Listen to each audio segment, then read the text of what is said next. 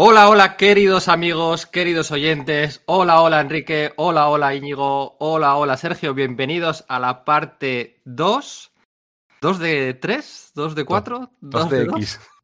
Es como estos hilos de Twitter. Es como estos hilos de Twitter que la gente pone 2 de X, como diciendo, bueno, pues ya acabaré algún día. Ya, ya, pero que en concreto en esta franquicia en la que estamos con Hickman y Morrison mediante, eso significa 2 de 10 y me empieza a parecer eh, preocupante. Bienvenidos a la segunda parte del podcast, de los mega podcasts de la Patrulla X de Chris Claremont. Previously, con X-Men, como decía, ¿no? Pues podríamos buscar el corte de la serie de animación de los, de los 90. No sé dónde leí el otro día que fueron los primeros y, revolucionarios en introducir en los capítulos de los X-Men de la serie de los 90 el concepto de previously, de hacer un recap de los capítulos anteriores para poder saltarse el baneo habitual de los dibujos de animación de hacer siempre episodios autoconclusivos. O sea, que para hacer para que les dejaran hacer episodios de varias partes, fueron los primeros en hacer recaps. Que no sé si va a ser cierto o no. Pero lo leí el otro día y me parece fascinante, porque el Previously en X-Men todos lo tenemos resonando en nuestra cabecilla, ¿no? Sí. Pero nadie pensábamos que eran los primeros en hacerlo. Pues resulta que debieron ser los primeros. Sí, porque por la misma época recuerdo algún episodio doble de Batman, el de dos caras y tal, donde sí estaba ese Previously, pero igual ya estaba suficientemente avanzado como para que en X-Men lo hubiesen hecho antes. No, no te sé decir. Mira, me, deja picueto el dato y, oye, pues chapo por ellos. Acabamos la parte 1 de este podcast hablando de la Patrulla X de Chris Claremont, por supuestísimo, con John Vine, de sus maravillas y sus discusiones. Y empezamos la segunda parte hablando de la Patrulla X de Chris Claremont y de John Vine, de sus maravillas y sus discusiones. Vamos a hablar, vamos a empezar hablando de Días del Futuro Pasado. ¿Hasta dónde va a llegar esta segunda parte? Bueno, en mi cabeza, al final, si lo dividimos por, por autores, por dibujantes, ¿no? Porque cada siempre se habla de Claremont y Birne, Claremont y Cockrum, eh, tal como, nos queda distribuido, mi idea era hacer la etapa, este final de Días del Futuro Pasado, la etapa del la segunda etapa de Cockrum, Paul Smith y John Romita Jr. Y eh, Dios ama, hombre mata, lo ves no la primera miniserie, Nuevos mutantes, Magic, el juicio de Magneto, eh, la miniserie de, ¿no? de los cuatro fantásticos, yo creo que Marvel Fanfare, no, no, los cuatro fantásticos es posterior. La Tierra Salvaje. Eh, después de la masacre, sí. Ah, bueno, sí, con Kitty ya. Claro, entonces, básicamente la masacre mutante creo que empieza en el número 211. Hacer del 138 al 211 o 210, con en medio pues los anuales de Asgard y todo eso y luego en un tercer podcast hacer del 211 al 279 que termina la serie de Claremont o algo así. los tres de X-Men, sí. Y bueno, y el, cuando hace X-Factor y cuando hace eh, hablar un poco de Power pero, pero tampoco podemos hablar de toda la serie de nuevos mutantes y de todo Factor X. Podemos comentar un poquitín sus conceptos y sus existencias, pero no no ir, número a, no ir número a número, por favor. No, número a número no, pero vamos a hablar mucho de Magneto y para eso hay que hablar de los nuevos mutantes y para eso hay que hablar de, y cuando llegue Inferno y cuando llegue Iliana, o sea, es, es un todo conjunto, ¿no? Sí, y, los mm. argumentos van de una serie a otra. Y un personaje sale de la serie a hacer algo en los nuevos mutantes y aparece en la Patrulla X. es que no solo es eso, o sea, en el primer podcast hablábamos mucho, tocó hablar mucho de Misty Knight o de Puño de Hierro, ¿no? Porque era un poco las otras series que hacía Claremont las incorporaba. Aquí deja de hacer esas, pero se pone a hacer Spider-Woman o Miss Marvel. Y se nota, porque también las incorpora a las series. No hay que hablar de mucho. Yo no creo, no sé, eh, seis horas. Hablamos seis horas el podcast anterior de 40 números y poco. Tenemos que darnos brillo. Yo creo que ir número a número. No, pero bueno, en la anterior la tuvimos la intro. La intro siempre es hora y media de debate. Eh, eh, iremos viendo. bueno, al 208, yo creo que va a ser un poco, un poco menos, pero, pero bueno, a ver, hasta el 200, no sé, no sé bueno, da igual, Será, estará por ahí, al palo, sí. Eh, este es el podcast de Sala de Peligro. Y esperamos que sobreviváis a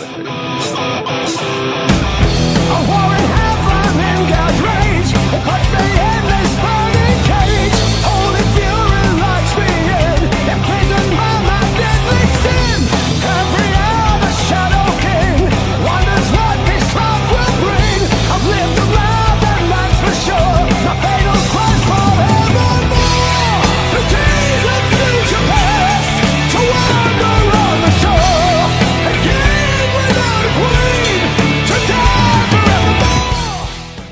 Bueno, antes de hablar técnicamente, antes de hablar de días del futuro pasado, Días del futuro pasado son los números 141 y 142. Es una saga de dos números, tampoco es mucho más. Dura menos que la saga de Fénix Oscura. Antes habría que hablar de, tres o cuatro números previos que hay antes, tres números y un anual, para, en honor a la verdad, ¿no? Porque no enlaza la saga de Fénix Oscura con Días del futuro pasado. Hay unos números ahí de, de transición, uno de ellos muy importante para todos nosotros, para lo que es Sala de Peligro y nuestro lema, y son más de esparcimiento de los que le gustaban a Claremont y nos gustaban a nosotros de pequeños. ¿Qué, qué me contáis? ¿En qué punto está la serie en este momento? ¿Y, qué queda ya para que, se rompa del todo esa relación entre, entre Claremont y John Byrne? Y luego pues ya hablamos de Días del Futuro Pasado. Yo voy a estar muy, muy calladito en Días del Futuro Pasado. Es una saga que no me gusta mucho. No me gusta nada. Me recuerda me recuerda a Jar Binks cuando iba al Senado a hablar ahí, a dar unas chapas interminables. Me recuerda a eso. Eh, eh, tendrás que hablar luego para explicar por qué, pero a mí eh, Días del Futuro Pasado me parece una puta locura y una, y una barbaridad, una historia adelantada a su tiempo. En cualquier caso, la serie Jean Grey ha muerto, tiene un super éxito y un montón de gente se ha ido sumando por el camino, un montón de fans y mucha gente que ni siquiera había leído la Patrulla X original es, la serie del momento, la serie de la que todo el mundo habla, ¿no? Entonces hace tiene un movimiento muy inteligente, que es el número 138 pone, es un, es un recap, un recap de toda la serie, no solo de Clermont y Viernes, sino desde el principio. De estos son la Patrulla X, estos son sus villanos, esto es lo que ha ido pasando, un, a grandes rasgos, un resumen de toda, de toda la historia, de sus héroes, de sus villanos. Claro, dibujado por Virne, con lo cual mola, mola todo. Y es un nuevo comienzo, ¿no? Porque es el, es el final de, del todo de la vieja guardia, Jean ha muerto y Scott deja el grupo, sale a encontrarse a sí mismo. Por cierto, el mejor Scott Summers, el mejor cíclope siempre es el cíclope doliente sin Jean Grey o el, cíclope puteado en ese sentido, no el, no el cíclope feliz. Y, eso, pues un, un, punto de enganche, pero un punto de enganche brutal. De hecho, en España no empezaron con ese número en Forum. Hicieron una cosa rara, que fue que eh, empezaron, el primer número era la primera parte del, del Giant Size X-Men, ¿vale?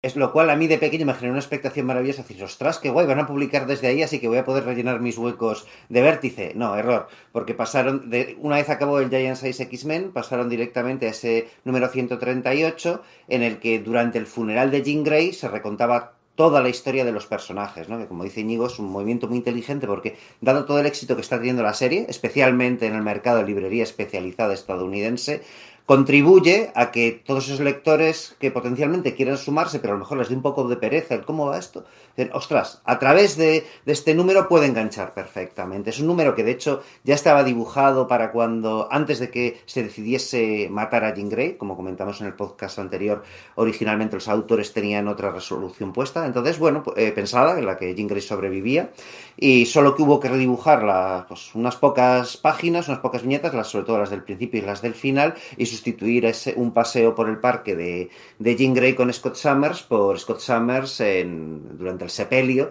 recordando toda la, historia de los X-Men.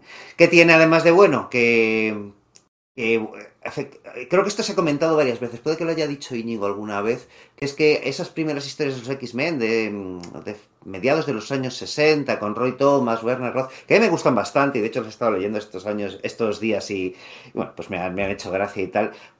parecía que eran mejores de lo que realmente eran, tal y como, tal, tal y como la narración de Claremont lo enunciaba y los dibujos de, de Bern lo plasmaba, ¿no? Esas viñetas en las que simplemente eran, bueno, pues imágenes muy icónicas de cada uno de los números o de la inmensa mayoría de ellos y, bueno, pues los textos de, de Claremont haciendo ese, ese resumen y lo que implicaba a nivel sensaciones para Scott. Además, una oportunidad para que Virne haga homenajes, porque cada viñeta es un homenaje a una viñeta clásica, una viñeta impactante de toda esa, toda esa historia. Yo creo que lo tuvo que disfrutar. Y además, la primera viñeta de esa historia es, impresionante. Es un plano desde abajo de todos los eh, que están asistiendo al entierro, vestidos de negro. Muy, muy, muy impactante. Eh, eh, de verdad que sí, lo que has dicho, fue muy inteligente Forum eh, metiendo ese número porque te ahorrabas todos los 40 números anteriores que habían sido publicados por, por Vértice y por Surco de una manera y otra. Mm, en aquel momento que estaban empezando, tenían un poco de miedo, bueno, llevan ya un par de años, pero tenían un poco de miedo de decir, bueno, si ahora volvemos a, reeditar, pues no sé, si volvemos a reeditar No sé, con, con los Vengadores bien que lo hicieron y supieron Sí, la sé, lo sé, de- era raro, de pero y- lo, lo- veo, lo veo bien, lo veo bien. y Y aparte tenían... había que reeditarla. Pues esa también la tenían que reeditar, hombre. A mí me dio mucha rabia. Pero ya, no hubiera venido muy bien, pero luego la recuperamos con Classic X-Men. Claro, sí, sí, Pasando, pasando, cuentas, pasando cuentas y venganzas de 40 años. Años. Eso es, ¿Por qué no publicaste esto, Martón y Martín? Te odio. Claro, lo, lo pasé muy mal con esto, lo pasé muy mal. En, en- en cualquier caso, los dos siguientes números, el 139 y el 140, eh, son un poco más tranquilos. Como quien dice, eh, no, tienen, no tienen el impulso de esa saga continua, de esa historia Río de, de, mm, de- que lleva con Fénix. Son más de aventurilla, ¿no? De Lobezno y Rondador se van a Canadá a cerrar el cabo suelto famoso Eso es. de, de que Lobezno se había escapado y bueno, y se encuentran, hacen team up con algunos de con algunos de los alfas, de los Alpha Flight, eh, para luchar contra el Wendigo, ¿no? Que es desde la primera aparición de... Está bien, y eh, como siempre es acción, gran acción, muy chula, que nos da información, nos, nos presenta de verdad a Rondador y a Coro y a, y a Lobezno haciendo equipo ju- juntos por primera vez y desarrollando esa amistad. Eh, Kurt conoce el nombre de Logan, Sí. conocemos a conocemos a, a la mujer de, de Vendicador, a Heather, y sobre todo, pues luego las historias eh, de, de entre ellos, ¿no? Es, eh, debuta el traje marrón de Lobezno y lo que decía Pedro al principio, la portada de, del número 139 es la presentación de, de- de Kitty Pride en la Patrulla X. Esperamos que sobrevivas a la experiencia, ¿no? De ahí viene nuestro, de- nuestro lema, es una frase que se, se hace tan famosa en esa portada que luego cada cierto tiempo, pues cuando entre Pícara más adelante, bienvenida a la Patrulla X Pícara, esperamos que sobreviva la experiencia y tantos y tantos y tantos. En la edición de Forum, que corresponde al número 3 de Forum, el primer número era el Giant Size, en el segundo número pusieron la portada, bueno, del 138, ¿no? Con Scott Summers y su petate. Sí. Eh, Otro portalón, ¿eh? Un portadón, sin duda. Hemos pasado muy rápido ese número, pero a mí me chifla. O sea, el, Sí. el regalo que hace Lilandra de la bola de nieve holográfica esa de Jean Grey, a mí me parece precioso. O sea, me parece precioso. La, la primera página dibujada por John Byrne para ese número, cuando se pensaba que sobrevivía Jean Grey, que aparece ella en un laguito cogiendo un- un- unas algas del, agua, con- con Cíclope detrás sujetándole los, los zapatos para que no se moje. O sea, esa imagen a mí me parece, o sea, puro amor, o sea, puro amor. Hay más cosas para comentar. En la tumba, en la tumba eh, aparecía, el- eh, creo que la fecha era 50 y... Seis. 56, el 56 año de nacimiento de 80. Jean Grey, el 56 al 80. O sea, que Jean Grey muere con 24 años, ¿no? Cuando por aquel entonces intentaban mover siempre un poquito de que encajaran las fechas y que fuera creíble, Jean Grey muere con 24 años. Pues es un dato interesante para analizar, porque luego se va a comentar que se va a descubrir que, que Alex Summers es cuatro años menor que, que Scott Summers. Entonces tú dices, bueno, pues que pronto se graduó en su día eh, Scott eh, Alex Summers, pero bueno, hay muchas cosas para comentar. Pero lo que decía, en la traducción de Forum, de la portada esta, de eh, Bienvenida a Kitty Pride a la Patrulla X, esperamos que sobrevivamos a la experiencia, en Forum lo tradujeron con... Ahora con Kitty Pride. No me acordaba. Sí, sí, sí. Ay. Dinámico a tope, ¿eh? Dinámico. Es que además tenía ese tema, ese, ese número sirve de bisagra, como ha dicho Íñigo, entre etapas. Entonces, al haberse cerrado toda la parte de Fénix y el, y el sobrevi- sobrevenimiento de la gran popularidad de la Patrulla X en los lectores, la introducción de Kitty además eh, era una medida muy inteligente porque servía de, de ojos para el nuevo espectador. Es que es una Claro.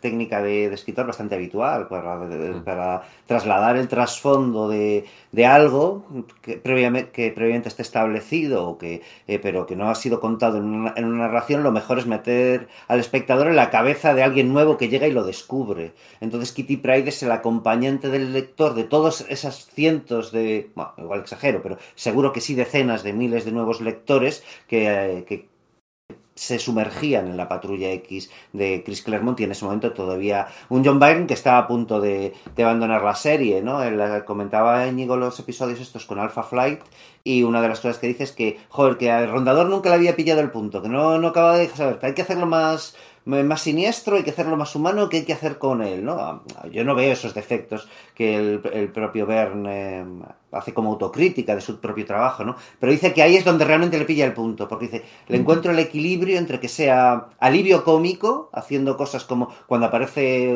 eh, Ave Nevada eh, transformada en, en, oso polar, que, que, se le pongan los pelos de punta, pero también momentos en los que ante, la, ante el atardecer eh, canadiense empieza a reflexionar sobre la muerte de Jean, o sus reacciones ante, ante Kitty, por cómo reacciona Kitty ante él, que, que no puede evitar tenerle miedo a pesar de que le haya salvado la vida del Club Fuego Infernal anteriormente y que sepa que es buena persona, pero hay algo en ella, como niña de 13 años, que le, que le asusta de ese mutante con aspecto de diablo azul, ¿no? algo que veremos que, a lo que se dará un matiz bastante interesante en Días del Futuro Pasado y, por supuesto, mucho más en, en, en Dios ama el hombre mata, que hay que decir que en ese momento ya es cuando eh, Jim Shooter está empezando a explorar la posibilidad de que, de que Marvel publique álbumes de mayor calidad, historias autoconclusivas de mayor calidad, imitando los álbumes europeos, que es una cosa bastante desconocida en el mercado norteamericano, eh, pero ya se ha visto que la experiencia piloto de, de Eclipse con, con, el sabre de Don McGregor y Paul Gulacy o el,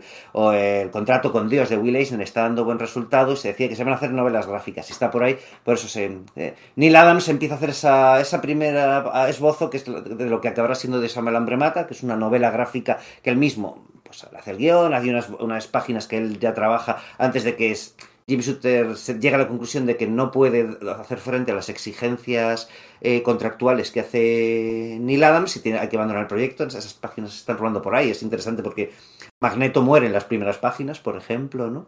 Y no solo eso, eh, que además eh, se empieza a fraguar de, bueno, pues si Neil Adams no va a, no va a hacerlo, ¿Quién va a hacer esa novela gráfica de la Patrulla X? Y parece ser que Días del Pasado Futuro, en realidad, era, fue un descarte de una idea para hacer una de esa novela, esa novela gráfica, quedó aparcada, ¿no? Y al, y al final se decidió publicarlo como dos episodios de la, de la serie regular.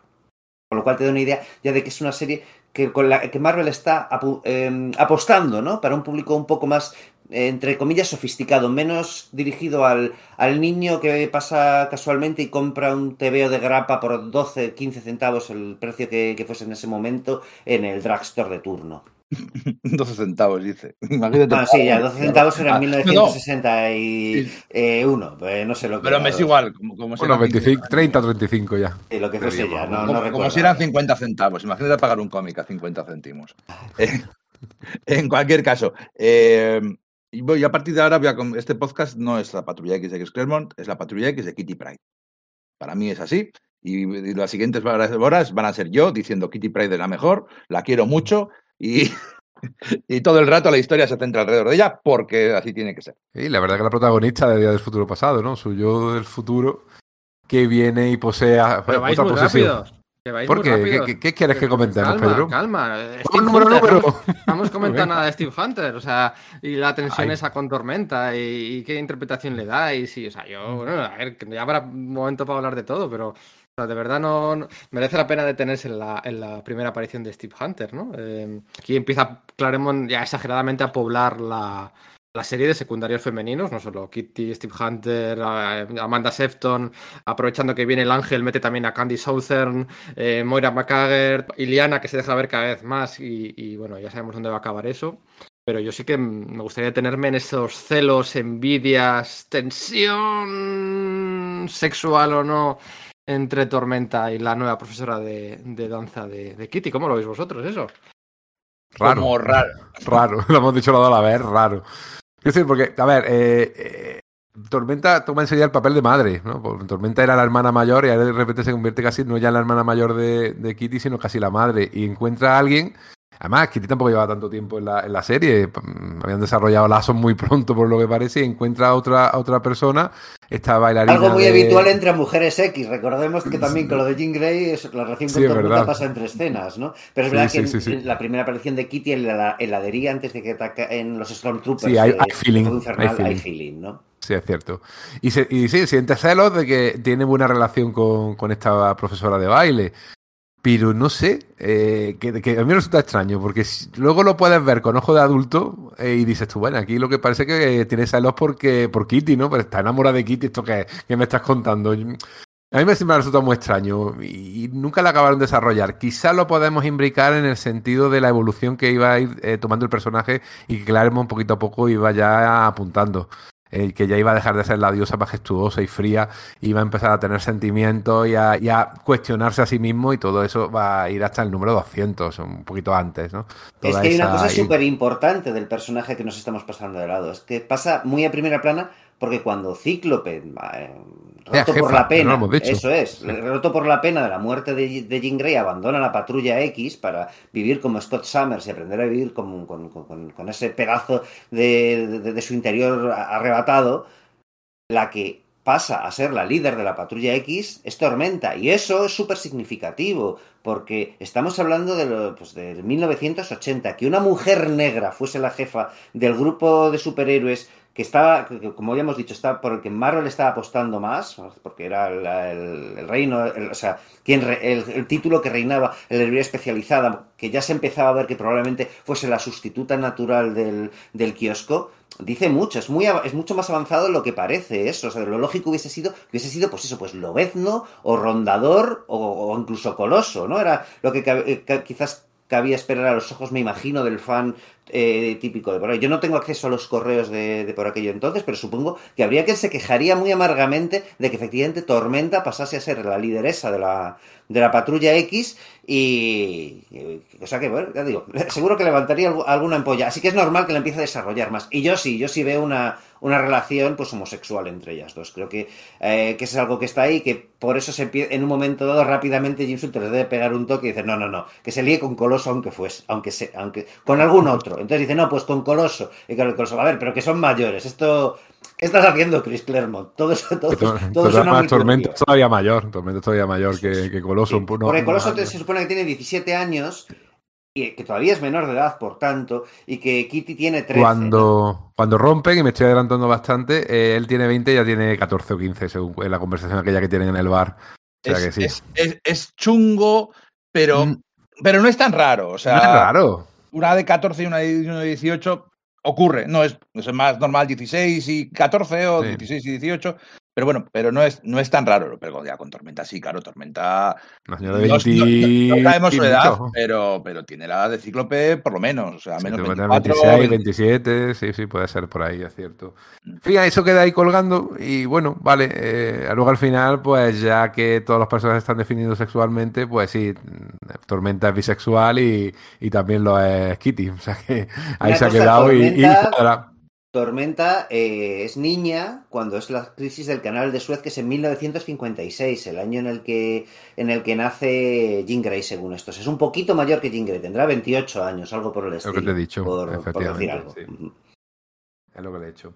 Bueno, pues ahí queda. Ahí va saliendo Stevie Hunter de vez en cuando. Yo creo que la última vez que salió era ya senadora de, por, por Westchester o algo así. O sea, ese personaje de vez en cuando asoma la cabecita. Me parece bien. Eh, vale. Ha sido, pero bueno, vale. podría salir más. Ya hablaremos mucho de Tormenta y de sus relaciones, porque ya sí, mismo parece a Yukio. Venga. Más cosas, sí, sí, más cosas. Yo os lanzo más cosas antes de llegar a días del futuro pasado. Antes, ah, ¿vale? Todavía quedan más cosas. Marvel Team Up número 100, porque por aquel entonces Chris Claremont estaba haciendo muchas más cosas. Había acabado ya la serie de capas con Iron Fist, había acabado la serie de, de Miss Marvel, que hace entre el 77 y 78 y 79, con Dave Cockrum, por cierto, rediseñando el uniforme de Carol Danvers para no dar vergüenza ajena y bueno, uno de los mejores diseños, ¿no? Posiblemente femenino. En, la opinión de todos los de nuestra edad es el mejor uniforme de, de heroína Marvel que existe. La gente joven dice que no, que es un bañador y tal, y que lleva tacones, pero a nosotros nos flipa. Para mí no es el mejor, para mí no es el mejor, pero... Pero, pero top 3. Pero los otros dos del top 3 también son de Cockrum, entonces mmm, es papá, mamá, o, o sea, es para mí es tor, o sea, tor, Tormenta Feira Miss Marvel, o sea, tengo muy claro. Vale, pues sí. Por ahí los tres. Entonces está haciendo Miss Marvel, está haciendo muchas más cositas. Va a poder hacer Spider-Woman también, con la serie en marcha. Eh, está bueno, haciendo Doctor Extraño. Ahora vamos a hablar de... Import, importante que en, que en, Miss Marvel crea a Mística y crea a. ¿Cómo se llama? Ave. Ay, la hermana de Litandra. Sí, Deathbird. Ave, sí. Ave de muerte. Eso es, eso es, que va a ser villana muy poquito, dentro de un poquito la serie de la Patrulla X. Marvel Team Up número 100.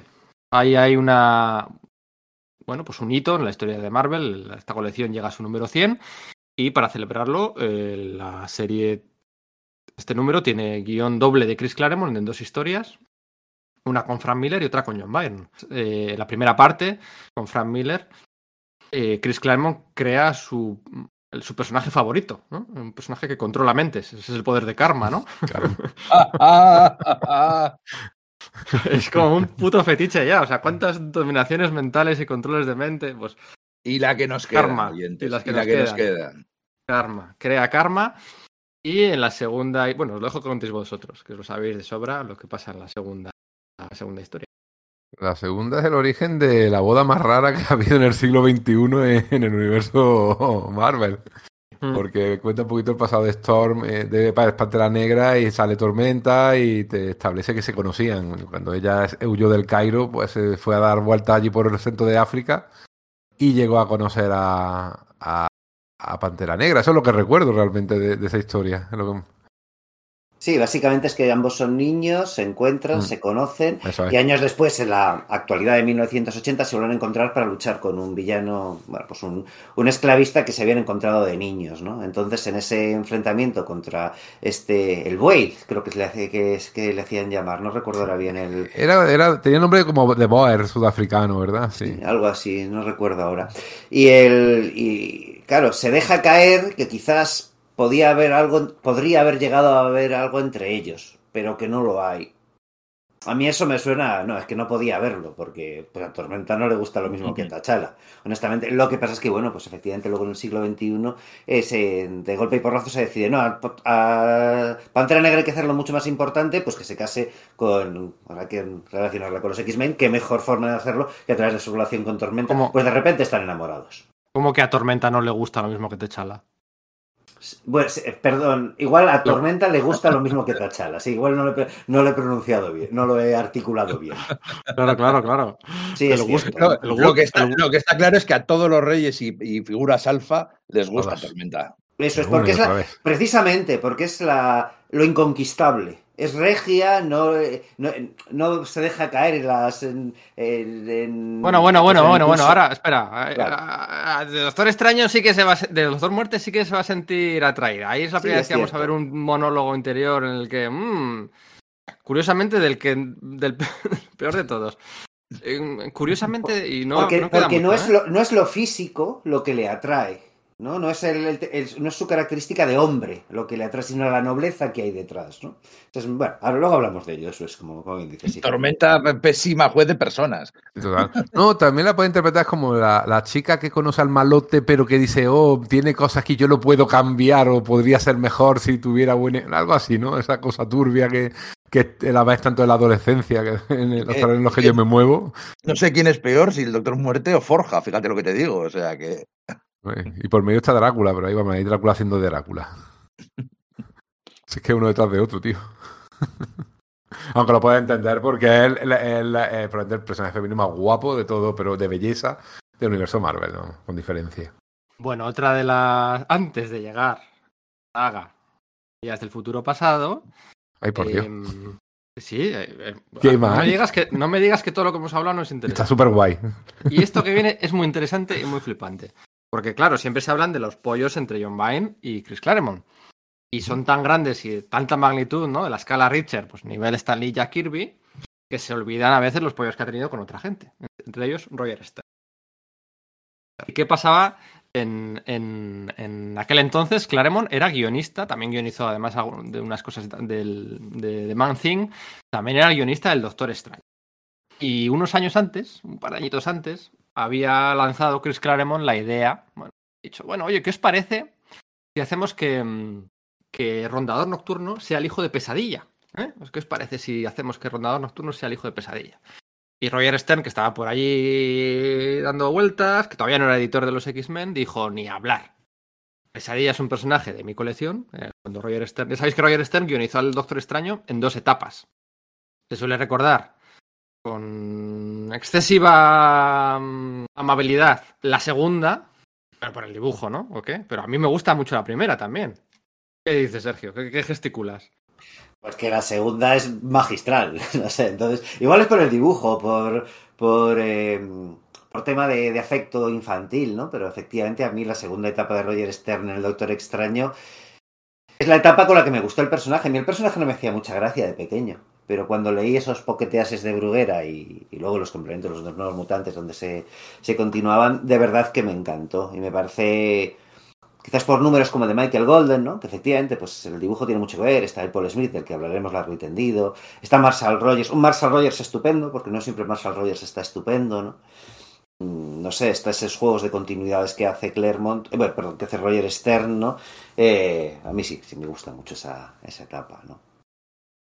Pues tuvo otra antes en los años 70 que le permitía, bueno, pues utilizar eh, su condición de guionista titular para mm, banear, para prohibir a Claremont que, que hiciera eso de que Rondador Nocturno fuera el, el, el hijo de pesadilla, ¿no? A mí me parece, perdona, te voy a interrumpir solo un segundo, Pedro, es que es, que es la colación de eso. A mí me parece muy curioso como en ese momento Chris Claremont ya empieza a ser una estrella emergente, pero no le dejen de banear otros guionistas, como esto que has comentado de Roger Stern, o lo que creo que comentamos al final del podcast anterior de eh, Mary Jo Duffy, que está al cargo de la serie de Power Man y Iron Fist, que dice, no, no utilices más a Colin Wing y a, y a Misty Knight, porque son personajes de mi colección, y que Claremont tenga que acatar.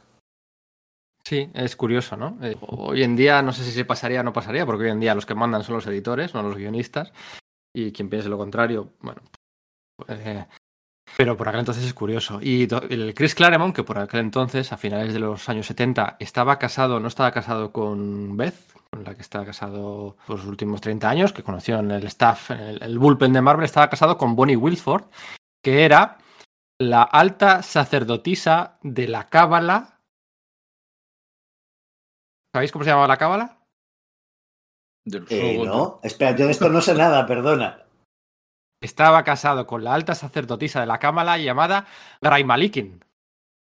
Qué mal que- eh, no, no tenía ni puta idea de todo esto. Me acabas de volar la cabeza. Era una especie de tienda esotérica llamada Magical Child, donde vendían pues joyería con vales, hacían maldiciones, eh, todas esas chácharas que se llevaban tanto de hacer como son Sí, los entre collares New esos Age ocultismo pagano, ¿no? Eso, La era, eso, la era de Acuario, tío. como son esos, eh, eh, esos colgantes que se ponen en la entrada de la casa. Sí, sí, sí, claro, que es que me está encajando todo. La historia está para aventuras bizarras de Lady Demon. eh. Claro, o sea, de rep- eh, eh, que como que el interés de lo esotérico de, de Claremont, que siempre, no sé, nunca le había prestado mucha, mucha atención y de repente se me acaba de, de- cimentar un puzzle en la puta cabeza. Perdona por, por- por- por mi francés. Eso es, eso es. Tenía, bueno, pues eso, ahí también donde encontraba pues toda esta gente que un poco le gustaba el misticismo y tal. Porque estamos hablando de los finales de los años 70. Y, y por lo que he descubierto yo, la dirección de los X-Men está basada en el nombre de esta cábala, porque hasta entonces la dirección de, de Ray Malikin no había salido. ¿Vale? O sea, se, se- se que- posteriormente. La, la dirección de 1407 de Gray Michael Lane no, no había salido antes. Ostras, Claro. bueno. A mí tampoco me suena, ¿eh? O sea, hacer que estuviese antes. A mí me parece un- como un invento posterior, ¿no? En plan de, pues ya con la patrulla X de Forum. Perdón, es que es- es- es- estoy Pues de- de hablamos, hablamos siempre de Alan Moore, pero Claremont nos ha hecho un hechizo porque Sí. ha conseguido que, que un montón de gente tenga como eh, eh, ubicación de Twitter. 1407 de Gray Michael Lane, por ejemplo. Eh, Era- Era de la cábala esta de, de la, de, la, de, la no- de la mujer, no de la novia.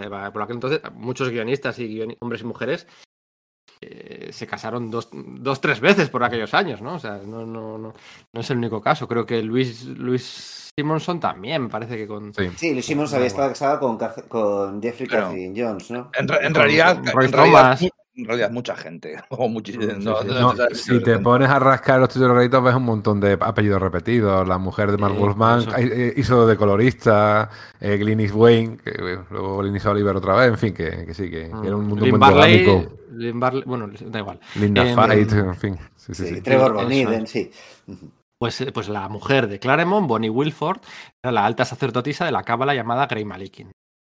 Y eh, a, a Claremont le, fli- le flipaban todas aquellas cosas, de que si de eclipses solares, que si de fetichismos, que si, bueno, pues aquello servía un totum revolutum de, de Yo, cosas, yo sí ¿no? sabía que estaba en círculos de, de, Esotéricos, de- ¿no? de- de BDSM, vamos, que Sí. sí que se movían en, Sí, sí, sí. en movidas de orgías sadomasoquistas, eso sí, pero Sí, sí, sí, el estudio del paganismo, el, el poliamor, bueno, era todo un poco, bueno, pues eso, ahí se juntaban todas esas cosas, ¿no? Y entonces aprovecha, eh, llega un momento en el que el doctor, el, el Claremont es el guionista del Doctor Strange, ¿no? Y, y aprovecha todo eso para reírse, para, para para que me habíais dicho que no podía hacer qué, pues bueno, pues lo voy a hacer, ¿no? Entonces llega el cuarto anual de la Patrulla X, dibujado, en mi opinión, no, no parece él, no parece él, ¿no? No, sé si está- no, es, es un Romita Junior muy joven, muy novato y encima tinta por Bob McLeod, que da esa sensación de Bob McLeod siempre. Sí.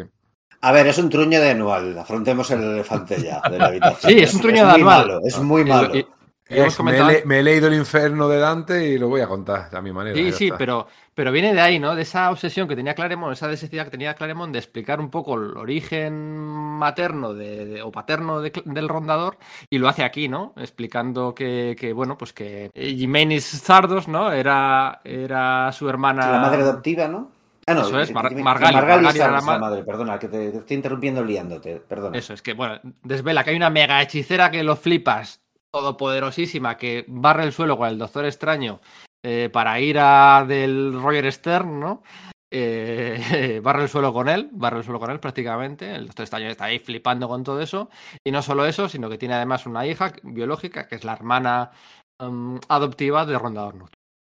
Y viene toda esa intrahistoria, viene de ahí, ¿no? De esas prácticas ocultistas de Claremont con su mujer de por aquel entonces, de quien utilizó nombre para dar la dirección a los X-Men y se salió con la suya, demostrando pues un- el- el- la ascendencia familiar de Rondador Nocturno, este anual, con que- prácticas como se dice eh, cuando se folla ahí entre miembros de la misma familia. eh, Eh, ¿cómo es eso? Endogamia, endogamia, ¿no? Eso es- Endogamia, Bueno, en este caso, incesto. incesto. Sí, incluso, Incesto, es verdad. Incesto, pues eso, Sí, pues sí. Ah, porque Gmain resulta que es que es Amanda Sefton, la novia de Rondador que ha estado teniendo desde, pues eso, desde el número 100, ¿no? O- Desde el número del árbol de Navidad, el número Eso es, 98. el 98. Eso, 98, perdón. Y claro, el Doctor Extraño está en ese anual como, como invitado especial y se encuentra con un infierno que no le acaba de, de corresponder porque es un infierno artificial que ha creado esta pedazo de super hechicera. Que, claro, yo es que esto no, no- como que no tenía tan claro lo del el interés de Claremont por el ocultismo, porque no sé por qué, pero me suena una idea de que era una idea que Claremont había tenido para con Fénix, ¿no? En su momento, no es que es tan poderosa que se le ocurre una escena, ¿no? Que podría crear un infierno artificial y sumirte ahí, ¿no? Dice, y que, y que luego la, la reaprovecha para este anual. Pero claro, no, no tenía. No sabía Pero yo es, que. es- es un despropósito. O sea, primero no cuadra malo, con, Muy malo. primero no cuadra con lo que habíamos, lo que sabíamos de Rondador, que había crecido en un circo y además hablaba de no, no, es que en mi familia los Wagner ninguno se parecía a mí, dice literalmente Rondador. Eh, son palabras de Clermont. Eh, y luego entonces resulta que no, que su novia, es que su novia es su hermana y a todo el mundo le parece bien. Hermana Astra, no tienen genética Hermanastra. común. Vale, no Vale. tiene- pero, crecieron, crecieron juntos en el circo. Ya. Por lo visto, esta super hechicera de la hostia puso a sus hijos ahí en el circo a hacer el malaba- malabares y, y andar por ahí, porque yo qué sé, son gitanos de la época. O la idea que tienen los gitanos, los americanos de gitanos en los años 70. Es turbio, es complicar innecesariamente las cosas. Es lo que decía en el anterior podcast de, de Claremont, quiere poner que todos los personajes sean esto, y esto, y esto, y además esto. ya. y, y le- y les aleja un poco del, núcleo del personaje, les hace saltar un poco el tiburón a, a todo, cuando cada vez cuando les meten más datos innecesarios y todos son realeza, pues como lo de, como Tormenta, que tiene que estar, no, no, es, eh, es que conoció al rey de, de, de, de Wakanda, y bueno, pues porque ella, bueno, pues eso. Es un poco lo mismo de eso, es malas ideas de, que a veces tienen malas, sí, son malas ideas de Claremont. No Es que luego hay una cosa que se le pasa es el, el ingrediente de humanismo. en los- una- yo creo que una cosa que mola mucho de los X-Men de Claremont en general es que a pesar de que esté lleno de acción, de, de interrelación, es como ese, ese tema, pues eso, de humanismo, de, de buen rollo entre las personas, de capacidad de solucionar los conflictos con algunos enemigos, etcétera, ¿no?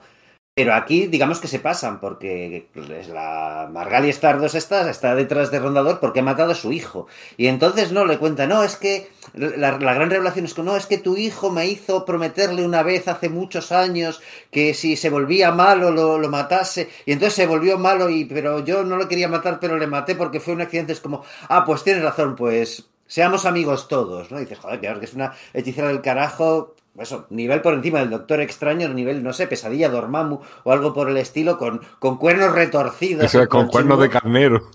Y, y- y- y en un segundo cambia de opinión del todo y dice, pues sí, hombre, pues claro, Kurt, fóllate a mi hija. No sé. Lo, lo- lo bueno, en casa.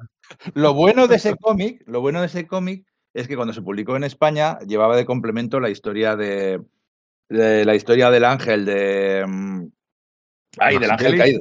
De Mazzucchelli, sí. Ah, pues sí, La abuelilla, sí, sí. Claro, entonces yo leía este cómic, lo leí un montón de veces, pero para leerme el otro. El de Marvel Fanfare 39 o 40, ¿no? Que, se habla mucho, ¿no? Como la mejor historia autoconclusiva de la historia de Marvel, ¿no? Con Dave Mazzucchelli y con Anno Senti. No hay que olvidar que ese cómic, ese mismo cómic, no es un cómic autoconclusivo, tiene dos historias. Y de la segunda historia hablaremos luego. Es muy importante, difícil de leer, porque hay doble ración de tormenta, hay con mística y con destino, pero es muy importante para mucho subcontexto de, de- de Ujú. planes que no pudo llevar a cabo del todo Claremont, pero que los dejó caer ahí muy fuertemente.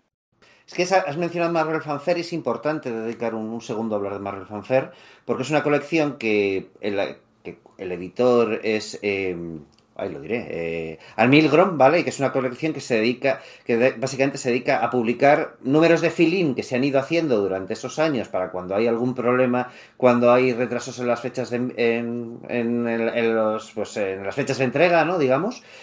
Y claro, como Jim Shooter ya está de editor en jefe en Marvel, esos retrasos empiezan a no producirse, con lo cual se empiezan a acumular números de, de estos de inventario. Entonces se Qué lanza- curioso.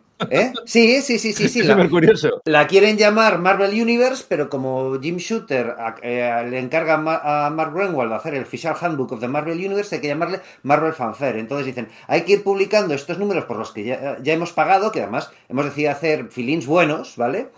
Y, hay que hacerlos ya porque se, nos, se, les pacha- se les pasa la fecha de caducidad porque van pasando cosas en las colecciones y se quedan fuera de continuidad. Venga, vamos a publicarlos. Entonces, pues lanzan ese Marvel Fanfare que podía haber sido pues eso de Spider-Man con el Ángel o, o con la Patrulla X, eh, haber sido publicado la Patrulla X, en Marvel Team Up, en Spider-Man o lo que fuese, dibujado por Michael Golden y que luego es continuado en siguientes números de Marvel Fanfare por Dave Cockrum, que se reencuentra así con la Patrulla X y empieza a madurar la idea de, bueno, claro, ahora cuando John Byrne se vaya, enseguida llegaremos a ello, pues el, es- ya se empieza a madurar la idea de que Dave Cockrum vuelva a la Patrulla X y por un recién llegado llamado Paul Smith, ¿no? Son los, eh, los tres dibujantes de esa saga de la Patrulla X y Spider-Man en la, en la Tierra Salvaje y claro, bueno, pues son Michael Golden menos, pero tendré una nueva im- importante del que hablaremos luego, ¿no? Pero claro, Co- Cockrum y, y, y Paul Smith, pues serán importantes en la colección de la Patrulla X en, en- en- en las próximas horas de podcast. La- saga guapísima. Es la saga de la, de la Tierra Salvaje, recordadme, está situada inmediatamente después de que Ángel se marcha de la Patrulla X.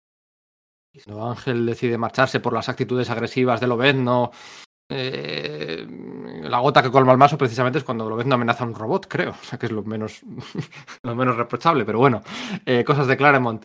El Ángel se va y creo que después está ambientada esta saga. Por cierto, el Marvel Fanfare número 47, lo tengo aquí delante, yo quería buscar el número porque iba a decir el 50, pero es un poco antes. El Marvel Fanfare número 47, con esa portada de, de- de Hulk, seguramente os suene a todos. Eh, la historia de Spider-Man y de, y, de, y de Hulk y sale Nick Furia, es la primera, el primer cómic en la historia Marvel de Michael Golden, ¿vale? Este número es de Michael Golden. Es el primer cómic en la historia Marvel con guionista, dibujante, entintador y colorista siendo el mismo autor, Anda.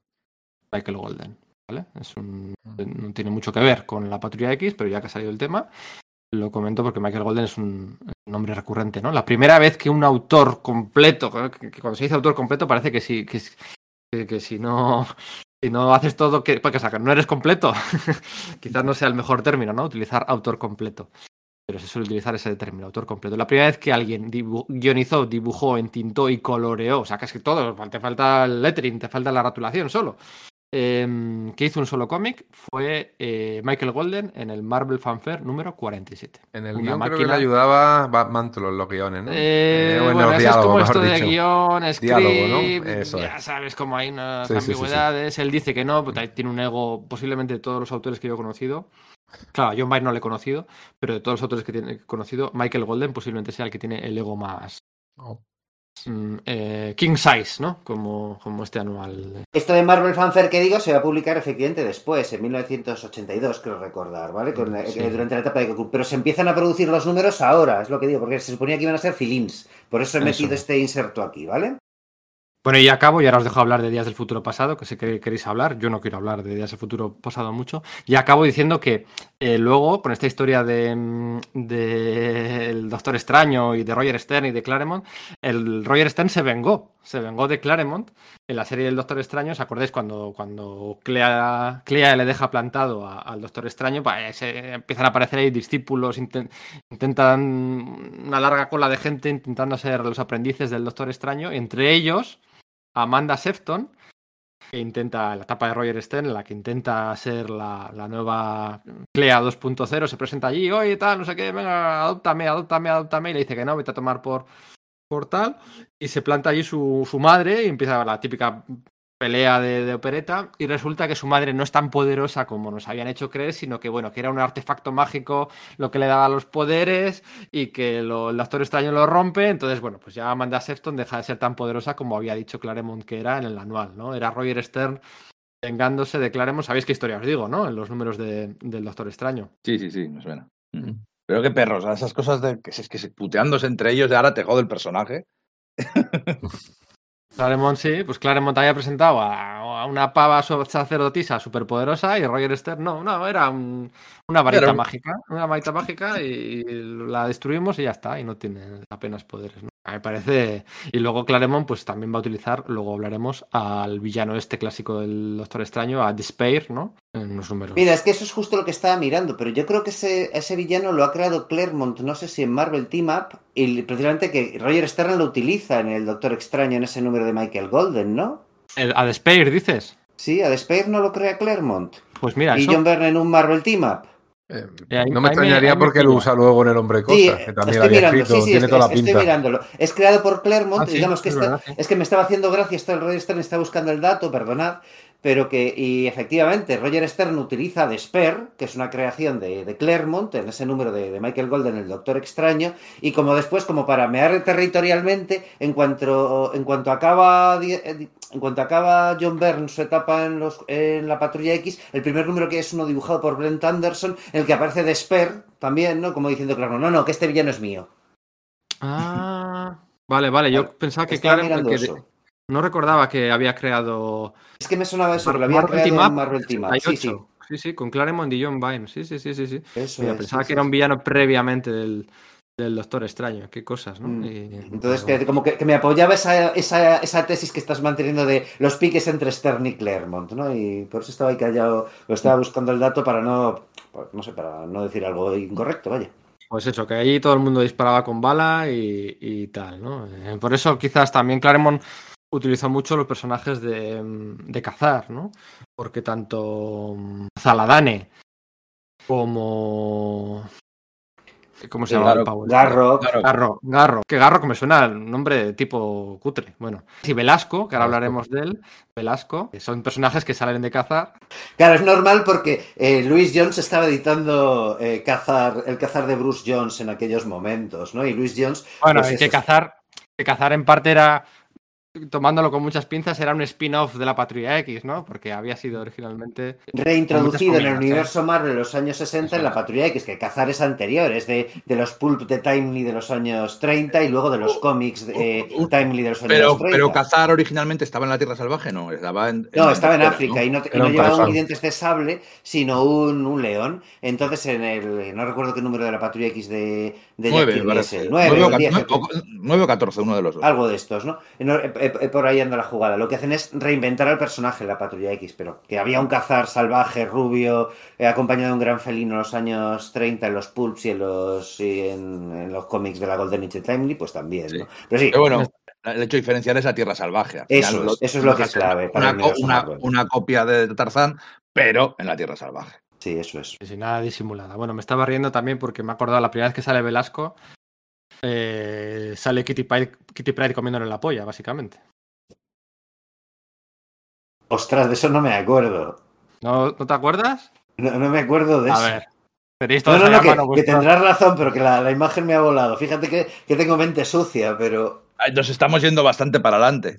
Sí, al, sí. a- No, pero- ciento- a Bueno, 160 yo y también lo he hecho, no sé decir. Bueno, vale, vale. No, pero tenéis, 150 No, y no, algo. pero que yo No, quiero ver bien, eso. está yo bien. quiero ver eso. tenéis todos el, el, el Omnigold ahí, los No, Omnigold. no lo tengo ¿no? más, es que estoy, estoy pintando la casa no. y tengo todo. X-Men 160, venga. Venga, Yo lo, a ir yo- a- yo- yo lo tengo en, en el coleccionable. Venga. A ver, aquí está. Esto viene en el, en el Marvel Gold, la, impo- la imposible Patria X de, de Panini. Ah, bueno. ¿Cómo que ah, bueno? Le está comiendo la polla. Kitty Pride a Velasco, la primera aparición de Velasco. Ahí en... Se cae de rodillas Kitty y el- lo vemos desde atrás que está, bueno, poco así. Poco sí, no. Un mucho. No, no me digas que no. a ver, ¿qué es ya- Claremont? Si eso está puesto ahí es por algo. Claro, claro. Y ahora vete Marvel, el dibujante siempre hacía sus cositas también. Bueno, pues Brent Anderson, ¿quién dibuja eso? Brent Anderson, ¿no? Pues también. Es el método tema. Marvel. Vete al final. Vete, vete al final. Cuando le sacan aquí, cuando le sacan a Iliana del limbo, vete al final. A esa página. Todos los oyentes, eh, Patrulla X Marvel Gold número 4. Correr a buscar el número, es el capítulo 2, el 160. Pero ¿Le está follando eh, Lobezno a Kitty, sí o no? Macho, eso es Out of Contest Comics, ¿eh? Eh, Total. ¿qué, qué número usa es? Que tengo los, El, los cien- números. el 160. El 160. 160. Madre mía. Claro, es que es eso, los, los tengo en digital y sin embargo, claro, si los si, si los tuviese en grapa original norteamericano, porque que como consiguen nuestros amigos de, de Radar Comics, ya sabéis, la, tienda que tenemos como cabecera eh, para, para nuestras compras de compras de grapa USA, pues los podría consultar mejor. Es verdad que estoy haciendo aquí una es- estoy flipando, sí, Kitty le, le está comiendo la polla a Velasco. Perdón. ¿En qué, en qué página es ese número? Es en Pero la, no, digáis, no, no digáis esas cosas que me enfado. En la página primera- 8. En la página 8. Oye, pero aquí hay que prepararse los podcasts, eh, Íñigo. O sea, esto. Ya vale. No, no, no, le está comiendo la Nosotros lo polla. preparamos con mente limpia. Esto, no me lo puedo creer. Y ahora, ahora, y esto, Sergio, vete a la página de, en la que le sacan a Kitty, a Iliana del, del, limbo. que- A ver, eh. ¡Hostia! Lo ves, no le está dando, le está dando a Kitty. Ah, la Pero que la pena por detrás está coloso detrás de los. Hay un trenecito. Están haciendo el trenecito. Esto, No lo saques, tío. No lo saques. Mira la cara de Kitty que pone ahí, empuja, Nunca empuja, más, empuja. nunca más. Y dice ella, empuja, dice ella, empuja. No. Empuja, empuja. Y ya sacan a es Kitty. mentira, pero bueno. y ya sacan a- bueno, tirar. sí, Ya sale, ya sale. Ah, no puedo. No puedo sentir nada. ¿no? Se ha quedado atascado ahí, se ha quedado atascado. Efectivamente, no puedo. Y que esto es un texto, esto que, que pasa. O Es que Sergio se está muriendo de risas. que no estáis viendo. Oyentes, no le veis por la cámara, que no puede respirar. Es que dice Coloso, Kitty, el, círculo se está cerrando. ¿Pero qué dice? Es que ha, ha- ha silenciado el micrófono porque se está partiendo de risa, pero bueno, en fin. Tienes que buscar. El Este, número este 160. podcast está degenerando, ¿eh? Le vamos a dar Ah, motivos de verdad a nuestros enemigos. ¿Qué pasa? Yo me he preparado el podcast, entrego cosas interesantes. Tú lo ves la- con mente sucia. como- Ya está. Mira, en Radar Comics no tienen el número 160, pero sí tienen el número 161, por ejemplo, el número 167, el número 154, el número 152 en Radar Comics, además de todas las novedades de, Previews USA, ¿no? Pues todas las, todas las series en curso de hace 2, 3, 4, 5, 10, 20 años. También tienen un fondo de archivo de flipar, lo tienen ahí en tienda, no hay que irse muy lejos, hay que ir al centro de Madrid, al mismísimo centro de Madrid, en la Plaza del 2 de Mayo. Y tiene el número 161, ¿vale? Que es el siguiente número a este, a este 160. Aquí hemos dado un salto, ya que ha salido el tema de Velasco y de la Tierra Salvaje y demás. Y quería comentar, quería comentar cuando Kitty le comió el rabo a. a- bueno, no sé si, el, si, si tendrá rabo, ¿no? Bueno, sí, aquí todo el mundo tenía rabo, por delante por Pues ese es un demonio, si no tiene rabo y cuernos, ¿qué iba a hacer? Por eso, por eso. Así que, así que, bueno, Bueno, la según corrupción. de- Chukausten, Rondador hasta tenía dos. O sea que. Claro, claro, claro, claro. Y la corrupción de. Luego llegaremos a hablar de todo Sí. esto. Bueno, Ay, perdón. venga. Eh, Días del futuro pasado, please. venga, ¿queréis hablar de ya del futuro pasado? Venga, No sé si hay alguna otra callado. cosa interesante. Ya no quiero. Me voy a quedar callado. A ver cuántos sois capaces de hablar de días del futuro pasado vosotros solos. Venga, todo vuestro. Venga, pues Días del Futuro Pasado es un cómic revolucionario. Es un cómic que presenta de la nada una serie de argumentos, un nuevo eh, corpus para la Patrulla X de la que llevan tirando 40 años. O sea, literalmente eh, tiene el argumento de Terminator. Lo que Pero pasa es es anterior. exactamente, es lo que voy a decir, es que es tres años anterior a Terminator. Eso es. O sea, es, en el futuro las máquinas han ganado. Claro, la Patrulla X tenía, sí que tenía ya el, el concepto de los centinelas como máquinas cazadoras y asesinas de mutantes. Las máquinas han ganado, han destruido a los mutantes y prácticamente a la humanidad, hay campos de concentración, todo, está, todo es el infierno y nuestros protagonistas han muerto. Y eso son las primeras páginas. Vemos a un Lobezno viejo, a una Kitty Pryde más que adulta, y entonces ese plan que tienen para mandar a la mente de Kitty al pasado, al cuerpo de su, de su antigua de su antigua yo, de su, de su yo de 13 años, para avisar a la Patrulla X de algo que va a cambiar la historia. Eh, es cierto que tanto Terminator como los días del futuro pasado tienen un, un antecedente no tan conocido, que es Soldier, un episodio de Harlan Ellison para, creo que para The, The Other, The Other Limits, o para The Twilight Zone, una de las dos. Eh, bueno, que, que, que tenía ese mismo argumento. Pero bueno, es que aquí Perdona, tiene- Íñigo, te, te- te- perdona que te interrumpa, pero es por corregirte en este punto y no deja, para que luego no se me olvide. El TVO que está basado en Soldier es uno de Hulk de Bill Mantlo. El argumento de donde sale esto es de un episodio del Doctor Who, El Día de los Daleks, ¿vale? Que John Byrne, años después, re- de repente, viendo una reposición, se da cuenta de que ha visto ese episodio de niño y que fue lo que, y que, fue lo que le inspiró para hacer esta historia.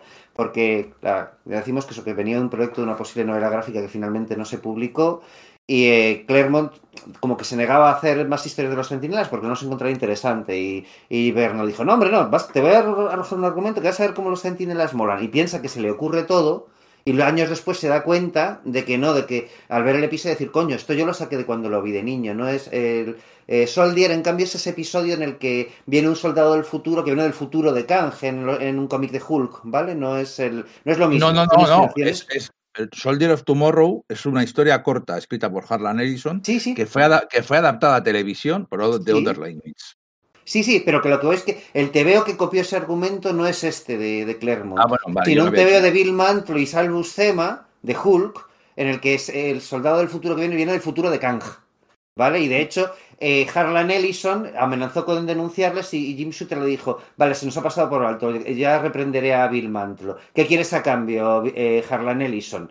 Porque te lo reconozco, aquí ha habido plagios y no, y no lo hemos sabido ver. Y Harlan Ellison le dijo, vale, pues estoy dispuesto a que a, a dejarlo pasar si publicáis una disculpa en el correo, si me pagáis lo que le habéis pagado a Bill Mantlo y si me dais una suscripción eh, vitalicia a todos los cómics que publique Marvel. Hostia, yo también, también quiero. Claro, esto es así. Pero eso, que son, son dos historias cruzadas, quiero decir, ¿no? Que la, que la referencia de un TVO Marvel a ese, a ese episodio, a esa Sí, no, pero de a- a- no es la no, misma. me, no me refiero a eso. No, sí, pero no me refiero a eso. Me refiero a que esto es una idea original. O sea, es una idea muy original que, como todo, siempre puedes rastrearlo hasta algo que ha habido anterior. Pero este, este concepto de- del futuro devastado por las máquinas y todo eso que, que tiene Terminator, o sea, al final son cosas de aquí, tienen ciertas cosas, tienen cosas allí, que nadie crea en el vacío, pero este, este concepto de días del futuro pasado es bastante original. Pero siempre puedes sacarle algún antecedente. A eso me, refiero, a eso me refería realmente. Dices como un álbum musical de banda la de, de- de Moody Blues. Hay un álbum musical que sacaron en el 67 en la- en Reino Unido que se llamaba Days of Future Past. Eh, past, Past, eh, pasado, ¿no? Days of Future Past. ¿Tú crees que ese joven británico escucharía este álbum musical eh, tan popular en el año 67, Days of Future Past, para titular? Bueno, no sé. ¿Qué joven británico? ¿John Byrne o, o Chris Los dos, los dos. Porque Bueno, a a mí me ver. parece de blanco y en botella. Pero los dos, Sí, los sí, dos vivi- bueno, puede ser que sí, sí. que sí, pero- que sí, que sí, todo, todo- todo lo que quieras. pero, Pero, oye, escúchame, pero que los demás, los dos vivían en Estados Unidos ya. vivían en Estados en Unidos, bueno, 1967 no. ¿Cómo que no? En 1967 ya no. ¿no? Bueno, sí, sí, No, Vier- sí, Viernes en Canadá, Viernes en en Canadá y Canadá. Clarín en Estados Unidos. Mm, vale. sí. Eh, de hecho, de hecho, eh, Sí, bueno, hay tienes, una, cosa que no toda la hemos, razón, perdonad. Hay una cosa que no hemos comentado. Yo aquí siempre dando los datos raros. No lo, no lo he comentado, lo, lo quería dejar pasar porque si no, no acabamos nunca. Claremont entra a trabajar a Marvel en el año 69 en sus prácticas universitarias. Claremont entra a trabajar a Marvel en el año 69. Claremont es el único autor en la historia Marvel que ha trabajado en los 60, 70, 80, 90, 2000, 2010 y 2020 de la historia de Marvel, por un pelo. Y haciendo proofreading y correcciones de texto y correcciones ortográficas y demás. Claremont ya estaba en los años 60, o sea... Es quien propone la idea de que los centineles vayan al sol. En No, eso es en los 70. No, pero es. Ah, eh, bueno, sí, sí, sí, sí, bueno, Thomas eso- y, el, y, y Neil Adams, quiero Y- decir. y eh, Neil eso Adams, es del sí, sí, sí, por 69. eso. Por eso, es de 69. Ya estaba allí en los años 60. Necesitamos que el Sal 69. Buscema, necesitamos que Sal Buscema vuelva a dibujar un TVO este, este, esta década, para que iguale el récord. Lo que digo siempre, ¿no? Pero O intentar un pero- TVO, aunque sea. mm, sí, no creo que vaya a pasar. Pero Claremont es el único autor que ha participado en todas las décadas eh, de la historia de Marvel. eh, y estaba en el 69. Y eh, acabó la universidad dos, tres años antes, estaría en Estados Unidos ya previamente, seguramente. Pero que hay un álbum musical titulado Days of Future Past. eh, que, que, bueno, pues que se pueden o rastrear referencias a todos lados. Es Sí, normal bueno, decir, claro. Alan Moore, en la mitad de los episodios de La Cosa del Pantano también tenían nombres de Sí, discos, no, de Brian claro. Eno, de... No lo digo como crítica, sino bueno, lo que decíamos, que siempre se pueden Y que rastrear la todas las cosas a portada es, punto, es ¿no? eh, eh, la portada esta con Kitty Pryde y Lobezno iluminados en un con, con- con un muro detrás también es como una portada creo que de, de un disco de los Beatles puede ser no, no sé si es, de- si es de los Beatles pero si no es los Beatles es los Kinks o alguien por el estilo es, es lo mismo es exactamente igual bueno pues sí están abiertos a influencias de, de- de otros aspectos Hombre, de la cultura popular o ¿no? incluso, Batman y Robin enfocado con el foco ese. Sí, eso también es así, o incluso una portada de Wonder Woman. eh, hay, hay muchas posibles influencias, ¿no? Pero. De todas eh, formas, aquí yo le eximo a Claremont de cualquier plagio, porque en el 100% de las declaraciones que se le leen a John Byrne se atribuye el 100% del mérito y la autoría de esta, de esta saga de dos números. O sea. Así como y no también, y pelea. también reconoce la culpa, esto que digo, que se da cuenta más adelante de decir, ostras, esto lo he plagiado cuando era niño y vi este episodio del Doctor Who, de los Daleks, que eran los Daleks en el futuro controlan el mundo. Eh, bien, vuelve bien atrás en el tiempo para tratar de impedirlo. Eso es. Así como no tiene problemas en admitir que otros cómics eh, la autoría era compartida, aquí, ahí, no, no, no, o sea, ahí, ¿ven? ¿no? Siempre acepta que es a medias. Aquí dice que es el 100% cosa suya. O sea, Mm. así que bueno, Claremont aquí poca culpa. O... Mm, Claremont, Claremont lo niega to- totalmente. De hecho, uno, uno- una de las quejas recurrentes que suele utilizar Claremont cuando habla ya de, de cómo chocaban ya los dos es en esta saga, en mitad de la batalla contra, contra la Hermandad de Mutantes Diabólicos, Lobezno se encara a, Colo- a- a Tormenta, que es su primera misión como líder de campo, y le saca las garras. Y Sí. Claremont eh, específicamente dice, eso no estaba en el guion. Sea, yo puse que se encaraba con ella, pero no que la amenazara con las garras. Sin embargo, esto fue cosecha propia de, de, de Virne, que dijo, no, no, es que esto es caracterización de personajes. Y dice, no, a mí me parece demasiado, llevarlo demasiado delante que, que le saque Y, las garras. y un par de números después le hace lo mismo a Rondador cuando le da un beso en la mejilla a Marico. O sea, yo Pero por lo visto eso fue por, por, por seguir una instrucción de Jim Shooter. Que dijo, no, no, este tío está loco, así que tenéis que poderle hacer algo muy loco. Y entonces Virne dijo, vale, pues hago la escena esta en la que le parece- es- está a punto de matar a Kurt si no se hubiese teletransportado simplemente por darle una- un beso a la mejilla, marico. Sí. Que un poquito involucionar al personaje porque anteriormente me parece que se habían centrado un poquito más después de- del- del Sí. tema de... Pero Sí, pero es repente, involución de volver a la escuela, ¿no? O sea, Shooter Sí, es como, no, hay cosas, los personajes tienen que... Claro, también Shooter es un tío que viene de, de la escuela de Mort Weisinger, aunque no sea Mort Weisinger, obviamente, pero sí que tiene claro que los personajes, sobre todo en ese momento que se están convirtiendo ya en marcas internacionales, tienen que tener una cierta iconicidad. Una cierta, aunque, aunque las cosas vayan, vayan progresando y la Patrulla X, precisamente una cosa de la que le caracteriza es que sus personajes van progresando y van variando. Pero les pincha a los autores para que, para que les puedan retrotraerse de algún, modo esa iconicidad. Lo de la vuelta a la, a la escuela en la mansión, que no eran, estaba en los planes originales de Chris Claremont y John Byrne, ¿no? Pero que, bueno, pues Shooter los obliga un poco a ello, ¿no? En Días del Futuro Pasado además tenemos las dos líneas argumentales, el futuro, que a mí esa parte me encanta, es súper sórdido, súper triste. Hay una cosa que se me llama mucho la atención, que es ese campo de concentración del cual entran y salen, o sea, tienen un poco de libertad porque los eh, sentinelas son eh, están en todos lados, son omnipresentes y te tienen controlado.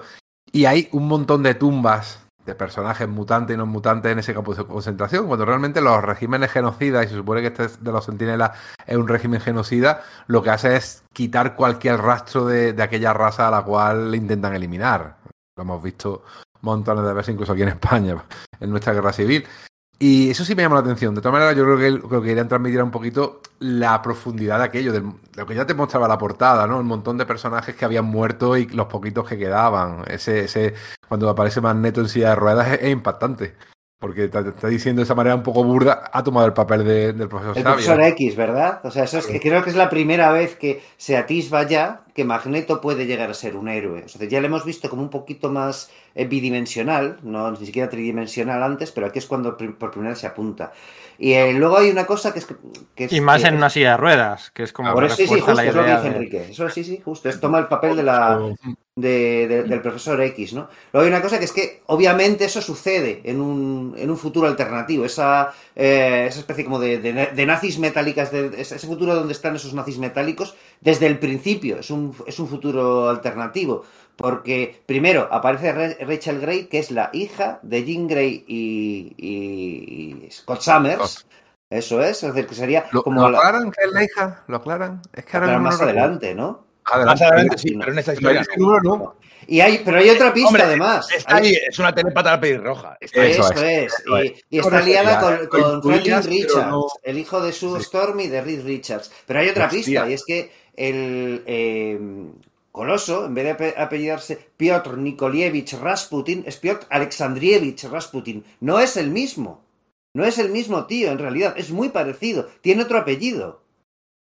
Ostras, eso no me he dado cuenta. Es yo. un futuro alternativo desde el principio. Todo lo que hacen, todo el Sí. viaje al pasado de Kitty Pride, es- está error. condenado al fracaso. No, no, no, no es un error. Eso lo pensaba comentar yo. Es un futuro alternativo. Mark Gruenwald Eso es lo que digo. no dejaba. A ver, eh, ya sabéis cómo era de Mark Gruenwald de, de, de protector respecto al timeline, ¿no? Respecto a las al- los viajes en el tiempo, las repercusiones, las consecuencias y, todo tenía que tener un- una conexión, las edades y tal, y no dejaba que nadie pudiera narrar futuros eh, canónicos en el universo Marvel, ¿no? Y entonces aquí se les ocurre esto de que es un futuro alternativo y la idea de John Byrne de- del viaje telepático de Kate a Kitty, ¿no? Que me parece que me parece una solución muy chula para, para saltarse el baneo de, de Greenwald, ¿no? Y eso queda claro en el, en el, el apellido de Coloso y en algún detallito más. sí, sí. Warren Barlow años después estableció un poco las reglas del viaje en el tiempo en Marvel y esto es totalmente coherente ¿no? con esa con esas reglas, ¿no? O sea, no, tú no, puedes cambiar el, el futuro, sino que via- viaja a una línea alternativa, bla, bla, bla. Entonces esto es totalmente coherente. directamente de una línea temporal alternativa, por la Eso presencia de, de, de Rachel, que es la... Claro, son esos episodios que... sí, claro, porque es eso, Claremont y Bernie trabajan con mucha antelación, tenían pensado una confrontación en el número 150 de Magneto aliándose con Fénix, que hubiese vuelto con, lo- con los poderes, que si lo de Marico, tenía un montón de cosas pensadas, que claro, quedan torcidas cuando, cuando Jean Grey no muere. Y una de las cosas que tienen ahí es como, vale, pues esto lo podemos hacer que sea un futuro alternativo. Y una de las pistas es esa, también no solo la presencia de Jeans, ese, perdón, de, de Rachel, sino el apellido de Coloso, que no es el, el futuro eh, que ha sido evitado. Siempre No aprendemos había- algo, ¿eh? No me había dado cuenta de eso. No, nunca, nunca. A mí hace, yo tengo, tengo que reconocer que no lo sabía me lo dijo hace unos años nuestro, eh, vamos, eh, nuestro, nuestro amigo de nuestro, pues de Pedro y mío, porque creo que vosotros, Íñigo y, y Enrique no lo conocéis, eh, Javier Agrafojo. Yo no había caído en eso y me voló la cabeza. Hace unos años me lo dijo. Sí, en vez de ser Nikolievich, es. Alexandrovich, eh, Eso Eso, es. es, Alexandrovich. hijo de Alexander. Y además el universo del 811 como corresponde por el enero del 81, ¿no? Que es la es. fecha de portada. Pero que es que no es que se convierta en un universo alternativo porque cambian el, el, el- el tiempo, sino porque desde el era. principio era, un futuro, el futuro de un universo alternativo. Sí. Vale. Pero bueno, es un universo alternativo, pero que nos dice hacia dónde se encamina, ¿no? Si, todo sigue el rumbo que está siguiendo las cosas, acabará así. Eh, Al final, que eso es lo importante, y es, es que a partir de aquí, los, eh, a partir de aquí es donde empieza de verdad la metáfora y, y el tema de la mutación a ser una parte importante de la serie. Bueno, todavía tardará un ratito más, pero ya está, ya está, ya está firmemente. cuece A fuego muy lento, ¿eh? Sí, pero ya está, Muy firmemente, lento. ya está firmemente plantado.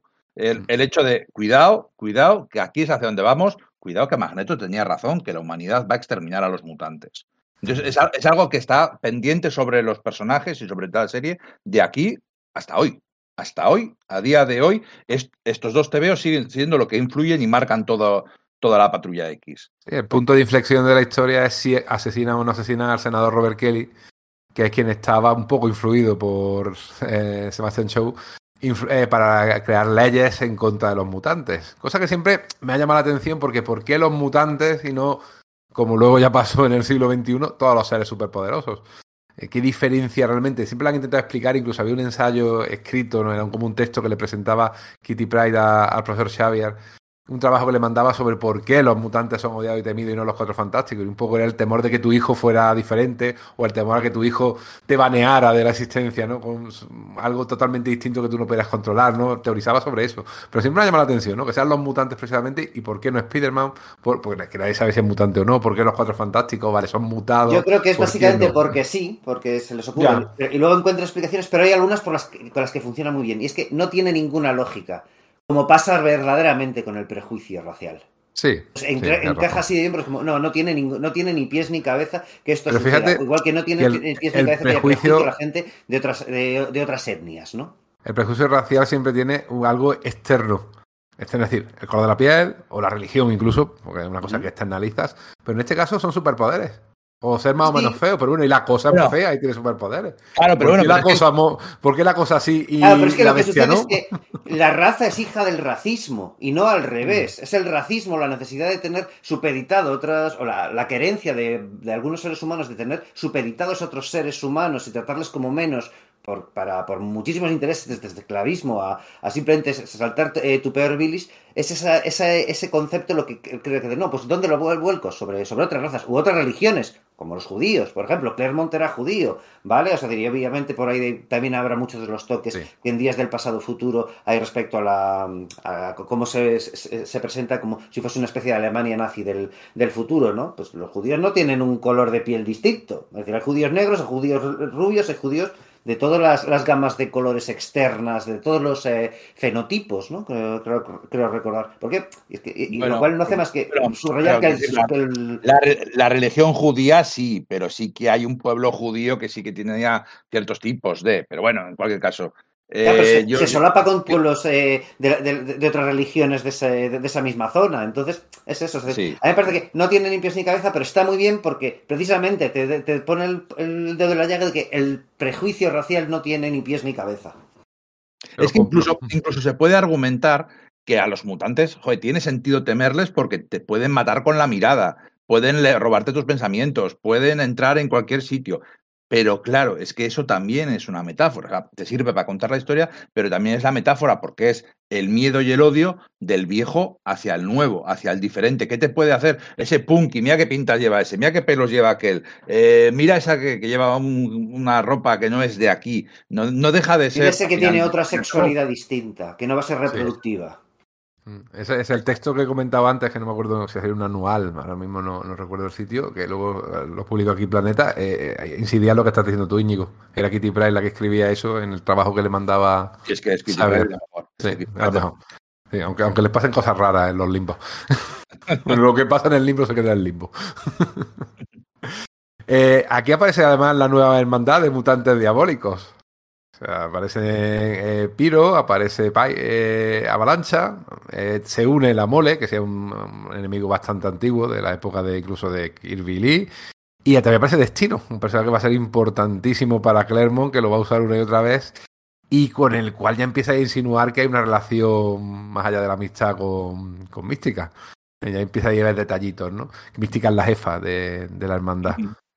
Es, es que es un grupo que funciona de lujo. Es que para que los grupos de villanos no pueden ser eh, seis o siete tíos todos genéricos iguales, es que no pueden ser más diferentes. Y simplemente las siluetas de cada uno, Piros tan delgado, Avalancha con ese casco, la mole, Mística y Destino. Destino es una anciana. O sea, eh, ¿cuántos grupos de, de supervillanos tienen a una anciana entre sus miembros? Este y algún otro, no, no, no, muchos más. Entonces, simplemente que tengan unos poderes tan variados, unas pintas tan tal, eh, hace que sean memorables y que cada pelea que tengan con la patrulla X, que de aquí hasta el final de que se vaya a Clermont, bueno, y luego hasta que al final de que se vaya a Clermont, cada pelea es diferente y memorable y con diferentes resultados. Que en unos gana la patrulla, en otros gana la, hermandad y en todos hay heridos. En todos los combates contra la hermandad hay sensación de riesgo porque siempre sale algún herido. Con el tiempo se redimirán, bueno, redimirán, se legalizarán, mejor dicho, y serán utilizados por el gobierno incluso. Sí, sí, pero seguirán tiene, una, tiene una evolución, tiene una evolución bastante, bastante curiosa. como nos sobra tiempo, vamos a. Os lo pregunté con la saga de Fénix Oscura, ¿cuál era vuestro momento favorito? ¿Os acordáis? Eh, ¿Cuál es vuestro momento favorito? Claro, son solo dos números. Pero ¿cuál, ¿cuál es vuestro momento favorito? La escena, la viñeta o el momento favorito de Días del Futuro Pasado. O sea, tú, por ejemplo, Íñigo, ¿con qué momento eh, de Días del Futuro Pasado, con qué momento te quedas? A ver si todos decimos el mismo, yo creo que puede ser. No, no, no, no lo sé, no lo sé. Con, quizá con la muerte de Lobezno. Puede ser. Me- me- Claro. Claro. ¿Cuál va a ser? Ah, sí. Vamos. Pensaba que iba a ser de. O íbamos a decir todos números random. no, random. No, no, la muerte de, de- de Tormenta también la empala y te lo pone en silueta, ¿no? Esa también duele. Duele incluso ver. más que lo otro, ¿eh? Por molar, también mola ese momento en el que Co- Coloso llorando, eh, se, se le ve llorando y luego se, se ve al centinela volando, por- o sea, que sale volando porque Coloso lo ha reventado y a, y a Rachel Grey sintiendo la muerte psíquica de, de, de Piotr, ¿no? Por molar molan mucho todas las muertes, son muy impactantes y ese momento en el que pues eh, se, se atisba, ¿no? Que, que Mística pueda ser la madre de Rondador, ¿no? Esa sugerencia que se queda ahí, etcétera, es guay. Pero el momento que mola es cuando desintegran a Lobezno y solo queda su esqueleto cubierto de adamantium. O sea, eso es como, no sé, me parece obvio. Es, eh, y como cae la mano, ¿no? Esa mano de Terminator, eh, casi casi, ¿no? Ese brazo cae a los pies de Tormenta y de, y de Coloso, ¿no? Yo creo. que es lo que mola. Vale, pues entonces no ha habido. Sí, sí, Esta vez no ha habido polémica. No, bueno, eh, por obvio no hay que, no, no tenemos que dejar de A mí, caer a al mí me, barro, ¿no? a mí me gusta mucho, me gusta mucho cómo no solamente es una hoja de ruta eh, el del futuro, sino una hoja de ruta de hacia dónde van los personajes. Porque Kitty Price acaba de entrar. Todavía prácticamente no ha tenido ninguna interacción con Lobezno. Sin embargo, aquí están casados, llevan casados toda la vida. Entonces ya nos dice que Con esa, Coloso, esa con con Coloso. No lo ven, no, con Coloso no se casó. Te ha salido un lapsus. Me- me habéis- Normal. me habéis entendido. Sí, sí, sí. Sí. Y, y- ya de ese gru- esos dos adolescentes se van a enamorar, eso lo estamos viendo. Eh, antes comentábamos que Kitty no podía eh, involuntariamente no tener miedo a Rondador y cada vez que le veía saltaba y se retrasaba, y eso es- se ve en el número anterior. Y en este número, en cuanto Kitty aparece, cuando Kate, la mente de Kate Pride, entra en el cuerpo de Kitty y se despierta, lo primero que ve es a Rondador y dice, Kurt, ¿estás vivo? Y le da un abrazo. Y Rondador está sorprendido porque por la diferencia, ¿no? Ese, ese poner, ese contar en el anterior número y en el anterior ese punto viene para que, para que eh, dé fruto en este momento. Sí, este- ese complejo de rondador se va, es una cosa que se va reiterando una y otra vez, le vuelve a pasar con los nuevos mutantes. El pobre siempre tiene esa cosilla. Claro, tenía aquel aparatillo que, que era el inductor de imágenes, pero le dejó de usarlo en cierto momento. Y ya parecía que quería, ya, ya, parecía que lo que quería era hombre que se le aceptara. Pues ya ahí estaba el mensaje, ¿no? Aceptarme como soy. Porque la verdad que es un bichito usar, adorable había- y Había una explicación, sí, sí, se daba una explicación a- a- al dejarlo de usar. Vale, muy bien, pues de Terminator vamos a Aliens. Yo tengo que decir una cosita del dibujo, ¿eh? Ahí Viernes está muy descuidado. O sea, de- sí, las figuras están bien bosquejadas, están muy bien, pero es que no hay un puto fondo. O sea, una- todo, todo es color, un, un color amarillo, un color azul, un color naranja. Ahí se notaba que tenía ya prisa, algo pasaba ahí, probablemente ya estaba disgusto. No, no hay un fondo excepto cuando retrata al mundo. Sí, eso sí, pero se, se le ocurra y luego lo demás, ya, como ya te lo ha establecido anteriormente, dice, ya sabéis lo que hay el de segundo fondo, episodio parece un poco colorines. menos esmerado, ¿no? Cuando ya se están Ah. enfrentando contra el senador Kelly y tal, parece un poquito más esmerado.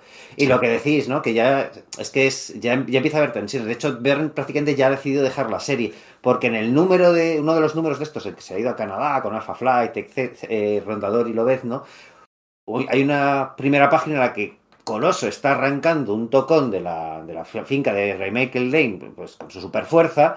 Y claro, según John Byrne, eso no le puede suponer ningún problema a un tío que se ha pegado con Sasquatch, el cual es capaz de sostener un, un, un jet de cientos de toneladas. Y sin embargo, el texto de, de Claremont dice: le cuesta un esfuerzo de la hostia, sus venas de acero orgánico están a punto de saltar, pero, eh, pero em, su determinación y, y- y- su tesón de granjero siberiano. Dice John Byrne: mira, estoy harto, estoy harto de ti, porque esto no tiene ni puto, ni puto sentido, Chris Claremont. A este tío, eso tal y como le he pintado, le, le está costando nada arrancar ese tocón del suelo. Y él ya empieza a tener muy claro que se va a ir, que se va a ir. Claro, es que es una diferencia de concepto entre los dos, ¿no? Virne tiene las reglas y quiere que se sigan las reglas y que sean siempre coherentes, y Claremont está interesado por el dramatismo, porque todo el rato los personajes estén mostrándonos y estemos dentro de sus cabezas, viendo sus problemas, su origen y dándonos información sobre ellos todo el rato. Entonces, para él es más interesante que le veamos sufrir para hacer, eh, para sacar el, árbol, y para Virne es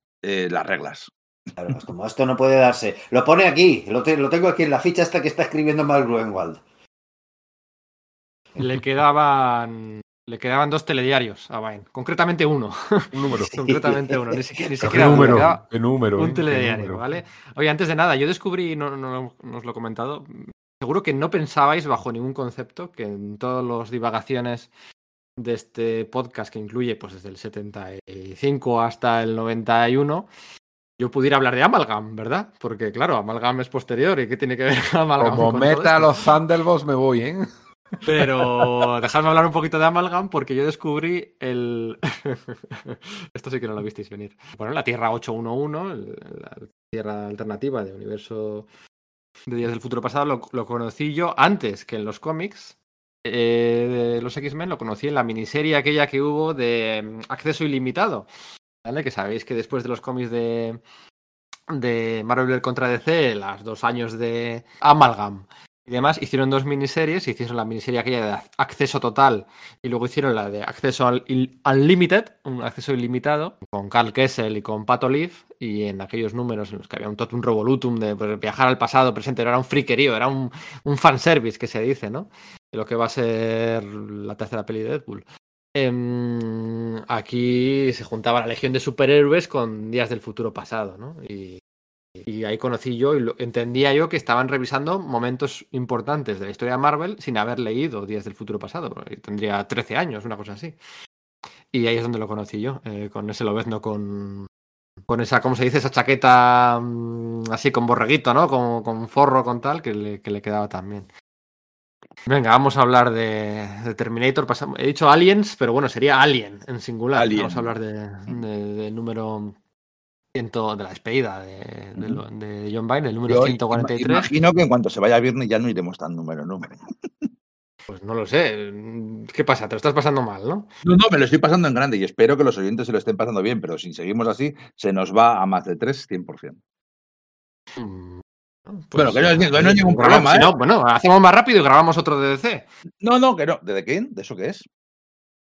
¿Es el DC de los torpes? No, no, no, eso no me interesa. Eh, Alien. Alien, la historia de Navidad de Kitty, el rito de pasaje. Cuando se gana los, cuando se consigue los galones, ¿no? Cuando se atraviesa toda la sala de peligro y todo el pájaro negro sin cortocircuitarlo todavía. Qué cosas, ¿eh? Es un error, porque de hecho ella ya ha utilizado ese poder para cortocircuitar cosas. Sí, sí, y lo van a hacer oficial tres números después, pero bueno. Ah.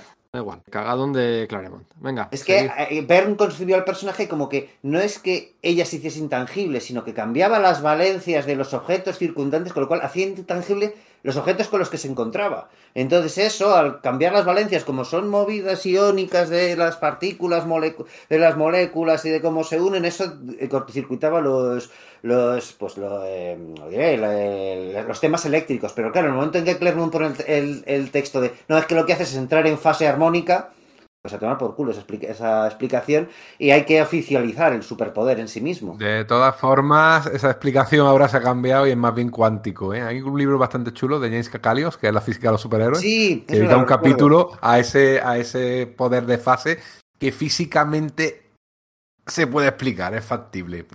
O hacerlo o no, pero que, ahí tiene explicación física, pero tiene que ver con la cuántica, no con esto ya que enlaces químicos que realmente no tenían mucho sentido.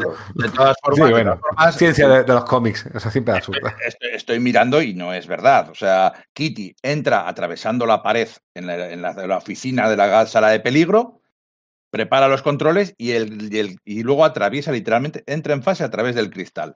Lucha contra, entra, va entrando en fase a través de las cosas y el, todo le atraca al, ataca al bicho. Y luego después, para entrar en el pájaro negro, entra por el suelo, se sienta y utiliza los cacharros. No entra en ningún momento en fase a través de la, electrónica ni nada por el estilo. De, de esto Pedro se va a enterar cuando edite el podcast porque se acaba de levantar, que creo que la niña lo llamaba. Pero bueno, está bien, te- vamos a dejarle ese mensaje ahí que, que no es Sí, como él decía. Pedro, bien. estás Claro, equivocado fíjate, y ahora no tenía- puedes contestarnos. Fíjate que yo tenía la misma idea, ¿eh? que en algún momento dado pasaba a través de las paredes de la, de la sala de peligro, que claro, están cubiertas de mecanismos y que algo circu- cortocircuitaría. Pero sí que es verdad que no pasa por ningún panel de control concreto. Yo lo que había pensado es que no estaba encendida. Y al no estar encendida no, no provocas eso. Es como, por ejemplo, cuando tú tiras al agua un móvil que no está encendido. No, si lo secas bien no va a, poder- a tener problema. El problema es cuando está encendido. Que sí te puede hacer un cortocircuito gordo. No cualquier aparato eléctrico. En Esa- cualquier caso, Mi explicación en mi cabecita. Pero bueno, No, como- tal y como lo explica Íñigo. En, en cualquier caso, Kitty Pride, eh, no, sabemos que John Byrne para diseñar a los personajes se basaba en actores en concreto y para hacer a Kitty Pride se basó en una joven Sigour- Sigourney Weaver. Lo cual no le veo mucho sentido porque Sigourney Weaver no se hizo famosa hasta ya, no, hasta ya tener una edad, hasta Alien. Había salido, creo que en una escena de pequeña en que salía desde lejos en Annie Hall, nada más. Eh, eh, pero bueno, se basa en Sigourney Weaver y, y extrapola cómo sería de joven o algo por el estilo. Hay fotos de. Bueno, pasa claro, no era famosa en aquel momento, pero hay fotos de Sigourney Claro, Weaver pequeñaja, que es muy famosa de ella viendo un concierto de los Beatles en Los Ángeles. Sí, hay fotos, pero hoy en día en internet, te quiero decir. Claro, En- claro. No sé cuántas fotos habría en 1981 o 1980 que estamos. a lo mejor es la cuestión que, que Verne tenía un libro de referencias fotográficas y dijo, pues tiro de esta niña, y esa niña resultó ser Sigourney Weaver. Yo fíjate que esa teoría que me decís, que a lo mejor está constatada e incluso hecha por el propio, yo creo que es más mía posteriori. Es decir, el hecho de que haga la historia de con Alien ya dicen, ah, vale, es que me estaba basando. No, no, se parece. Sí, se, pare- sí, se parece, sí, se parece. sí. Sí, yo sí la veo. Sí, pero bueno, Sí. Entonces dicen, bueno, pues vamos a hacer una historia de Alien. Claro, pues un homenaje a, a esa, esa obra maestra de Ridley Scott. Eh, es una buena historia, funciona muy bien, es una historia de acción y de miedo. Nada de, de- de la leche. O sea, narrativamente es su acción muy bien llevada para adelante. Venga, una viñeta de todo muy bien puesta. Es que está muy bien puesta. Es que hay Virne diciendo, mira, esto así se, se narra una buena pelea, una buena persecución, porque le- lo, lo borda, la verdad. Está, está A mí, muy, a, mí, muy bien. a mí de pequeño hubo una cosa que me voló la cabeza, que me, vamos, me voló la cabeza, me llamó mucho la atención de ese TVO. En el número anterior, en Días del Pasado Futuro, vimos como a, como a Tormenta la atravesaban. Y en la portada del, del- la- la- vamos, la portada, en la primera página de este número, vuelve a pasar lo mismo, ¿no? Y, que, y encima, para Mayor Inri, encima era un, flashback a una escena que había sucedido al principio del todo, de la, en la Patrulla X número 94 o algo por el estilo. El primer número de Claremont como guionista en sí mismo, es cuando, claro, cuando eh, Tormenta y el resto de la Patrulla X se enfrentan contra, contra los Ngarei, ¿no? Y contra Kierra, que el destructor, no recuerdo ahora cómo exactamente cómo se llama el tipo. Y este supone que es uno de los demonios menores que, que han quedado atrapados ahí desde entonces, ¿no? Desde, eh, pues, 40 números antes, ¿no? Lo de los sótanos de la, de la mansión que tenga cosas raras debajo es bastante recurrente. sí. Como es recurrente el diálogo este, por ser un poquito pedante, el diálogo este que establece con la cultura popular constantemente Claremont. Es decir, él se adelanta mu- a muchas cosas. Hemos visto antes lo de Terminator, ¿no? Esa moda del tío que viaja al pasado para cambiar algo, que también está en, en Regreso al Futuro cuatro años después. Aquí es posterior a Alien, pero cuando veamos el nido, es anterior a Aliens, que cambia totalmente el paradigma de lo que era el ecosistema donde se movía Alien, o tal como lo contaba en la película de Ridley Scott, no tiene nada que ver con lo que luego cuenta eh, que James Cameron, que sí, que luego se puede decir, bueno, es que era como un, una, un enjambre de abejas y nada más que hemos visto a una abeja sola eh, en, la película original, ¿no? Ahí, aislada de su, de su tribu, ¿no? De su colmena. Pero está, y lo vamos a ir viendo una y otra vez, como Claremont va a ir cogiendo un montón de cositas de todo lo que le rodea y también adelantándose, que hay que darle también su mérito. Sí, sí, sí, pero efectivamente el tío está muy al tanto. Es decir, que, jo, es que todo esto que hemos visto con los Shear, pues mucho de ello viene eh, con Star Wars, no sé, o sea, decir, de, Hay, Star hay Trek una escena, de, hay una escena momento, ¿no? posteriormente de huida de la estrella de la muerte en la cual cogen unos, unos joysticks un poco como de arcade y empiezan a, a- a tirarle a las naves de los, de los o sea, tiene, tiene, tiene un montón de, de cositas que hacen referencia lógica. Ujú. De hecho, Kitty se disfrazaba de Darth Vader también. En esa, Sí, en es esa verdad, saga. es verdad, es verdad, es verdad. No había problema Bueno, porque estaban y- editando los cómics y entonces no había problema de copyright en aquel momento. Bueno, Kitty, como hay que, como hay que ir rápido, ¿no? Según Íñigo, tampoco no podemos debatir aquí mucho si los nombres originales eran cutres o no, con lo de Ariel, Espíritu, con lo de. Bueno, pero eso forma parte del, personaje, de, de que- de crearse su propia identidad. Es un adolescente intentando crearse su, Su En personalidad. la, en la- en la propia nota, por Dios. en la, la propia hoja de John Vine, donde diseñó la página donde diseñó el personaje, hay unas notas ahí, hay unas propuestas de nombre en las que están ellas. Por cierto, la idea original lo pone en esa misma nota, no es un rumor ni nada, ni una leyenda, en la propia, en la propia página donde, donde mm, eh, eh, John Vine hizo el, el diseño de Kitty Pride, ¿no? Que esto venía, creo que lo contamos el otro día, porque hizo una portada alternativa para una revista con los Sí, con los miembros de el, del All New, All Different X-Men, los hizo pues, vistiendo el uniforme original de los X-Men, ¿no? Como una coña, ah, utilizando el... Dijo, "Ay, pues, pues me apetece dibujar algo más, ¿no? Y de ahí diseñó a Kitty Pride. Bueno, pues con, el, con el apellido de, de una compañera suya de colegio y ponía ahí eh, propuestas de nombres, ¿no? Kitty Hawk, Ariel, Spirit, eh, Sparrow Hawk, bueno, cosas así, ¿no? Y abajo, en el párrafo de abajo, eh, añade una, una, una nota en la que en la que pone estaría bien que Ariel fuera el nuevo miembro de los X-Men, pero más que más que eso que sea una especie de segundo equipo, unos X-Men en entrenamiento, ¿no? Em, eh, estaría bien incluir también a aquel chaval negro del número 203 de los Cuatro Fantásticos. Mark Wolfman y Keith Pollard. Eso es, de hace un par de años, y que, y que vistan los uniformes eh, originales de los X-Men, ¿no? Y eh, ocasionalmente puedan tratar, puedan ir en misiones con el primer equipo, y si este concepto es viable, hacer algunos episodios de interludio centrados en jóvenes mutantes en entrenamiento. Eh, sería una especie de legión de sustitutos de los X-Men, algo así. Firmaba John Byrne. Era una idea que tuvo John Byrne, ¿no? Y eh, a Jim Shooter, pues bueno, la, la- la censuró, no le gustó, no le parecía, le parecía demasiada copia de la Legión de los X-Men, pero la idea era meter a esta Ariel, a ese chaval negro mutante de, de los Cuatro Fantásticos y a Calibán, ¿vale? Luego llegaremos a eso. Eh, les dio tiempo a diseñar un tercer personaje. Claro, se llamaba Ariel, pues Ariel, Caliban, Calibán, ¿no? Sí, Eh, Shakespeare, la, tormenta- la tempestad de la tormenta. Era un, era un Calibán muy distinto, era una masa eh, casi amorfa con, con pequeñas extremidades que hubiese sido algo así como cerebro en miniatura y orgánico, ¿no? O sea, una, una persona que tuviese el poder de cerebro, el- la computadora de Xavier para localizar mutantes. Y claro, pues que esos Seguro que lo tiene, sí. que, ese poder Eso lo es. tiene, el de rastrear, Eso es. ¿no? Al fin y al cabo. Eso, sí, sí, eso queda heredado de la versión final que veremos más adelante. Pero era como, como- era más como el jorobado, el jorobado de Notre Dame, y encapuchado, no se le veía nunca la cara. Y bueno, pues eh, les dio tiempo a diseñar a ese otro personaje. Tenía sentido si has hecho un Ariel que hagas un Caliban em, como referencia a Shakespeare. Y nada, pues eh, se quedó ahí la cosa y no diseñaron más, ¿no? Y, y- y ya está. Ahora Hasta un tiempo después, que Bueno. ya llegaremos a ello. Nos despedimos de John Byrne. He dejado No, una pregunta para el fin. No, John Byrne, no, por favor, no te vayas. John.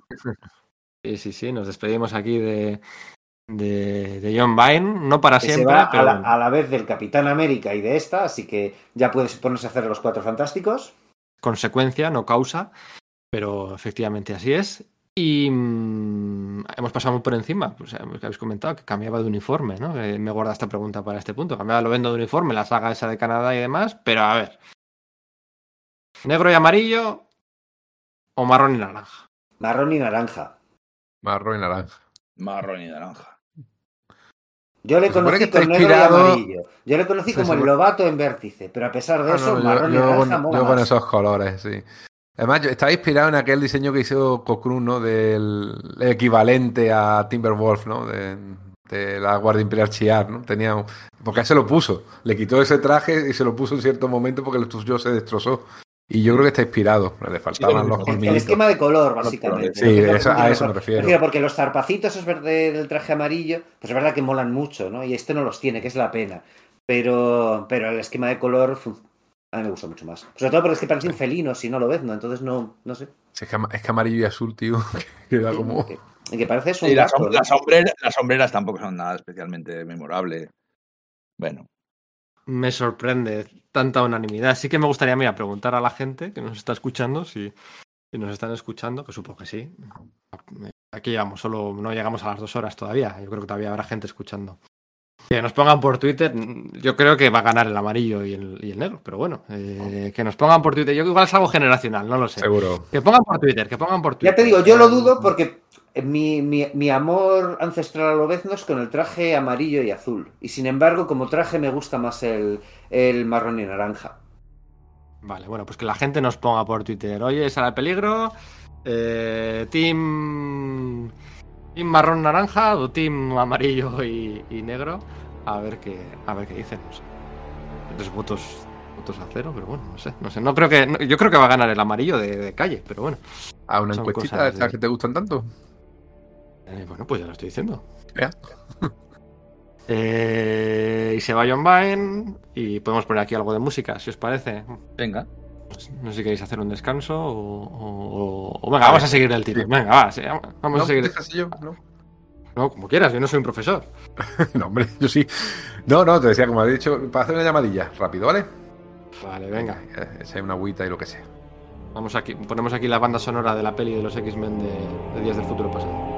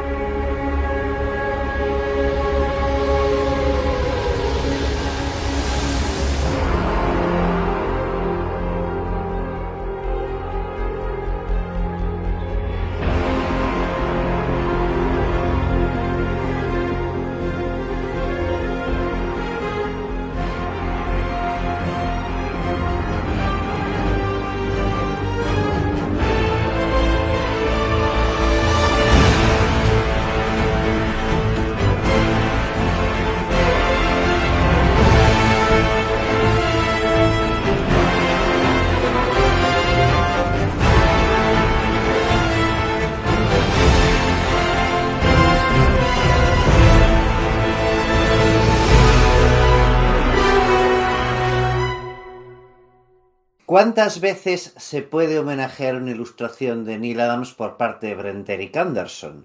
Porque la portada del siguiente número de los X-Men, una vez que se ha ido John Byrne en ese episodio en el que se enfrenta contra Despair, es prácticamente igual de de- que una de las ilustraciones de Neil Adams en el año 60 y muchos en la etapa de Roy Thomas cuando se enfrentan contra los centinelas. Y es prácticamente la misma que utilizará en la portada de Dios ama el hombre mata, ¿verdad?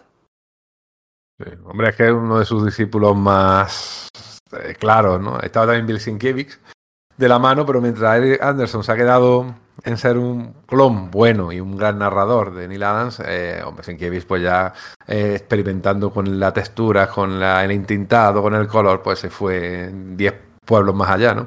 Del, No del- es baladí mencionar a Sienkiewicz porque en el momento en que Bern se va, se Pensaron en él, ¿verdad? pensaron en él también. Fue uno de los. eh, se pensó en Anderson, efectivamente, pero también en Sienkiewicz. Se pensó en varios de quién con, con quién podemos sustituirle, ¿no?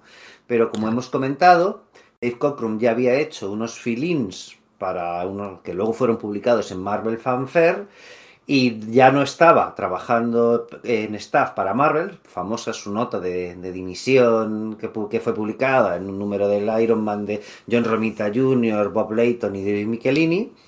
El previo al, al demonio de la botella, en el número anterior. efectivamente, justo ese número.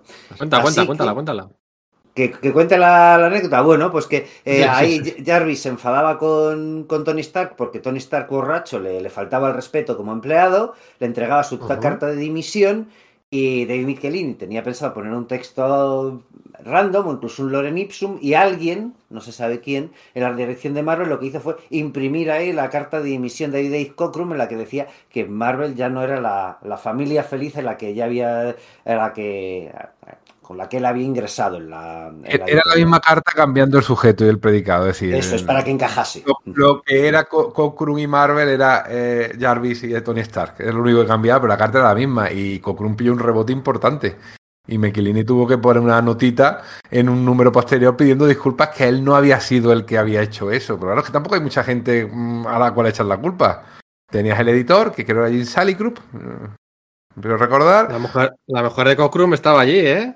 Sí, Patty, ¿no? Patty, ¿no? Eh, Estaba en las oficinas. Y que ¿eh? Patty además era, tenía, o sea, si por ejemplo Stan Lee, cuando, cuando esto no lo- creo que no lo hemos contado en el podcast anterior. ¿Piensas que fue un ataque de, de bandera amiga? Es que, a ver, No, no, Cuando, cuando, esto no lo hemos contado en el anterior, pero cuando John Byrne llega a los X-Men, eh, Stan Lee llama a Jim Shooter y le dice, oye, ¿qui- qui- ¿quién es este tío que está sustituyendo a Cockrum en X-Men? Que me están diciendo que es, que, que es lo peor, que va a tirar abajo la serie, que pin, que pan. Y a Jim Shooter como que le extraña mucho la historia, indaga un poco y descubre que ha sido Patty Cockrum la que le ha ido a, a Stan Lee a decir, oye, este, que este es muy malo. Entonces, bueno, pues Sh- Shooter sale en defensa de John Byrne, enseña las páginas y dice Stanley, ah, pues fíjate, no, no, no, este- pues está bien, es un, es un tipo con, con criterio, ¿no? Pero que ah, tenía, hacía sus, sus tejemanejes. También es la responsable gráfica de uno de los TVOs más infames de la historia de Spider-Man, ¿no? Le de cómo era el, el 8 rojo, ¿no? O algo por el estilo, un TVO ahí publicado por sí. Tremendo, tremendo, tremendo. Perdón, continúa, que es que no paro de...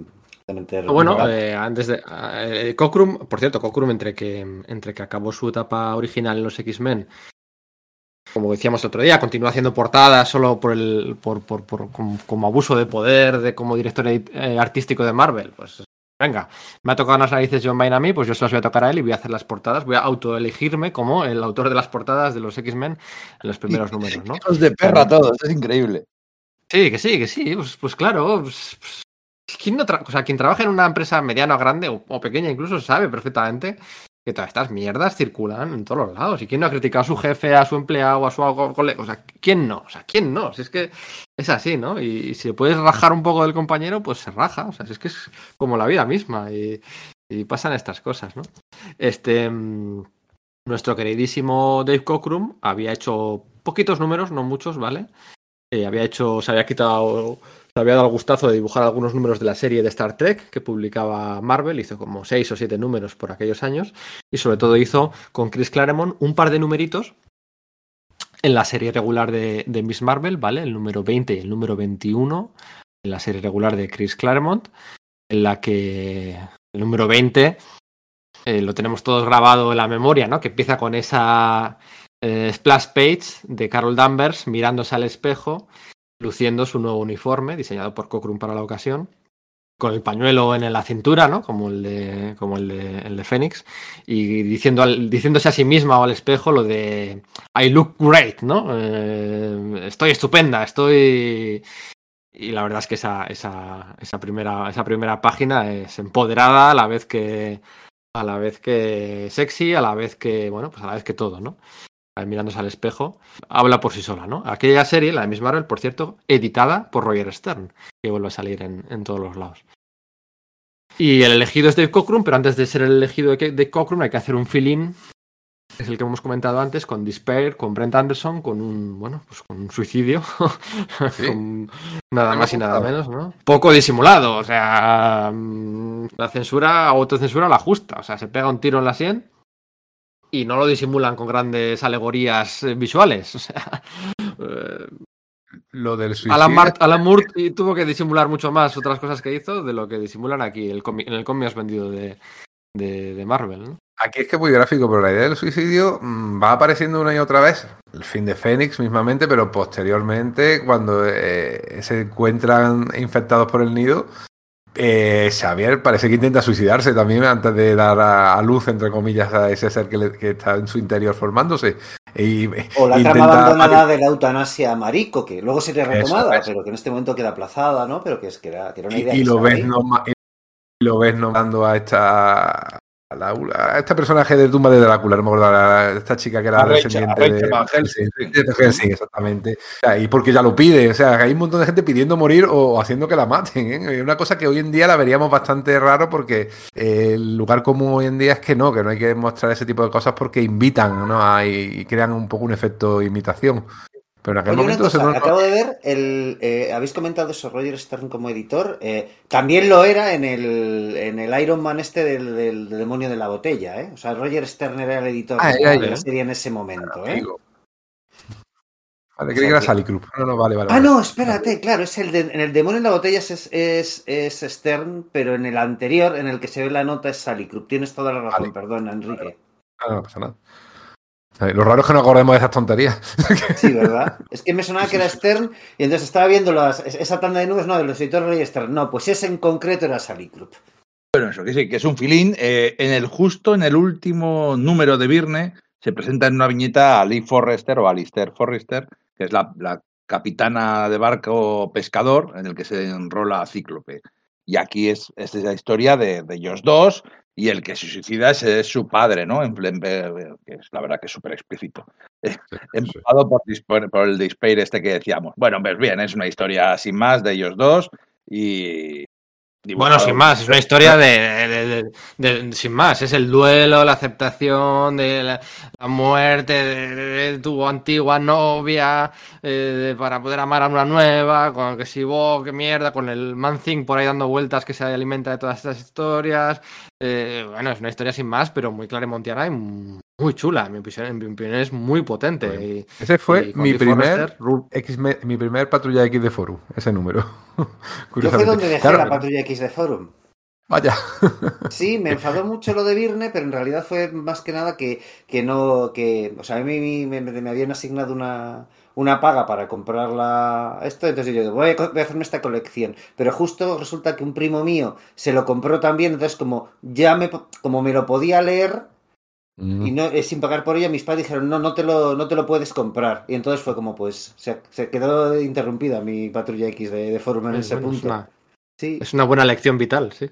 Sí, sí, sí, como te lo puedes, tu primo te lo puede dejar, no te lo, eh, no te lo puedes comprar. Así que no, no, no vas a seguir la colección. Y ahí se acabó.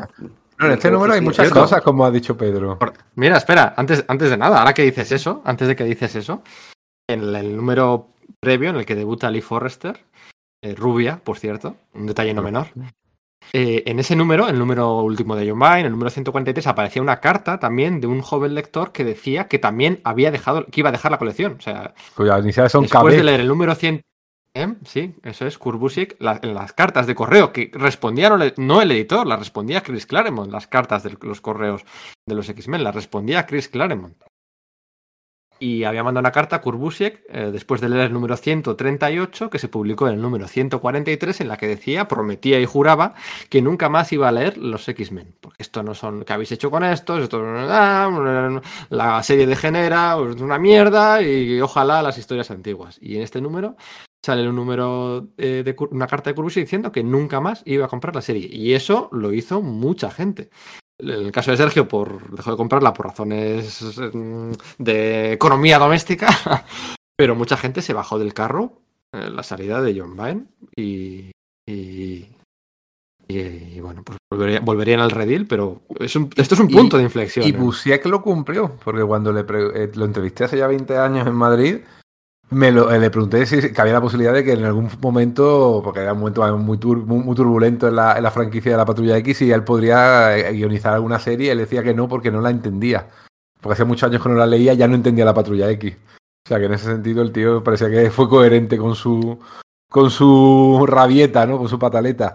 Eh, ha dicho Pedro que en este número pasan un montón de cosas y es verdad. Tiene eh, lo de Cíclope, eh, no solo eh, lidiando con el fallecimiento de Jean Grey, cuando además, si tú te habías leído los números anteriores, tú esperabas que Cíclope desapareciera una buena temporada.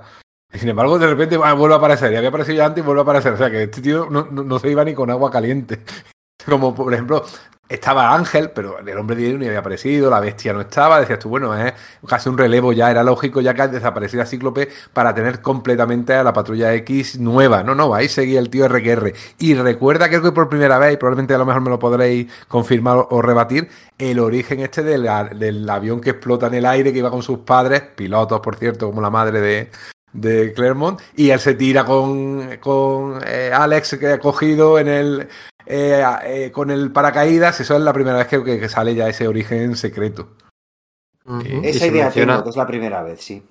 Es la primera vez que se ve, no recuerdo Eso. si se haya contado, yo creo que no, pero es la primera vez que se ve y se menciona la diferencia de edad de cuatro años, además, entre Alex y, Que- y Scott. Que, que es una locura porque si tú coges a un niño, a lo que sea en brazos en un paracaídas, se te escapa del tirón que eso pega. Pero bueno, en fin. Es cosita de los sí. TVO. Y sobre todo Pero bueno, es más. Claremont, Claremont ahí aplicando retrocontinuidad a todo el mundo. A Cíclope, Sí. a Rondador, a Loen, ¿no? A toda ¿Cuándo, ¿cuándo aparecía a la, hija de Banshee? Por esta, por esta época, ¿no? Más o menos, ¿no? Eh, La hija de Banshee apareció En por primera vez, Sirin o apareció por primera vez en. Eso es, en Spider-Woman, que es una serie que había empezado a Vale. Claremont. eh, en unos números en los que aparecían Blackton Cassidy y el Juggernaut de civiles, los dos. y ahí aparecía Sirin también. eh, dando un paseico por el, por el ISN, donde estaban los lugares también. son bien chulos, ¿eh? Los TVs de Spider-Woman de Steve Sí. Lealoa y, y Chris Claremont. Sí, sí, sí, ¿eh? A mí sí, Steve Lealoa en general no me suele Claro. gustar demasiado, pero aquí está brillante, brillante. Tyrion salía como hija de, ¿verdad? Y fue en, en la patrulla donde dijeron ya Bueno, que era su hija, ¿no? Bueno, yo creo que No, aparecía aquí ya se dice que con sí, su hija, ¿eh? es que además... ¿no? Sale con su uniforme. Mm. De hecho, es que Roy Thomas tenía intención de que Banshee, cuando lo creó para la Patrulla X con Werner Roth, que hubiese sido eh, femenina. Pero Stan Lee dijo, no, no, que sea un tío, que sea un malo tipo. Entonces aquí es que como El- que retoman esa claro. idea original de que fuese un personaje eh, femenino, lo único que no lo pueden Claro. llamar Banshee porque, bueno, todavía... En no la lo- mitología celta es que es una, es una mujer. Efectivamente. Sí, No, Roy las Thomas la- siempre, siempre tiene que contestar en entrevistas a eso. No, no, claro que sé que, que son femeninos, pero que Stan quiso que no. Además era un villano, es. en principio, ¿no? Dominado por el Sí, factor. bueno, controlado mentalmente. Bueno, que se Sí, está poniendo nervioso controlado. Íñigo porque vamos muy lentos. Está Que poniendo no, que no me estoy poniendo nervioso, que me lo estoy pasando bien. Que, que como si dura lo que tenga que durar. Vale, vale, vale. Bueno. Bueno, pues venga, vamos a pasar a la siguiente saga en la que no os lo vais a creer, pero alguien secuestra a la patrulla X, Sí, hombre. ¿vale? Sí, sí, sí, sí, sí, sí. Mm, Secuestra a la patrulla X con la llegada ya, ahora sí, de Dave Cockrum eh, como dibujante titular y regular de la serie, ¿no? Y por un lado está Lee Forrester y, y Cíclope dando vueltas por el globo, qué típico, y llegando a una isla misteriosa, qué típico, con motivos Lovecraftianos, qué típico, y por otro lado, pues bueno, pues, pues aquí lo único original que es, bueno, que, que Claremont utilizará al hombre de hielo, es lo único original. Em, con sí, porque que se interiores. luego de la, la isla Lovecraftiana tampoco... tampoco es decir, es decir, bueno, yo- Eso yo debió pensaba- ser.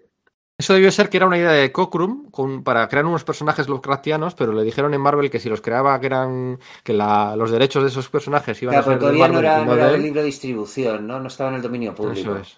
Vale, yo pensaba que es que se- lo iba, lo iba a imbricar con los Nagarai, ¿no? Que eran los Lovecraftianos, los bichos Lovecraftianos que había utilizado varias Ah. veces ya. Vale, no sabía esto. Sí, no. Es que la isla esa sale aquí y nos tiramos un tiempo largo visitándola y la patrulla que se da para allá a pasar incluso temporadas, pero que yo sepa nunca se da explicaciones ni se dice de dónde sale ni de dónde ha venido. O sea, es la- No, no, no, no, no, eran. Eh, como, un- no le- como no iban a ser derechos de Co- para Cockrum, pues dijo, pues nada, pues no lo, no lo, no lo hacemos y ya un está. cabo pero- suelto desde hace más de bueno. 40 años. Sí, sí, sí. Bueno, es que ya sabes, que todo el mundo decía que el declive de la serie había empezado aquí. Este era uno de esos ejemplos. Para, Eh, mucha, pero para lo que- mucha gente, para mucha gente, cuando se va a Virne, la serie acaba en el sentido de como acaba Daredevil con, con Born Again, de la historia está contada. Mucha gente opina eso, que cuando es cuando se va a Virne. Yo, para nada, porque yo creo que la historia de verdad. Como guion e historia, mejor. Vamos, va hacia arriba como, como un cohete. Porque la, deja de... la historia de la Patrulla X de verdad empieza casi casi hasta ahora. Es como, bueno, lo de Virne ha sido la aventura que les lanza la fama, y a partir de aquí es cuando Claremont empieza a contar lo que, lo que de- tiene que contar o lo que debe contar sobre ellos. O sea.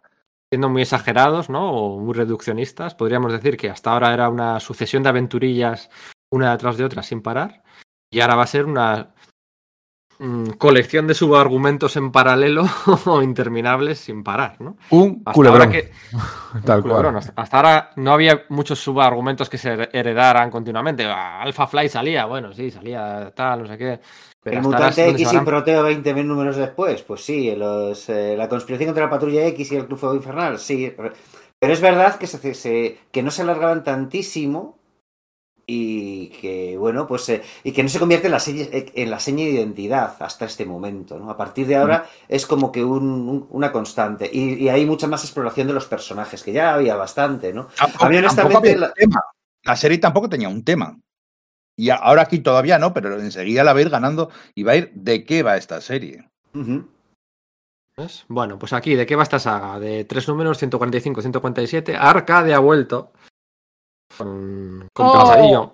Arcada. De, de- Lo gusta de llamar. aquella manera. No sabía que nos gustaba. Yo pensaba que era un personaje que gustaba, pero bueno. Pero mucho, Es que lo los personajes que, lo mucho que te dicen, los personajes que te dicen que son graciosos, que te tienen que decir, este tío es gracioso, a mí me matan. Si te tiene que decir que alguien es gracioso, ese personaje no lo es. Y este supone que va de gracioso por la vida y no lo es. Es un. bah. Lo- Sí, no lo sé, odio, yo tengo tío. en general ese problema con el humor. En general, a mí el- en general el humor no me mola, porque el humor supuestamente tendría que hacer reír y entonces no, no consigo hacer esa conexión. Pero a mí Arcade sí me mola por el tema sádico. ¿Vale? Me mola el... eh, sí, me o sea, gusta el humor, pero me gusta los sádicos. sí, claro. ¿Pero qué eres tú, fan de Zack Snyder o qué?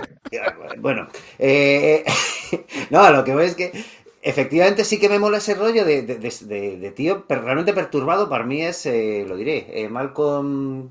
Ah, me sale Malcolm McLaren, pero ese es el de Malcolm la- McDowell, ¿Eh? el de los coches. Malcolm McDowell, le ha dicho Malcolm Íñigo. McDowell, eso es, ¿no? O, La naranja mecánica. Eso es, y, y de hecho, joder, piensa que el, que el... Bueno, ¿cómo estoy con los actores hoy? El Joker de, de Christopher Nolan.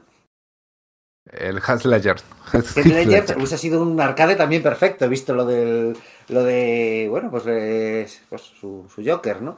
A mí me mola por ese rollo de perturbado. De tío que te va con, que, que te va con un camión de helados con la musiquita esa. con el- Me mola ese rollo. ¿Qué pasa? Que sus aventuras son... O sea, no, no, no ofrece mucha oposición, porque tiene que llevarte un parque temático lleno de robots.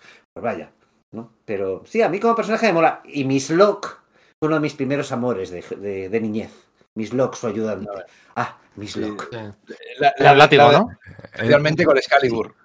Es una Emma Peel de, Miss Con su, con, con- con- con su flequillo apuntado. Eh, que no, no. Ahí, ahí lo, lo- lo del el BSDM ahí está a tope. Eso sí es verdad.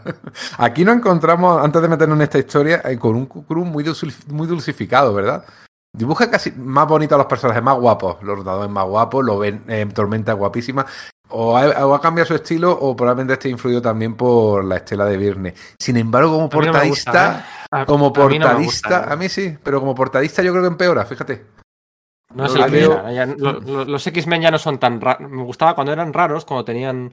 Cuando no eran anatómicamente tan perfectos, tan guapos, tan. Bueno, me gustaba esa versión, esos ojos raros de reptil de tormenta, ese rondador más demonio. es- eso es lo que me gustaba. Aquí son todos. Y su, su, su magneto va a parecer un Funko Pop, casi casi.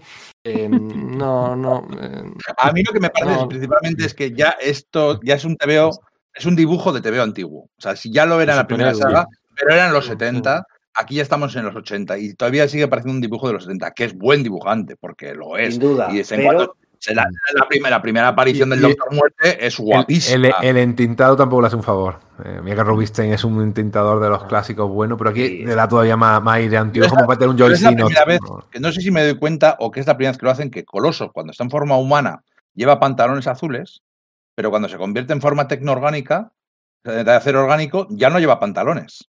sí, O sea, cuando es, es como el bigote cuando del es humano, le- Thunderbolt Ross, ¿no? Cuando, cuando se decir, cuando, va- cuando es humano, para que no vaya con las piernas al aire, le pintan unos pantalones azules.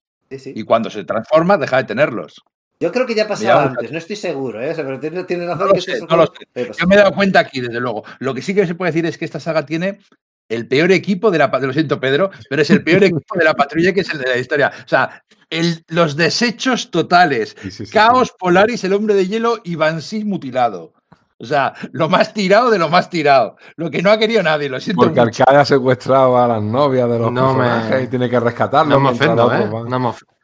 No me ofendo. Ah, a mí no hay es una escena, ahora has comentado me a Caos, a Caos y a Lorna, hay una escena en la cual recluta telepáticamente el profesor Xavier a, a ellos dos, en el que él enseguida acepta, sí, sí, te vamos a ayudar, y en cuanto se va Xavier, ella le regaña a él, que has tomado la decisión sin mí, y él le dice, uy, es verdad, lo he vuelto a hacer, lo siento. O sea, te estaba deconstruyendo, tío, Caos, en Qué 1982. bueno. A mí la verdad que, por ejemplo, no me gusta el traje Una cosa aquí curiosísima. Polaris. A mí me gusta el traje el clásico de Polaris y este que le pone Cockrum no me mola mucho. Y coincido mucho con lo que decís de, de Cockrum. ¿eh? Me parece un, dibujante al que es muy difícil señalarle eh, faltas eh, claras, ¿no? Es decir, objetivas, ¿no? Pero para mí pierde fuerza. Es un TV que el guion es muy ya de los años 80, efectivamente, y sin embargo el dibujo te, te parece que sea eso de, de la primera mitad de los años 70, ¿no?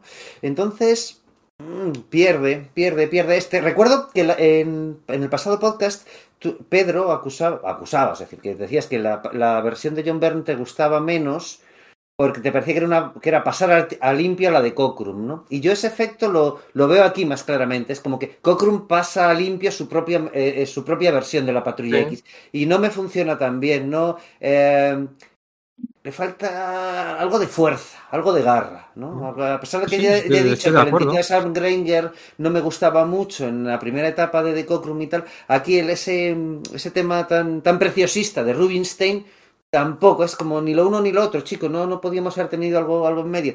Es, igual es por ponerme tonto, pero de verdad que lo siento así, ¿eh? Sí, aparte yo creo que, eh, a ver, es cierto que Claremont trabaja con el método Marvel y da mucha libertad a los, a los dibujantes. Hay una cosa muy importante que tenemos que, que ver, que, tener en cuenta con, con esto de serie de podcast, es que prácticamente todos los hallazgos gráficos que veamos son siempre aportación, aportación del dibujante. O sea, Claremont raramente, Claremont cuenta la historia prácticamente como si fuera una novela. Entonces, raramente dice, aquí quiero que dividas en una página que se gire para crear un efecto.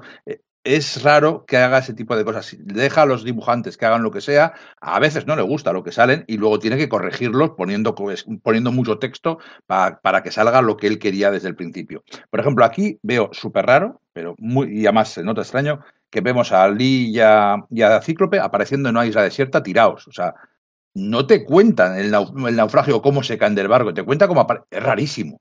O sea, porque, coño, en un número cuéntame que se llegan del barco y en el siguiente cuéntame que aparecen en una isla desierta. Pero no que de pronto estén tirados en una isla desierta. Además, ¿qué ha pasado con los otros marineros con los cuales ya empezaba a llevarse bien Cíclope, ¿no? Porque, claro, era el niño guapo que básicamente el Ali le había echado el ojo para tirárselo y los otros estaban muy cabreados porque la jefa, ¿no? Se estaba liando con este tío.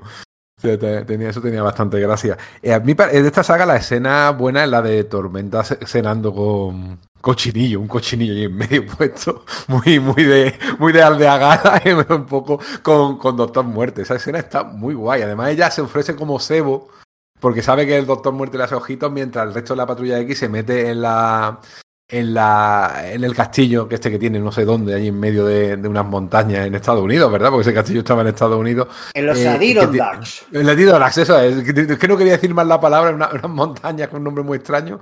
Y ahí, eh, mientras el resto de la patrulla que intenta liberar a, a Arcade, que- es por lo que han secuestrado a sus familiares, Miss Locke eh, y tal, ¿no? Pues hay un poco un plan en, dos en dos fases, ¿no? Por un lado, intentan liberar a esos familiares que tiene Miss Locke, y por otro lado, hacen lo que Miss Locke le ha pedido, que vayan a por Arcade. La verdad que el guion tiene girillo, ¿no?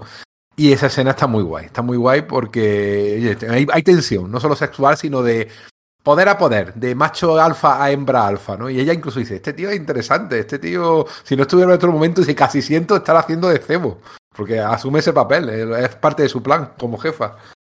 Sí, Es sí, que hay unos la- diálogos de pensamiento que dice Doom is a fascinated man, ¿no? Sí, Sí, señor. Estoy disfrutando de- del momento. Eh, Tengo de esa, esa página delante, sí señor. Y él, y él, y él mismo dice, esta mujer es extraordinaria. Es que la Bien. prosa de los, de los, Parece de hecha los- para mí. de los monólogos. Se siente atraída por mí. Mola Sí. Está ahí, Claremont lo hace muy bien ese, ese, ese juego, ese cortejo perverso, porque los dos saben que en el fondo se están engañando el uno al otro. No, debería ser mía, lo será. Está, está, eh, De, re- esas- de esas reina a rey, de- leona y león. es, No me teme, pero lo hará. Una cosa. Sí, sí, es que es, es muy No, no. sórdido todo. Entonces mola, tiene ese punto kinky que dice, sí, señor. Pero, Señor claro, muerte, a mí mola. lo que que más- escribe muy guay. Es que Vamos, eso está muy vamos a guay, salir. tío. Cuando termine, este por- eh, cuando termine este podcast, vamos, nuestras imágenes públicas van a quedar irremediablemente dañadas porque estamos todo el rato diciendo lo que nos mola todo: el sado, la dominación, el no sé qué, la, la perversión. Oye, ¿cómo que a ti te mola eso? Yo no he dicho que a mí eso me A ver. Lo has dicho ya varias veces. ¿Yo? Que a, que a mí lo que significaba el sexo vainilla me lo, me Bueno, lo ha- enseñó ha- una ha persona dicho que 20 años prefiere- menor que yo, echándomelo a la cara. Digo yo, vamos a ver, soy un viejo, ¿qué quieres que haga? Yo no entiendo esas cosas. Creo, Sergio creo que ha dicho Sergio creo que ha dicho que prefiere el punto sadismo a la comedia o que le gusta Sí, más sí. el punto sadismo Eso que la es comedia, cierto, lo que ha dicho. Yo creo que yo creo que todos estamos aquí de acuerdo con eso, ¿no? O bueno, si tú prefieres ir a ver un monólogo de Ricky Gervais, pues adelante, pero Yo he ido a ver a Ricky Gervais. Los yo- son la leche y son muy sádicos. ¿eh? Son muy sádicos. pero yo me quedo- la parte sádica.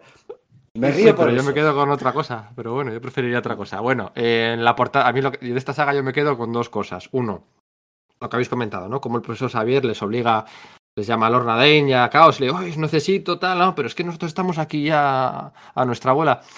Si pudiera hacerlo de otra forma, no te preocupes que no te lo exigiría, pero tienes que venir, ¿no? Y les obliga a ir. Y luego le llama a la bestia y le dice la bestia, oye, ¿queréis que os eche una mano con los Vengadores? Y le dice, no, no, no, no hace falta, no hace falta, no hace falta. o sea, ¿en qué quedamos? Xavier, ¿en qué quedamos? O Le sea, falta decir, voy a hacer un equipo nuevo de la patrulla X para ir a por esta patrulla X, que eso ya lo he hecho es. 10 O sea, veces. Llame a los Illuminati. En fin, bueno, da igual. Y luego me, me flipa mucho la portada del número 147, no hay con esa tormenta. El número 147, o sea, habían pasado 10 números de la saga de Face Oscura, 10 números, y en la portada sale Tormenta Oscura. O sea, con, e- bueno, Tormenta Oscura.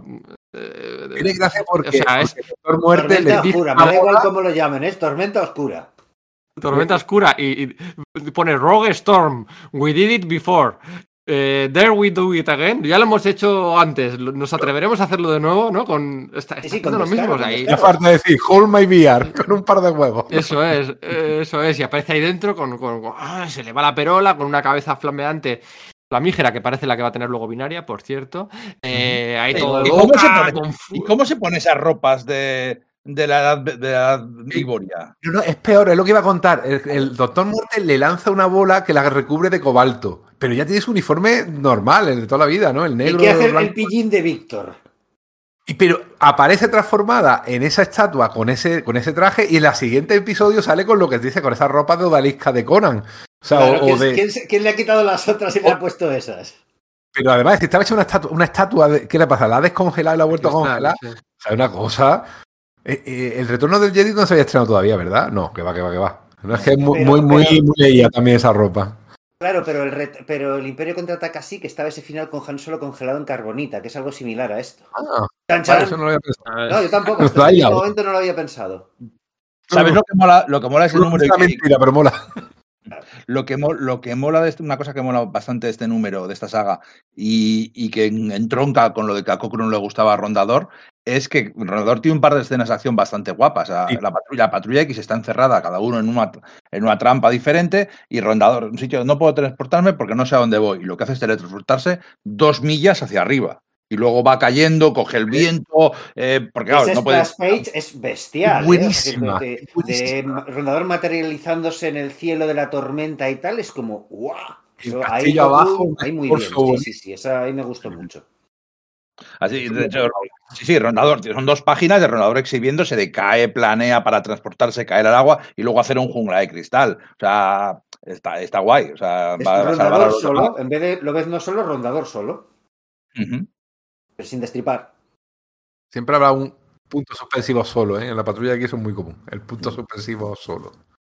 Estoy enseñando, estoy enseñando a mis compañeros como en una misma página, Coloso, cuando está normal, lleva pantalones azules y cuando se convierte en tecno orgánico, deja de tenerlos. Tiene esas Pero eso, o sea, eso, botas altas eso- raras. eso ha pasado siempre. A John Byrne le molestaba que el Dave Cockrum dibujara a Lobezno con el uniforme de Lobezno sin pelo en los brazos y cuando iba de civil tuviera pelo en los Eso brazos. Ostras, pues sí, es verdad. Como los Sí, sí, ciclistas se depila para competir. Claro, es que o es sea, parte ¿cómo del traje. que te pones- El, el traje en realidad es una, es una malla muy fina y lleva pelo artificial, ¿sabes? En los brazos. No, no, el- el- el- con el traje no tenía Perdón. pelo. Sí, sí, sí. Y sin Como el traje sí tenía pelo. Y a John Byrne esas cosas le obsesionaban. le- le- le- le- y claro, aquí pues pasa esto. cu- Cuando vuelve de Cockrum pasa esto. O sea, son los putos detalles de, de- de- de esa obsesión de justificar los poderes, niveles de poderes que tanto le gusta a John Byrne y a sus seguidores, ¿no? Y a Claremont se la sudaba y a sus dibujantes pues también, ¿no? por cierto, también aparece aquí la infausta escena de la cerilla y arcade.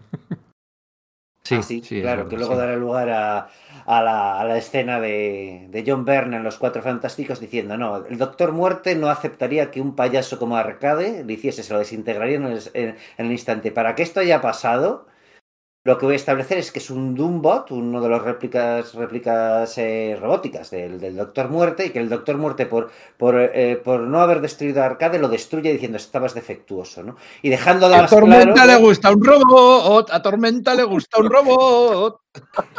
Que por cierto, ¿cómo es la, la, la, armadura del Doctor Muerte si se le enciende una cerilla? Si es metal pulido, no se enciende una cerilla. Ya, Y sí, si ha sido en el manto, tiene que ser súper áspero. Sí. igual, es, eh, igual es en los medallones estos dorados redondos donde va a enganchar la capa. Es posible. No sé, por decir algo. Pero bueno, el caso es que, que, que, ahí se, que, ahí efectivamente sucede o eh, se materializan de nuevo las, las, tensiones entre Bernie y Claremont, incluso después de que eh, este último haya dejado la patrulla X, porque los cuatro fantásticos, para distanciarse de esto que ha sucedido, porque considera que no es una caracterización adecuada de un personaje que a él le corresponde, porque es un villano de los cuatro fantásticos, pues hace una justificación y además hace la medida territorial de a partir de ahora cualquier aparición del Doctor Muerte en otra serie, si, a no ser que yo diga expresamente lo contrario, ha de ser considerado como que sea un Doombot, mientras yo sea el guionista de, de la serie. Que bueno, pues una jugada que se le echamos en cara a John Byrne, pero que Pedro estará encantado de recordar que Jim Starlin lo haría varios años después con Thanos. Aquí también eh, lo de Tormenta ella eh, sigue jugando un poquito con esa evolución que poquito a poco va teniendo el personaje. Claro, al encerrarla dentro de esa envoltura de. Creo que, hay una, que era una encerrada en la envoltura, que no la había transformado de todo en cromo.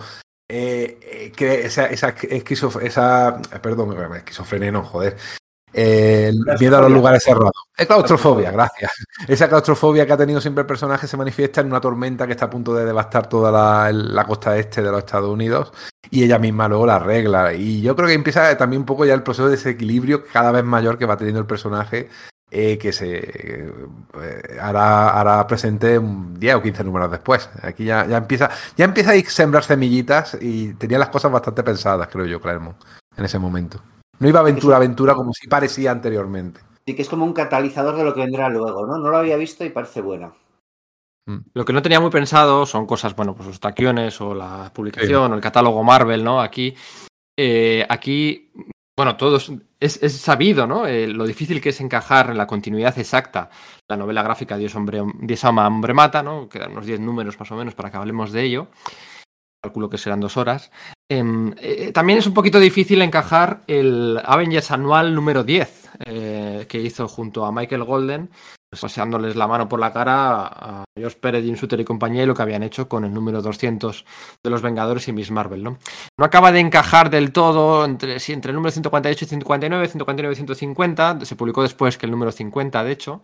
También hay un anual ahí de, de la Patrulla X, el anual número 5.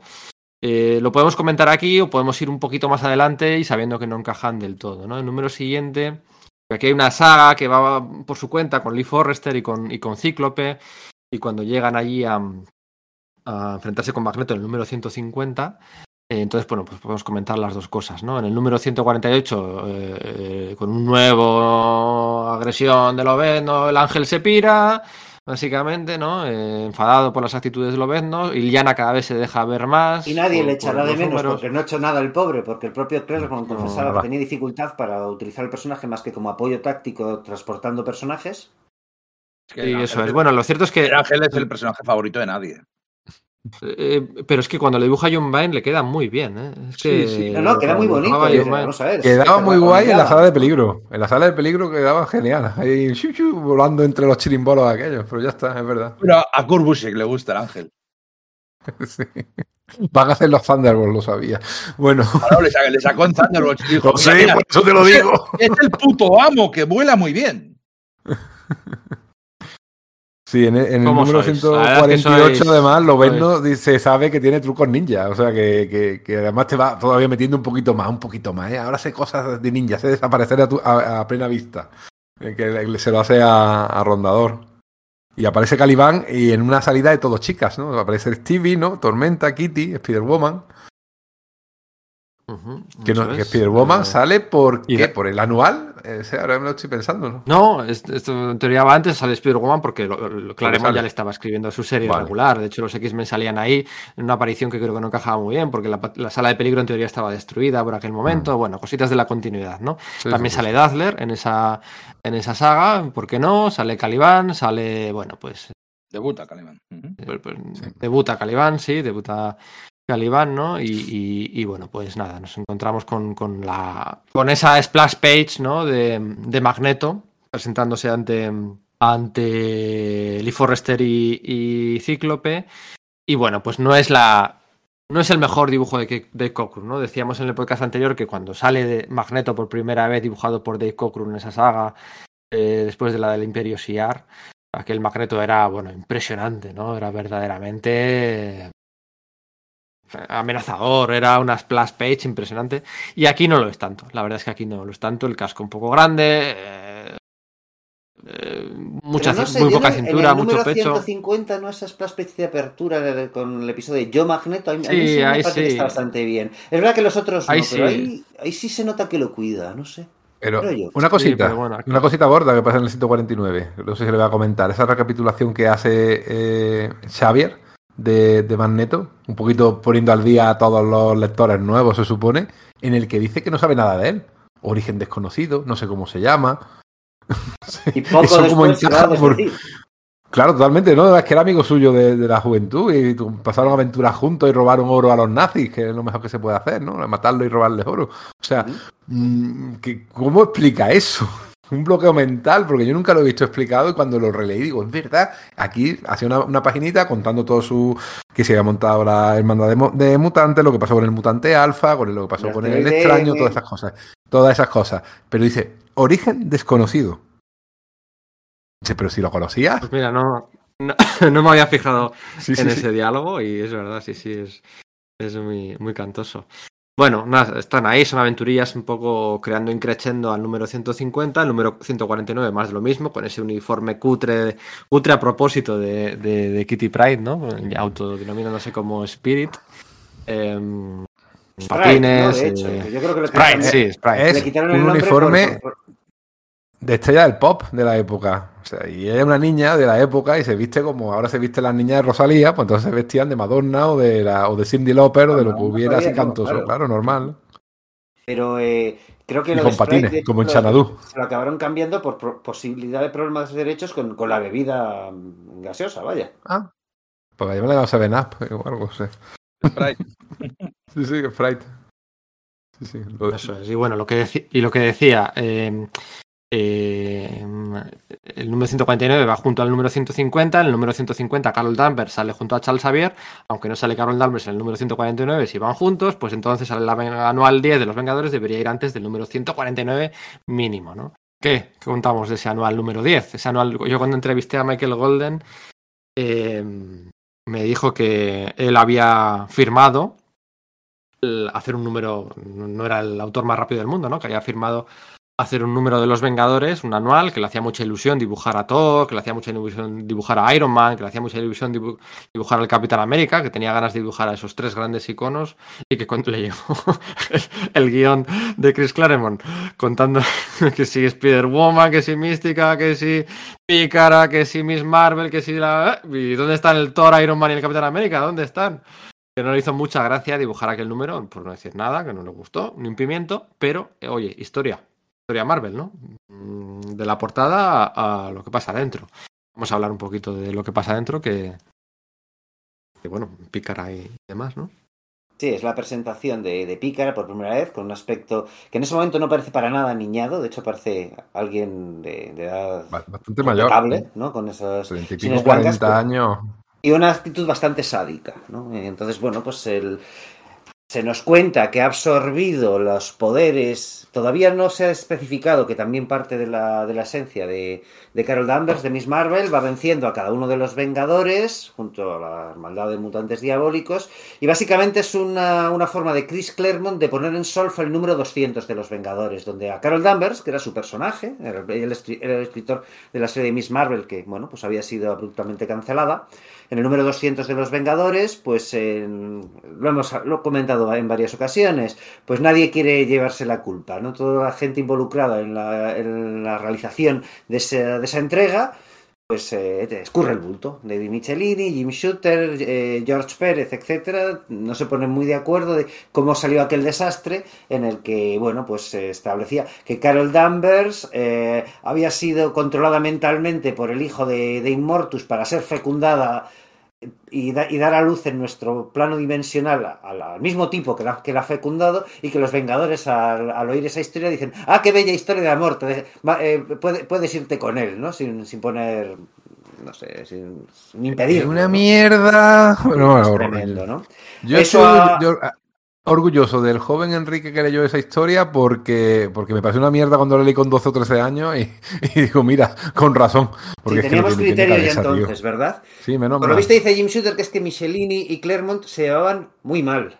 Muy, muy mal. No se soportaban. Entonces es posible que esto fuese una, una venganza. Hombre, de tiene, Michelini. sen- tiene, sen- tiene sentido. Michelini, Stern y Bob Lighton, Claro. Gucci Pandi por un lado, con John Byrne, y por otro lado, pues, pues Claremont Sí, sí, con sí, encaja perfectamente. con- Entonces que Michelini podría haber hecho que esto para toma Chris Claremont, esto hacemos con tu mujer empoderada y que luego Chris Claremont en el anual 10 de los Vengadores dijo, sí, pues eh, toma Capitán América, a- América imbécil, eh, que te pasas inconsciente todo el TVO eh, de Michelini, ¿no? Y como eh, Carol Danvers les canta a las 40 a sus compañeros, pero que en realidad meta- metatextualmente lo está haciendo a esos autores, ¿no? De cómo pudieron permitir eso y una, una forma de la que Carol Danvers pueda volver y que sea acogida dentro de la, de la colección de la Patrulla X, aunque sin sus poderes y con parte de su conciencia sesgada, arrebatada por ese personaje con aspecto realmente maligno ¿no? y, actos realmente malignos que es, que es pícara. Como anécdota, en una viñeta aparece una niña que se llama Maddie Pryor. Sí, yo sí tiene algo que ver, pero Yo Es curioso. sí, a mí nunca me quedó claro si efectivamente luego eso se, se amoldó a las explicaciones de, de- del origen de, de Maddie Pryor. ¿Cómo es posible que hay un momento en que Spider-Woman ha salvado a esa, a esa misteriosa mujer que ha caído, que resulta ser Carol Danvers, la lleva al hospital y en el hospital se ve a varias personas de fondo hablando y una de ellas es una niña pelirroja que dice, me llamo Maddie Pryor y claro, no sé, aparecerá es alguna mujer raro que le ponga el nombre de alguien, exacto, a un personaje que nos va a tener importancia, aparentemente, ¿no? Es Encima que también es en San Francisco, ¿no? Sí. Sí. Entonces, eh, yo no sé cómo imbrica, de verdad. O sea, es decir, supongo que hay una explicación y que en algún momento se habrá explicado que esa Maddie Pryor era el, el estadio joven del clon de, de Jean Grey creado por Mr. Siniestro. Eh, no lo sé exactamente, pero no. Oye, supongo que vaya será eso. spoiler acabas de hacer. Vaya Claro. spoiler acabas de hacer. ¿De quién es Pues claro. Pryor?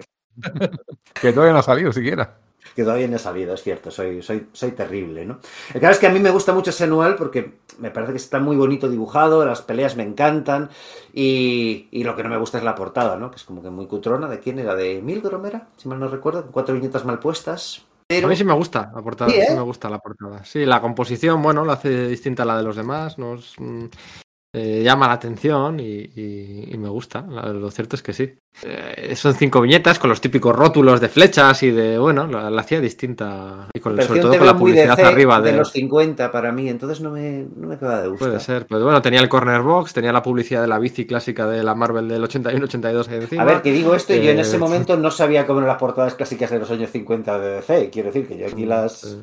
No sé, esas portadas no las había visto cuando salió ese TVO, ¿no? Pero que. Sí, había algo ahí que no me. Y luego, bueno, pues que claro, que estaba Michael Golden, que era el dibujante de los micronautas para mí, que uno de mis dibujantes favoritos en ese momento, ¿no? Pues dibujando a la Patrulla X y a los Vengadores. Las dos cosas, señores. Pues, oiga. Claro, es que si hubiera tenido el anual 5 de los X-Men que se iba a publicar en esas fechas, aquel con Brent Anderson, con, con los Badum, con los Cuatro Fantásticos, si hubiera tenido la potencia visual de este anual 10 de los Vengadores, pues, pues eh, sería algo histórico. Pero bueno, no, no lo fue. Tanto a Spider-Woman, que ya la está utilizando, sobre todo como a Carol Danvers, se las iba a traer de. La iba a traer a la serie de los X-Men, ¿vale? De hecho, en el número 150 ya se deja ver por allí, junto con creo que estaba Moira en el barco, ¿no? Estaba Moira, no sé si estaba Peter Corbeau, no sé quién estaría por allí. En el barco que se llama Deyatoris, porque Deyatoris, Greg sí. Había estado haciendo la, la serie de, de John Carter de Marte, de Marvel, Sí. ¿no? De Toris 2, creo que se llamaba ese barco. Mm. Sí, sí, es un guiñito ahí que yo en su día no pillé y que ahora, que ahora he pillado. Ay, pues mira, igual por eso lo, eh, Tormenta iba vestida así, porque ese es el uniforme de Yatoris, el que lleva Pues Tormenta tiene cuando era una estatua de. cómo no he caído. Claro, Cockrum dibujó una temporada mira. la serie de John Carter, Puede sí, ser. igual va por ahí, Ya. porque sería fan. Puede ser claro. por eso. Ese, eh, por- ahora que dices el uniforme, ese uniforme de la, la coraza de, de, mm, de Cíclope con ese pulpito Lovecraftiano así, Total. con los, los guantes, es poderosísima. O sea, es que. Sí, sí, y, tam- y es que no, eso pero- es también súper super John Carter de Marte. Claro, es que no, no. Fíjate que había caído lo de Deyatoris y no había caído en el resto de ref- referencias visuales. Mm, Eso es. Y bueno, aquí pasa, ahora comentéis vosotros lo del holocausto y demás. Aquí hay una cosa que siempre me ha hecho mucha gracia y es que, bueno, pues Magneto se enfada, ¿no? Ah, me enfado, uh, la humanidad, bla. Eh, y lo que hace, bueno, a ver, lo cierto es que los, los, los rusos aquellos le disparaban unos, unos misiles desde un submarino y coge Y bueno, pues eh, se, se planta allí y, le- y se carga al submarino, ¿no? Mata a todos los del submarino y ya de propina eh, hace surgir un, un, un Un volcán, en, en Siberia, ¿no? en Siberia, ¿no? Entonces, pues, pues guay. Y luego le está Ahora es un persiguiendo. Le están persiguiendo durante años y años y sagas y sagas, incluso justo cuando se va a despedir ya de Claremont y tal, con el tema de los rusos muertos. Tío, pero en el volcano, ¿cuánta gente ha muerto en el volcano? O sea, el volcano no se acuerda ni Especific- Dios. Clermont especifica que da tiempo a las autoridades soviéticas a, No que, a, a que evacúen el pueblo. Sí, sí, sí, recuerdo que había un texto a ese respecto. Sí. Ah. Sí, Sí, claro, lo pero- explica, lo explica. Pero es lo que decía antes yo, que, que es, es el texto de Clermont el que arregla lo que ha dibujado, lo que ha hecho el dibujante. Porque en el, en el cómic lo que se ve es que crea un volcán, la gente dice ¡ay, ay, ay! ¡Socorro! Es. y, destruye, y destruye la ciudad. Según el dibujo, mata a todo el mundo. Claro, lo es. no, no. Pero es que lo hizo dándoles tiempo para que fueran. Retrasó a propósito la lava para que pudieran evacuar. De todas formas, lo que sí que está guapo es la sensación de amenaza, la sensación de escala, de que una vez más esto depende de la patrulla X y de que el mundo exterior está indefenso ante la amenaza de Magneto.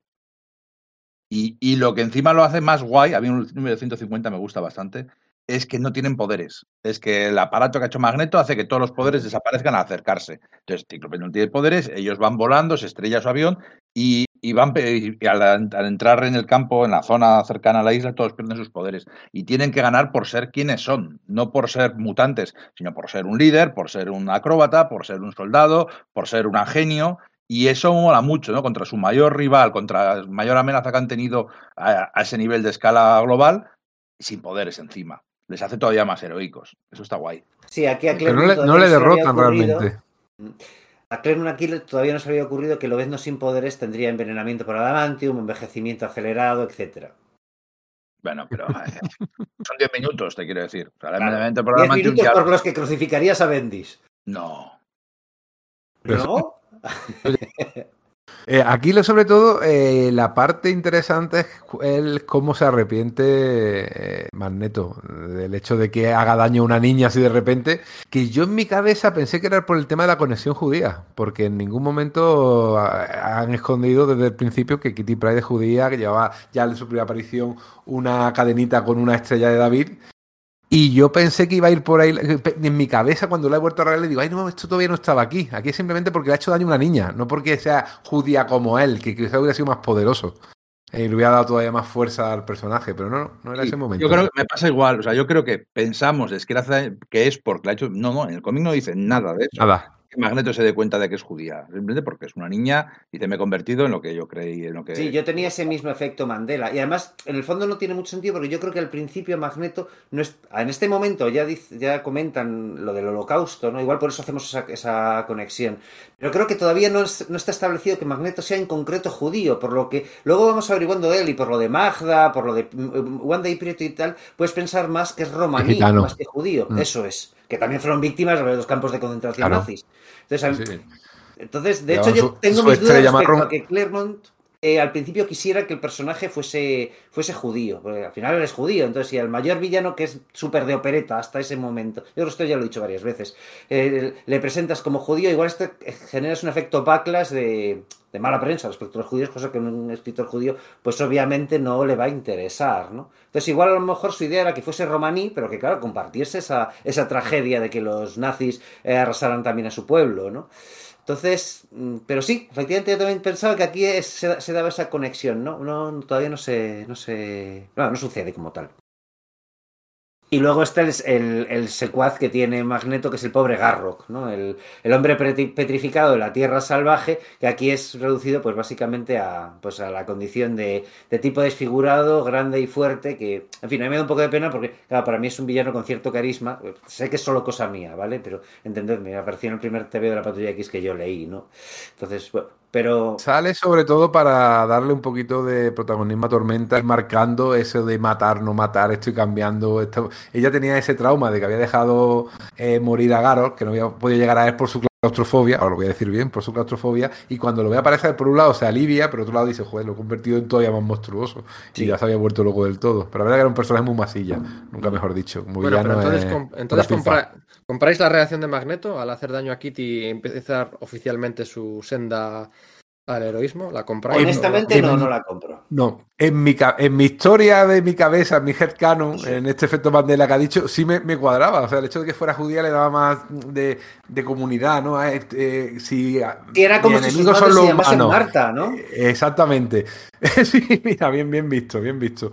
Si, si eh, yo eh, odio a los humanos, sean niños, sean mayores, sean tal, pero si no voy a hacer daño a nadie de mi propia ¿no? Raza, y sin embargo no por ser mutante, sino por ser judío, en mi cabeza estaba eso, y la verdad que no, no te cuadra mucho, es un poco Claro, es decir, mira, yo quiero, Claremont, que quería eh, que este personaje en el futuro vaya un poco siendo más ambiguo, que vaya yendo hacia el camino del bien, y tengo que empezar en algún momento. Y fue este momento. Y la verdad que estaba un poco, sí, me. Ah, lleva, llevaba 60 números ya guionizados de la Patrulla X. ¿Tú compras o no compras, Íñigo? Sí, pero porque estoy acostumbrado a que siempre ha sido así. ¿Sabes lo que te quiero decir? Que desde que yo lo conozco, aquí es donde empieza su camino a la redención. Eh, podía estar hecho mejor, probablemente. A mí me gusta más como el último número, con el Jim Lee, el número 3, cómo le devuelve al, camino y a la villanía, explicando oficialmente que habían sido alteraciones genéticas de Moira McCarthy cuando era un bebé, bla, bla, bla, en la isla de Muir. Me gusta más eso, oficialmente, que esto que hace aquí Claremont el número 150 de, ay, es que pobre Kitty, yo también era un niño. Eh, oficial, o- originalmente el plan de Claremont pasaba por, en este número 150, ya lo sabéis, eh, como no habían matado a Jean Grey originalmente en la saga de Fénix Oscura, la devolvían en teoría curada por segunda vez o tercera a la Tierra, pero bueno, la cabra tira al monte y volvía a ser Fénix Oscura y se enfrentaba con Magneto en el número 150, de, en este caso ella como súper mala y pues en, contra, contraposición Magneto como bueno y ese iba a ser el, el inicio de la, de la senda de la, de la, de la heroicidad por parte de nuestro querido Magus. Eh, por cierto, me gusta cómo convoca su cómo convoca su uniforme aquí, eh, su, su traje de combate, cuando está dormido Esa y lo es convoca. súper chula. Además que mientras que en el resto, que, que hay veces que pasan cosas por el estilo con otros personajes, como los pantalones de, de Coloso, de lo que ha que ha comentado Íñigo, o lo de que Tormenta lo pueda invocar como si fuese, como si dijese Shazam, que no me parece lógico, que no creo que quede bien, pero aquí mola un montón porque ves las partículas arrastrándose y poniéndose sobre su cuerpo y queda súper guay. Sí. Sí, es verdad que está la escena esta de tormenta, que si lo mato, que si no lo mato. Eh, seguís dándole vueltas. Eso tendrá consecuencias importantes de- día o docenas después. Tormenta le dice textualmente a, a Magneto, cuando la tiene inconsciente entre sus, en sus brazos, le dice, devuélveme, devuélveme a mi niña. O sea, devuel- Sí, me back child. O sea, hay una... Bueno, bueno, ya te digo que hay ahí... Refiriéndose a Kitty. Sí, Claro. sí, sí, sí. My Child sí que es, es materno-filial. eh, No, sí, sí, no, mi- no he dicho Vale. mi novia, ni mi, ni mi amante. No, no he dicho, no he dicho nada, no he dicho nada, no he dicho nada. Lo has implicado. Yo Como a- yo a mi novia a veces también la llamo mi niña, no sé cómo decirte. Claro, ver, bueno, bueno, Yo- es que aquí... cualquier mujer menos de 60 años es niña. Aquí le decimos a las mujeres le decimos niña y ya nos dicen a nosotros niños. Ya, ya, pero bueno, que estamos analizando sabiendo cómo acaba la historia, pero esto en su momento, bueno, da igual. El caso es que a pesar de que todo el mundo había dicho que se había bajado de la serie y que ya no volvería a leer los X-Men, los X-Men eran en ese momento, primavera-verano del, del año 81, eran la serie más popular de Marvel Comics y a punto de ser una de las más vendidas, ¿no? Gracias a Chris Claremont y de Cockrum. Y aquí tenemos que hacer otra pausa en el análisis viñeta viñeta que estamos haciendo eh, para tomar un desvío y hablar del mejor crossover de la historia Marvel y DC, que se publica un poquito después, en realidad entre el 52 y el 50 152 y 153, pero bueno, encaja muy bien hablarla aquí, de la Patrulla X y los Titanes de Walter Simonson y de Chris Claremont, ¿vale? Este es el momento, nos quitamos el sombrero para, para hablar de este gran crossover, que hay gente que lo pone como el peor de todos y hay gente que le pone como el... Sí, sí, sí, sí, sí. Eh, como el peor de todos y hay gente que le pone como el mejor, ¿vale? Eh, decíais antes que no os, no os gustaba mucho el rollito así místico que le estaban dando de ascendencia a Rondador Nocturno, pero luego con los titanes de Wolfman y Pels, bien que se alababa el hecho de que Starfire Raven, El, pescador este, ¿cómo era? El Cyborg y el otro, que cada uno tenían un trasfondo de orígenes, que si uno místico, que si otro espacial, que si otro tal. Bueno, eso se alaba mucho en los titanes. Por Pero eso me gusta también. establecido desde el principio. Creo que el problema está en que, o, do- o donde, eh, donde Ya, nos ya. puede parecer que se rechina es cuando, cuando se ve implant- cuando lo implantan y dices, jo, esto es a posteriori. Pero Wolfmans, y además a mí sí me re- rechina Sí. en su momento ver a Cyborg que había perdido los brazos y tal, no como una, por un accidente de tráfico, sino por una meva interdimensional, ¿eh? Sí, sí, pero bueno, lo que yo estoy diciendo es que Que, que Claremont le da un trasfondo a Rondador muy distinto del que le da a Lobezno, muy distinto del que le da a Tormenta, muy distinto a Coloso, la verdad es que le da poquito. Pero cada uno tiene un trasfondo distinto, ¿no? Y juega con distintos subgéneros, eh, o, a, o, a, o, a, Cíclope, por supuesto. ¿Pero de eso nos Venga. hemos quejado? No, bueno, os habéis quejado de. He notado que os quejabais del trasfondo místico, hechicero, demonios que le da Rondador, ¿no? Que no. No. no. Cuando hablábamos de Margalis Fardos y toda esa gente. No, digo que el TV es malo, que es otra cosa. Y yo no, yo, yo me he quejado cuando da, demas, no, cuando da demasiados trasfondos. Cuando es, cuando es eh, Cheyenne, pero también es Valkyria, pero también no sé qué. O sea, me quejo de cuando mete demasiadas cosas y cuando no sé quién es heredero de un trono de no sé dónde y ese tipo de cosas. Bueno, bueno, la explicación que le daban en el castillo casa de ahí con aquellos duendecillos, la verdad sí que era cutre. Claro, bueno, venga. Ejemplo... Walter Simonson, los titanes. Hablamos un poquito de esto, ¿no? Hemos venido aquí a claro. jugar. Vamos a. Yo lo único que puedo decir malo de este TV es que, jo, porque ese no salió en formato 3, Uri. Tenías a Walt Simonson, tío. Yeah. O sea, es lo, lo, lo, único que. O sea, que he visto el, el, TV original americano, entiendo que era un papel Baxter, que era, que, el formato por el que se apostaba en librerías especializadas, que era donde realmente se iba a distribuir aquello, no era como el tema de los treasuries, que era un experimento de Marvel y DC en los años 70 para llamar la atención en los kioscos, que era, esto estaba dirigido a otro, a otro punto de venta, ¿no? Pero me da pena, me da pena porque el arte de Walt Simonson pues es colosal. No es la elección obvia para cruzar a estos personajes. Es decir, ahí está Chris Claremont, Está Terry Austin, pero Walt Simonson ni ha dibujado a la Patrulla X ni ha dibujado a los nuevos titanes. Entonces, eh, a pesar de eso, claro, clava y la narrativa, ¿no? Está ese tema de traer de vuelta a Fénix, como Fénix Claro. claro, es que no es un tema menor, es que, que, lo decimos, que había muerto 12 números antes y ya la está trayendo de vuelta todo el rato. Lo cual te da una idea de la, de, la chapa. de, de, la chapa que le da Cíclope a Magneto explicándole que ha muerto Jean, o sea, la chapa todo el rato. Vamos a llegar al Fairy Tail, al cuento de hadas de, de, Kitty Pryde, también con Fénix en el cuento de hadas. O sea, es una puta chapa todo el rato con Fénix. Con lo cual claro. te da una idea de que es, de hasta qué punto Claremont ya era consciente que esa historia había cambiado el, el, el rumbo del género superheroico. Cuando no para de remitirse a ella de nuevo, porque se da cuenta de que es un punto de inflexión en la serie. O está reforzando el mito superheroico, claro, es que no lo sé. Pero... Sí, como quieras verlo, pero a pesar de eso le funcionó, ¿no? O sea, no... Sí, claro, el de seguido es como el, tronco, ¿qué pasa, no? Es verdad, el, tienes razón. El, ¿eh? el, único defecto que creo que se le puede poner a este TVO es que es más un TVO de la Patrulla X que de los nuevos titanes. Pero vamos. Supongo que la idea era que luego fuese al revés, ¿no? Porque se suponía que iba a haber un segundo y que se lo iba a publicar DC. Entonces supongo que en la parte que hubiese hecho Mark Wolfman, lo que pasa es que claro, se cortaron abruptamente los, los, bueno, se anunció, ¿eh? En, la, en, la, en las, ¿Sí? cartas de en las cartas de correos de los titanes estaba anunciado que para el año siguiente Wolfman y, y o sea, el, el, equipo creativo de la otra serie, eh, Wolfman y Pérez, iban a hacer un crossover entre los dos, ¿no? Con, hubiera molado repetir eso año tras año, la verdad. Pero sí, aquí lo importante es que vuelve Fénix otra vez, Fénix oscura. O sea, es que últimamente que yo estoy viendo mucho la, la peli esta de Frozen, la de Elsa sí. y Anna, que dice Let it go, let it go, ¿no? Está ya en rato, época, let, ¿eh? let, it go, let it go. Pues Claremont, let it go ya, de una vez, let it go. Pesa con Fénix, pero bueno, oye, la resolución del combate en sí mola, ¿eh? Sí, a mí, por ejemplo, argumentalmente no me encaja demasiado que Jo, ¿por qué metes a Darkseid ahí? Ya tienes a Terminator y a Fénix Oscura, pero necesitas a Darkseid para tener algo de suficiente entidad para traer a, a Fénix Oscura. Y, bueno, que es que claro, las criaturas del cuarto mundo dibujadas por Walt Simonson, pues es que no me voy a quejar, señores. No, no, no, pienso, que, no pienso hacerlo. Hasta me hace gracia el rollo de que Garfield, Logan, Changeling se dirija a Logan y dice, oye, igual somos familia. ¿no? Eso me hizo gracia. Está, eh, todas las caracterizaciones de ellos están súper bien. Todos los diálogos y las interacciones de, de pues eh, Starfire besando a Coloso para, para, aprender su idioma. Y entonces Rondador lo ve y se empieza a hablar en alemán, a ver si le besan a él también. Eh, todo ese tipo de cosas están, están muy graciosas. Y Cíclope y. Cíclope y, y Robin es que funcionan de maravilla como equipo de líderes. Sí.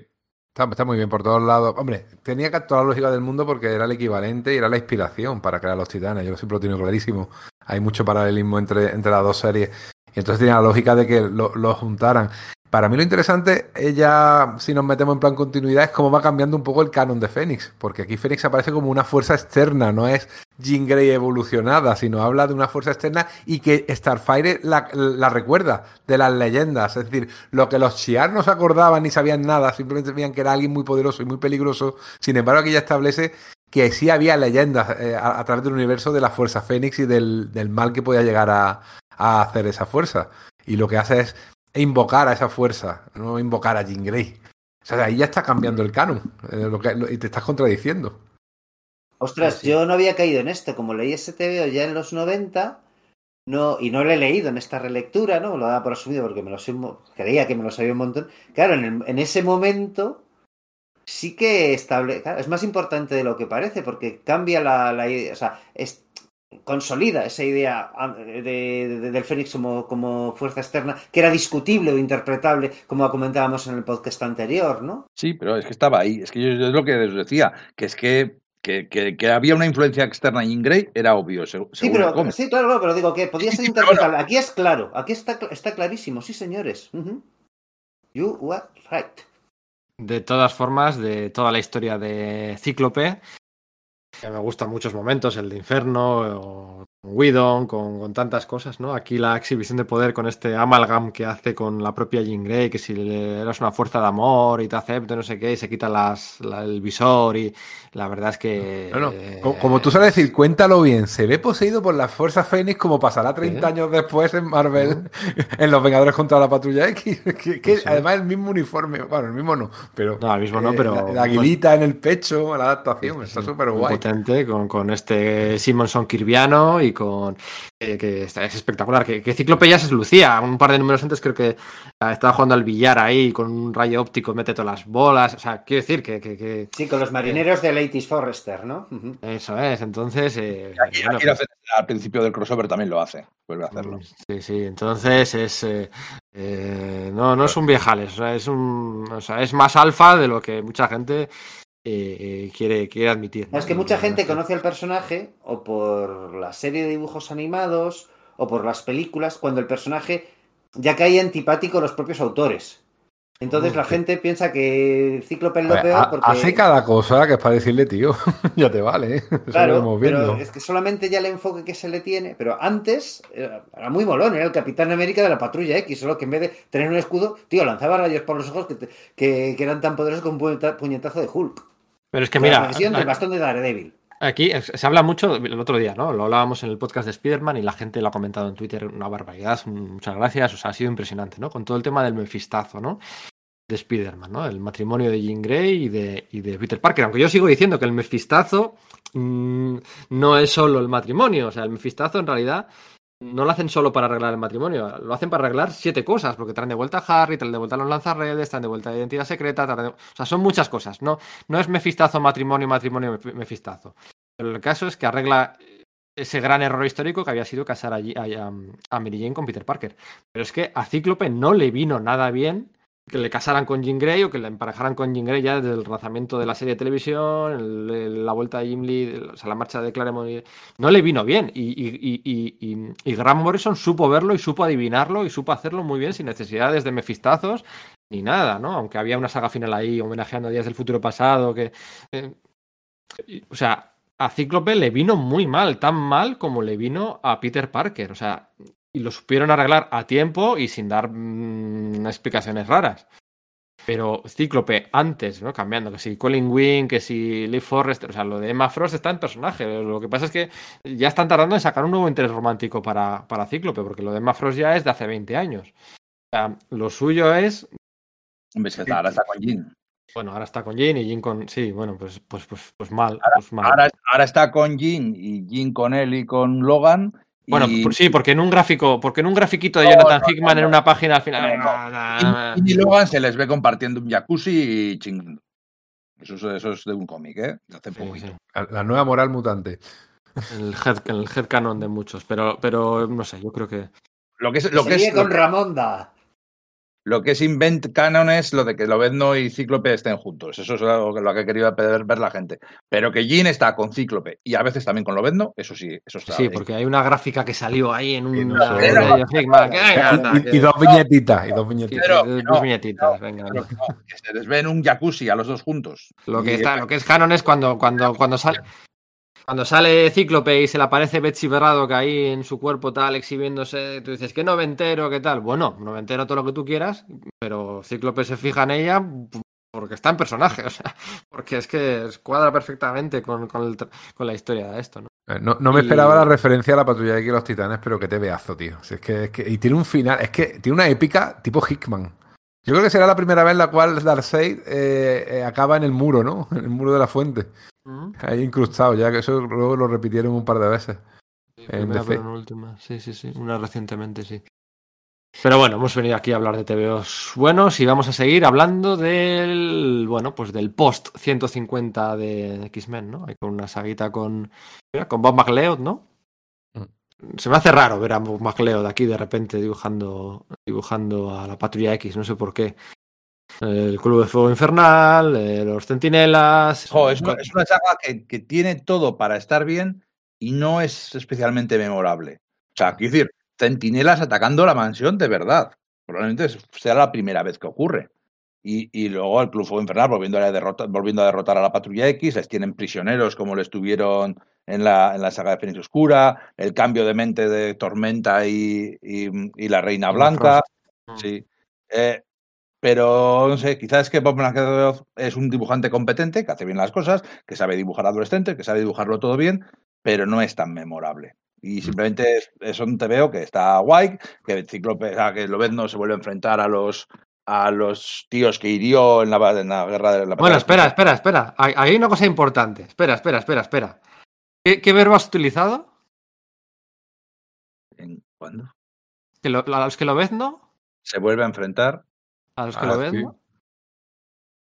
¿Qué has dicho? ¿Lo ves, no se vuelve a enfrentar a los tipos que? ¿Mató? Mutiló. No. Tú acabas de decir hirió. Ah, sí. En vuestro headcanon, lo ven, ¿no? En la saga del Club de Fuego Infernal, después de esa splash page, el techo saltando contra ellos, ¿les hirió o los mató? Los mató, los mató. Los mató. continuidad, una exigencia de shooter. Eso, esto no mola. No mola, es Bueno, blanqueamiento. ¿no? Shooter, ya que lo habéis nombrado, quería obligar a, a Lu- a Luis Jones y a, y a Claremont que metieran que el profesor Xavier compensaba económicamente a las víctimas de Lobezno. Es verdad. Hostia. Sí. Sí, sí, sí. Y a ellos hacían los locos. Dicen, sí, sí, ya lo haremos, ya lo haremos. Sí, sí, pero esto. O sea, cuando, cuando dijimos, eh, no, no me acuerdo bien, cuando dijimos cuál era vuestro momento favorito en la saga de Fénix Oscura, Loben- eh, tú dijiste el de Lobezno ahí agarrado en el techo a punto de lanzarse sobre los minions estos del Club de Fuego Infernal. Creo que dijiste ese, ¿no? Os Dije, bueno, saliendo del. O, saliendo bueno, del- sali- o saliendo de las... La de la- la viñeta anterior, Coño, ¿no? pues a esos tíos Lobezno les mata. O sea, es que este blanqueamiento... mm, Bueno, na- no solo si eres, sino que luego. éxito, ¿no? Sí, claro, claro. Esto Eso es. es- empieza a ser una colección demasiado importante, ya no es una cosa bimestral, que a ver si funciona, a ver si no, empieza a ser la cabeza visible de, las, de los tops de ventas. en- No, pero que no, no me fastidies, que, que- que no me fastidies, que es el número 151. Han pasado 15 números solo, 15 Sí, números. Eso es, con lo cual y ya, ya están- empiezan a pasar las cosas. Pues no, no, no, no. Mal, no. claro, mal, mal, Mal, sí, sí, sí, mal, o sea, o muy sea, de acuerdo. ¿cómo-. ¿Cómo que les hirió? O sea, sí, les hirió, porque es oficial, es canon que les hirió, pero no, es que, ¿qué es esto? No mola, no mola. A mí, a mí esto me molestó muchísimo. Y mm, encima con dibujito de Bob McLeod, que me suele gustar, pero aquí no me... Es que a mí No, MacLeod me flipa, me flipa verdadera, pero mucho como entintador, o sea, es uno de mis favoritos, ¿eh? Altura Tom Palmer, más que Klaus Jansson, eh, mm, eh, Terry eh, altura Terry Austin, de verdad que me encanta. Pero como dibujante no me gusta tanto. Es- eh, no, no tengo nada de que acusarle en concreto, simplemente no me aporta lo que, lo que sin embargo sí es capaz de dar a, a- a los lápices de otro. Es que no tiene nada de malo, pero Eso tampoco es. tiene nada de bueno. O sea, no, no, bueno, es un buen profesional, muy competente. Vale, ya está. Mm. Por ejemplo, la splash page de Tormenta lanzando el rayo sobre, que no es Tormenta, es, pero bueno, de, de la de Emma, Emma, el cuerpo de, de Tormenta lanzando un rayo sobre el, el coche en el que huyen Tormenta y, y Kitty, está muy guapo, y tiene, pero pasan cosas en estas dos historias que deberían ser más recordadas y no lo son, porque, porque al final es lo de siempre. El que te cuenta la historia de verdad es el dibujante, y si no lo hace memorable, si no hace que el tiro de cámara sea guapo, que el, que el momento sea impactante, que el dibujo sea chulo, sea que lo recuerdes para siempre, pues al final son TVOs normales. Sí, es que no, no, no tengo más que añadir. No... Vale, bueno, pues nada, vamos a. Bueno, estaba, estaba, pensando si hablar aquí de los de los cosechadores. Bueno, estamos adelantándonos mucho. Bueno, da igual. Sí, eh... uh, sí que son el germen, este es el germen de lo que serán, pero bueno, no. Sí, sí, sí, sí. Bueno, de hecho, que aparecían como secuaces de Dama Mortal también, esta gente. Claro, yo los conocí ahí. Yo tardé tiempo en hacer la conexión entre esos tíos eran los mismos de. Aunque lo dicen yo creo que desde el principio, pero como que tardé un tiempo en decir, no, espérate, estos son siempre los mismos tíos, ¿no? Sí, los cosechadores de Dama Mortal, de Australia y de todo esto, que molaban tanto, en la Isla Muere y demás. Estos tíos son los eh, minions del Club de Fuego Infernal a los que Lobezno no mató durante la saga de Fénix Oscura. O sea, para Cold Macon y Rhys, creo que se llamaban. Eso, Cold Macon y Rhys, que aparecieron en la historia esta del lobo herido de Barry, de Barry Smith con Katie Power. Esa. Uh esa. Eso es, esa es. Esa, esa me flipa. Uah, esa me flipa. Este es buena. Lobo herido. Cuando lleguemos a ella dentro de tres programas, vamos a disfrutar. bueno, pero ¿qué, ¿cómo? Es que, no sé, ¿estáis regodeando o lo estáis criticando? O sea, ¿qué dejamos no, no, no, yo, aquí de hablar? Yo, lo que pasa es que me estoy riendo de, de, mí mismo, de, de nosotros mismos, porque yo estoy disfrutando cada segundo y ojalá sigamos así. Lo que pasa es que, claro, esto va a ser una pesadilla, pues para editar y para, bueno, y para pues luego sí. volver a quedar para grabar la siguiente tanda, que debería ser sí, solo pues, una más, pero van a ser seis más. Pues y seguramente. Bueno, no me pero... parece mal, porque de hecho es que es eso, así lo disfruto, lo disfruto de verdad. Por, por eso no sabía, no sabía si sacar el tema de que eran los cosechadores o no, pero bueno, también podemos hablarlo. Vamos, venga, vamos, ¿qué pasa? Ahora vamos a hablar del siguiente número. ¿No hablamos de Dave Sim y Cerebrus? Claro, sí. Claro, es que hay que hablar de ello. No, no, de Sim no. No, no te estás liando. Bueno, ¿Me estoy liando? Bueno, no, da igual. Eh, sí, no, viene un poco más tarde, pero uh, por las imitaciones de Lovendo, da igual. Ah, vale. Vamos a hablar, vamos a hablar de, de, de, Iliana, que cada vez se dejaba ver un poquito más. Vamos a hablar de, mm, del Fairy Tail de Kitty Pride y vamos a hablar de. Por cierto, sale Carol Danvers con una camiseta de Shazam al final, lo habéis visto, ¿verdad? Claro, o sea, Dave Cockrum y su, su, pulsión por Capitán Marvel Marvel de Fawcett. Y si ya había hecho sus interrelaciones entre Marvel Girl, o sea, Jean Grey y Mary Marvel, pues, ¿cómo no va a hacerlo con Miss Marvel, no? Eso es. Y bueno, pues nada, y el regreso de Fénix y de Jean Grey, ¿qué es lo que ocurre en el. O sea, es que yo no sé, o sea. Eh, venga, a ver, ¿quién me cuenta esto? ¿O el presidente del club de fans de Kitty Pride? ¿O quién me cuenta los BAMFs? Los BAMFs ya habían salido antes, ¿eh? Creo que la primera vez que sale un BAMF, eh, no sé si era... Bueno, no me acuerdo. La saga de Arcade y el Doctor Muerte sale un BAMF, eso fijo. No e igual ya se había publicado el Aventuras Bizarras, aquel especial de la, de la Patrulla X que tenía una historia de George Pérez, una de, de, John Buscema sobre, sobre la, la, hermana de, de, Jean Grey, ¿no? contando una historia eh, pasada con, con Atuma, ¿no? cuando está visitando la tumba, y una historia de Dave, Dave Cockrum, que era, que era el guionista de, de esa misma historia, ¿no?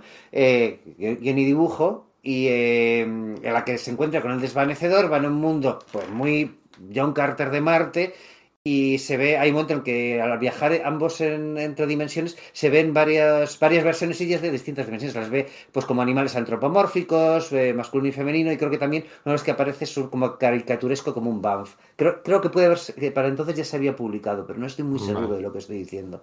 Pues venga, os lo dejo contar a vosotros, con habrá que mencionar a Lockheed, ¿no? que aparece aquí por primera vez. También en el, creo que en los Titanes también Changeling se transforma en Lockheed en alguna ocasión. Eh, aunque luego tardará un poquito más en aparecer, pero aquí es la primera men mención, ¿no? De, de claro, que Locheth, a ver, pero claro, es que el nombre viene de, de que es el Locheth eh, SR-71. El pájaro negro es un avión real de la, de la empresa Locheth. Y de ahí viene sí, el nombre. Pero, pero, pero aquí lo o sea, aparece como claro, dragoncito aquí, ya. Aquí el pájaro ah. negro es un dragón que se llama Locheth. Claro, eso es. luego, por eso luego cuando Perdón, es, al otro es, dragón... Una cosa, ¿es, ¿es Lockheed o llevo toda la vida diciendo mal es Lockheed? Lockheed. Lockheed. Yo Lockheed. Pero bueno, da igual. Aquí cada uno, lo bueno que tiene no, no, este podcast, pero todas las cosas que, que Coludice me da la gana. de errores, ¿no? No sé, entonces me queda con mi verdad. Además es experto en una cosa, Íñigo es experto. No es por meter el dedo en el ojo, que es que igual lo decía mal, narices. No, no. Y, Íñigo es experto. Íñigo, Íñigo es experto en, en fruta y, en, y en, en pistolas y en, y en, y en aeronaves. Cada uno es lo suyo. Íñigo en, Sa- en Sadomaso, bueno, da igual. Em, esto, vamos a seguir, venga. No habíamos dicho que era, era, era Sergio. Eso, eso es Sergio, sí, el da igual, bueno, venga. Yo- Yo en fútbol. El de las muchachas con flequillo recto, sí. Bueno, pues es una aventura divertida, ¿no? Es una Sí, cosa. Está una chula. tonta. está- Es una Sí, tonta. es- Sí, es una tontada, pero, pero que el final es muy bonito. O Mm. sea, al final todavía es la historia de Kitty contándole una historia a la pequeña Iliana y una, una historia de fantasía, de aventuras, de piratas y, magia, en la que los personajes son los miembros de la Patrulla X caricaturizados, ¿no? Y, todos se van juntando y van viendo la historia y se van quedando todos atrapados por la historia que cuenta. Y está, está graciosa, está divertida y al final les da un final feliz a Scott y a Jean y, y Scott se lo agradece a, a Kitty. Es, es una cosa tierna. Obviamente no va a ningún lado, pero está guay. Los humaniza además los personajes, ¿no? Le da también idea de cómo es su relación en la, de, familia, ¿no? Y en, la, mansión. Sí, está, está mona, ya está, está, está guay. Y además, ahí lo que se nota es que los, eh, Cochrane está como en, su salsa. Porque le gusta mucho la aventura, chicos que muchas veces no puede mostrar. Te ha oído un poquito mal, Enrique, ¿vale? ¿Sí? A ver si se Hola, hola, hola. vuelve a pasar. Sí. vuelve a pasar, si vuelve a pasar, lo, Me lo dice y cortamos, co- ¿vale? y- De momento. Vale, vale. Ok. De momento Bien, vamos a ahora- seguir, si vuelve a pasar lo cortamos, porque imagínate que hay que regrabar todo lo de hoy, pues nos puede, No, nos puede dar un no, pampurrio. espero que no. Vale, bueno, Venga, pues lo después de este cuentecito, cuento de hadas, después de este cuento de hadas, nos vamos a la saga del nido. Es que aquí pasa una cosa con Claremont y sus, argumentos recurrentes. ¿La saga del nido es esta o la siguiente? Es como lo de la saga de la Isla Muir. Eh, eh, hay dos sagas de la Isla Muir, aunque una se llama saga de la Isla Muir. Bueno, da igual. Venga, vamos a hablar del nido. Una saga que decías tú, Enrique, que es la, la otra parte, ¿no? Que era tu favorita, quiero recordar. A mí no me. No me. No me mega chifla, especialmente, aunque salen los SIAR, que como sabéis son mis, mis secundarios favoritos. La- eh, salen conceptos guays, pero a mí no me, no me mega chifla eh, demasiado. Me va a chiflar la siguiente. Pedro con tiene un top 3 de razas extraterrestres en Marvel, ¿eh? Seguro. Bueno, supongo que será por mi amor por la un top- Legión. Un top 15, ¿eh? Claro. ¿Cuál es vuestra raza extraterrestre favorita? ¿no? Yo, yo creo que es la de todo el mundo, el Imperio Siar, ¿no? Más que los Kree, que los Skrulls, que los Badun, que los de su puta madre. Nunca me lo he Es que planteado. nunca me lo había planteado. Simplemente pues, Es que eso- esa es la diferencia. Que Claro. Fer no, no se da cuenta que los demás no tenemos listas de todo. Eso es, eso es, eso es. Bueno, Ay, Da Yo probable- probablemente el a mí sí- nido. A mí, es capaz de fidelidad, macho. El nido o los es fantasmas espaciales. En cualquier caso, eso, efectivamente, a mí esta, esta primera saga del nido, a mí sí me gusta mucho. A mí me impresionó mucho de pequeño eh, ese momento en el que Coloso parece morir, ¿no? Atravesado por una jabalina de ave de muerte. Yo ya conocía a ave de muerte de algún TV de Miss Marvel y de los Vengadores de, de Vértice, ¿vale? Entonces, verla integrada aquí en, en- en la mitología de la Patrulla X y teniendo una actuación tan bestia como... bueno, Pero di con quién se enfrenta en Los Vengadores. Se pega, Ven, se pega con ojo de halcón. Sí, por pega con además. ojo de halcón y es vencido humillantemente por ojo de halcón. Y aquí, en cambio, casi mata a uno de los un miembro enormemente poderoso del, del equipo. Entonces, eso a mí me impresionó mucho. También me impresionó mucho, por supuesto, ver los eslizoides, ¿no? Esos. pues, ah, en realidad son los aliens solo en apariencia, ¿no? En estética. En el fondo son eh, que tienen lenguaje articulado, tienen mayor tecnología, son más maquinadores, son menos animales, por decirlo de, algún modo. Y sobre todo aquí también pasa una cosa muy importante, y es que Scott Summers descubre, primero, que Corsario, el líder de los saqueadores estelares, es su padre, su padre abducido por el Imperio Shi'ar cuando él era niño, y que en esa abducción él creyó que, que habían muerto su padre y su madre. Y segundo, que su, su amada y fallecida Jean Grey y Tormenta lo sabían y se lo habían ocultado. Lo cual le provoca un cierto cisma y un, un enfrentamiento, ¿no? Aunque es verdad que se pasa un poco por encima del asunto. Tiene un par de escenas hablando de ello, pero no parece que tenga una consecuencia muy grave ese... ese, em, algo Sí, tan se, pilla, se- trascendental, ¿no? se- se pilla un rebote y a cabo de unas páginas, pues bueno, ya se le pasa y lo va entendiendo y empieza a iniciar una, una relación con Corsario. Una vez, una vez íbamos a jugar a rol y íbamos a hacer, la- íbamos a hacer la patrulla X. Entonces, uno se cogió a Lobezno, otro a Cíclope, otro tal, y el que se cogió a Cíclope me dijo, yo quiero que me cuentes toda la vida de Cíclope para meterme en personaje y para poder interpretarlo bien. ¿En serio? Venga. Nos sacamos dos cervezas y empecé a contarle toda la vida de Cíclope. Entonces ya en la parte en la que llegué a que su padre era un pirata del espacio que había fingido su muerte y que, bueno, que él pensaba que estaba muerto y que iba vestido ahí de Rolfín con una raza, con una nave espacial saltando, dijo, bueno, no, esto me va a quedarme un poquitín con la idea de la película y ya me va a valer porque... En fin, Lo que decías de eh, demasiadas capas eh, aplicadas sobre personajes. exactamente, exactamente eso.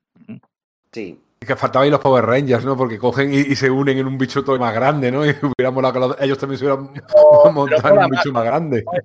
Sino que es como una mente colmena, que se juntan y funcionan de, otra, funcionan de otra forma. Están chulos, son un diseño muy guapo, todo negro con ese rayo rojo. Muy, muy minimalista. Sí, destruyen la mansión eh, y además se destruye, no sufre, no sufre daños, porque en otros combates, como la, el ataque de del juego Fuego Infernal, había sufrido daños. Aquí es destruido totalmente la mansión. Y me da la sensación de que las apuestas suben, ¿no? De que todo es muy desesperado. A mí eso de pequeño de verdad que me gustó mucho. Sí, señor, es que toda la saga esta le pasa eso, sí. Y el grupo se divide, unos se van como a Plutón por ahí a seguir una historia y Rondador y Kitty se quedan en la, en la nave Shiar pero claro, que los SIAR también te están teniendo como un golpe de Estado, que hay un almirante que, que se carga al, mariscal o como se llame. como rehenes, obviamente, ¿no? Sí, entonces está, chulo y, Es ahí donde Kitty utiliza el, creador de, trajes, ¿no? Y, lo, cual justifica esa... Y creo que es ahí donde como, como se justifica esa, esa, esa portada clickbait de, de Fénix Oscura, ¿no? Con Star Wars, con Darth Vader. Sí, eso es. También, sí, sí, también. Lo que habíamos comentado también. antes. También hay un lucha de poder entre Cíclope y Tormenta. Y llega Cíclope otra vez, que suponía que no iba a volver más, y le, y le intenta, sin querer, le intenta arrebatar, porque empieza a dar órdenes, empieza a decir, incluso los demás dicen, bueno, ¿quién le hago caso? Eso pasará más de una vez. Eso pasará más de una vez, lo de que a Tormenta le, a lo que a Tormenta le discutan, es que, pasa de una vez y está eso totalmente aposta, porque ahí, Claremont, mujer con poder, los demás le hacen caso nada más que, que menos. En cambio llega el tío machito y a ese sí le hacen caso enseguida, ¿no? Ese, esa, esa, cuestión de, género y, liderazgo está ahí presente. Y la verdad que está muy bien, está muy bien con, con Rondador y Kitty, que, son los que tienen menos nivel de poder y, salvan el día realmente, abortando ese intento de golpe de Estado en la, en la nave esta enorme Chiar y haciendo un poco el, gamba por ahí por la nave. Me hace una gracia que diga, eh, el profesor Xavier me, me, explicó cómo eran las naves, por eso sé cómo darle a no sé qué botones y no sé qué maquinaria. Digo, vaya tío, que, que, oportuno, hombre, pues Xavier cualquier cosa te la cuenta. Queda un poco ridículo, pero bueno. Pero bueno, se lo cuenta a la tía que es el genio, ¿no? Precisamente del grupo, el genio sí, claro. mecánico. Pero no sé, no es una cosa realmente que les diga, mira, te voy a enseñar cómo, cómo van las naves chiar, porque es lo mismo te hace falta, digo, hombre, ¿no? Ya que no, ya que no lo vais a criticar vosotros, no sé por qué. La saga acaba con Kitty, sí, ¿vale? Pero Kitty haciéndose pasar por Fains Oscura, la portada es Fains Oscura. Sí, sí, lo he mencionado, lo he mencionado, que es, un clickbait muy barato. Eso es, o sea, pero es que, o sea, es otra vez y otra vez y otra vez. O sea, hay que incidir en eso. Yo incidiría en eso todo el rato. Otra vez, otra vez, otra vez. Fains Oscura, pero tío. Cuando llega el número 175, ya pues otra vez y otra vez. Y luego Rachel y Madeline y tal. Y el número 200. o sea, de verdad. hay referencia. Buah, chaval. Buah, chaval. A mí, a mí no me parece que sean tantas veces. Ah, pero a mí no me parece que sean tantas veces. Quiero decir que me parece que es el gran hit del grupo y es normal que amenace o amague con Ey, que vuelve, Ey, que vuelve hasta que vuelva, de verdad. O sea, sí, el número, el número 100... otra vez sí, ¿no? Es lo mismo. No, no, es lo mismo. En el número 153, el, el cuento de hadas con, con Jean Grey. El, al mismo mes, X-Men contra los titanes. El mismo mes. tres meses después, el número 57, otra vez. Ese clipbait. El, la, todo el rato, o sea. Pues mira, ahí tienes el trauma de la pérdida no asumida. Ah, bueno, sí, el trauma. No, sé, no, te puedes abstraer de lo importante que es. Es, es lógico que encima estando cíclope, el tema salga una y otra vez. En cualquier caso. Es, es, verdad que es baratito. sí, esta, vez sí, esta O sea, esta vez sí. por lo menos con lo de Tormenta han tenido la decencia de, de, reírse de ellos mismos, ¿no? Pero aquí es como, tío, te estás planteando, porque además la portada de, Claire, de Cockrum parece mucho la portada que ha hecho con, con, lo de Tormenta. Es una distribución muy parecida. Y no te digo ya nada de cuando aparezca Binaria que utilizará la misma composición. Mm, sí, eso Pues yo, sí, efectivamente me parece que es como venga, una- vamos a hacer un acicate de ventas un poco falsario. Sí, es, en ese aspecto Eso. sí. Pero por lo demás, a mí esta saga eh, sí me gusta mucho, como he dicho, porque da la sensación de que las apuestas suben con la con Coloso a punto de morir, la mansión destruida, la amenaza de destrucción de la Tierra. Ostras, La nave-. La nave del nido, la doble, la doble splash page cuando aparece la nave del nido es brutal. Sí, a mí Ahí, sí, sí me gusta. ahí Cockrum me calla la boca un par de veces. ¿eh? A mí me gusta más lo de la Sacanti, pero bueno. Lo de Bueno, Sacanti es que es gloria bendita. Bueno, a, mí, otro- a mí me gusta, a mí también me gusta más la otra saga, ¿eh? porque ahí las apuestas sí que están Sí. elevadas. Pero bueno, ya, ya pero- aquí, es decir, que ya aquí se nos muestra, se nos dice bastante a las claras que Xavier tiene dentro un huevo del nido. Sí, Pues, sí. La agenda, la agenda woke, la agenda woke de Claremont, un hombre embarazado. La verdad que eso sí, lo veremos luego, es un poco creepy el hecho de que Tormenta diga, tengo un ser en mi interior, de macho que tío, que es un parásito, que no es un niño, que no es un bebé. Se me queda un poco raro eso también. Claro, pero para ella todavía es Pero bueno, a esto lo, lo hemos comentado antes, igual que la saga de Feria Oscura, hay gente que mete la del fuego infernal o no la mete, aquí pasa igual, ¿no? Esta es la primera saga del nido y luego continúa, es única con unos cuantos interludios, los cuales vamos a ver enseguida que aparece política y Drácula, mí- no sé, en fin. para mí está, está muy claro lo que ocurre aquí. Es toda una sola saga a la que Kokurum no llega. Kokurum no es un dibujante rápido y, y- y necesita parar. Entonces, ¿qué hacen? Pues tres filines. Hacemos la mitad de la saga, tres filines con Drácula, con Bill Sienkiewicz y, y con Velasco, y luego el resto de la saga. Directamente, como si no hubiera ocurrido lo de en medio prácticamente. Sí, sí que ha ocurrido por Liliana y tal, pero, pero es, por, es que, pues porque Cockrum necesita el tiempo para terminar una saga y empezar la siguiente.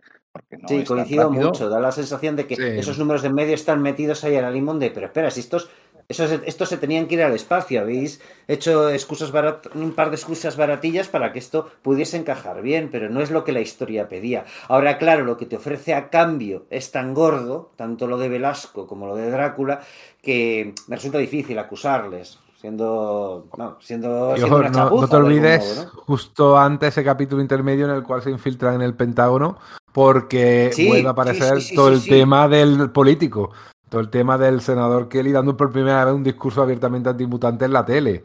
Eso es un, un argumento que va sacando poquito a poco la cabeza y cada vez aparece con más reiteración hasta a partir del 180. Cuando ya aparece Forja, a partir de ahí ya Bueno, y es política, política y, y el Cockrum, sentimiento... ¿no? Con lo cual, no, no debería Sí, ser no- el no es un filín. No, ese era un filín, hay unas. No, no es un filín, lo dibuja Cockrum. Hay una splash page donde bueno, se ve que claramente algo pasa en la mente de Charles Xavier, una doble página muy chula. Y además es un, un número con una idea súper original de Claremont que no volvió a repetir nunca. Con la patrulla X haciendo olvidar al mundo de su existencia, ¿no? Sí, sí.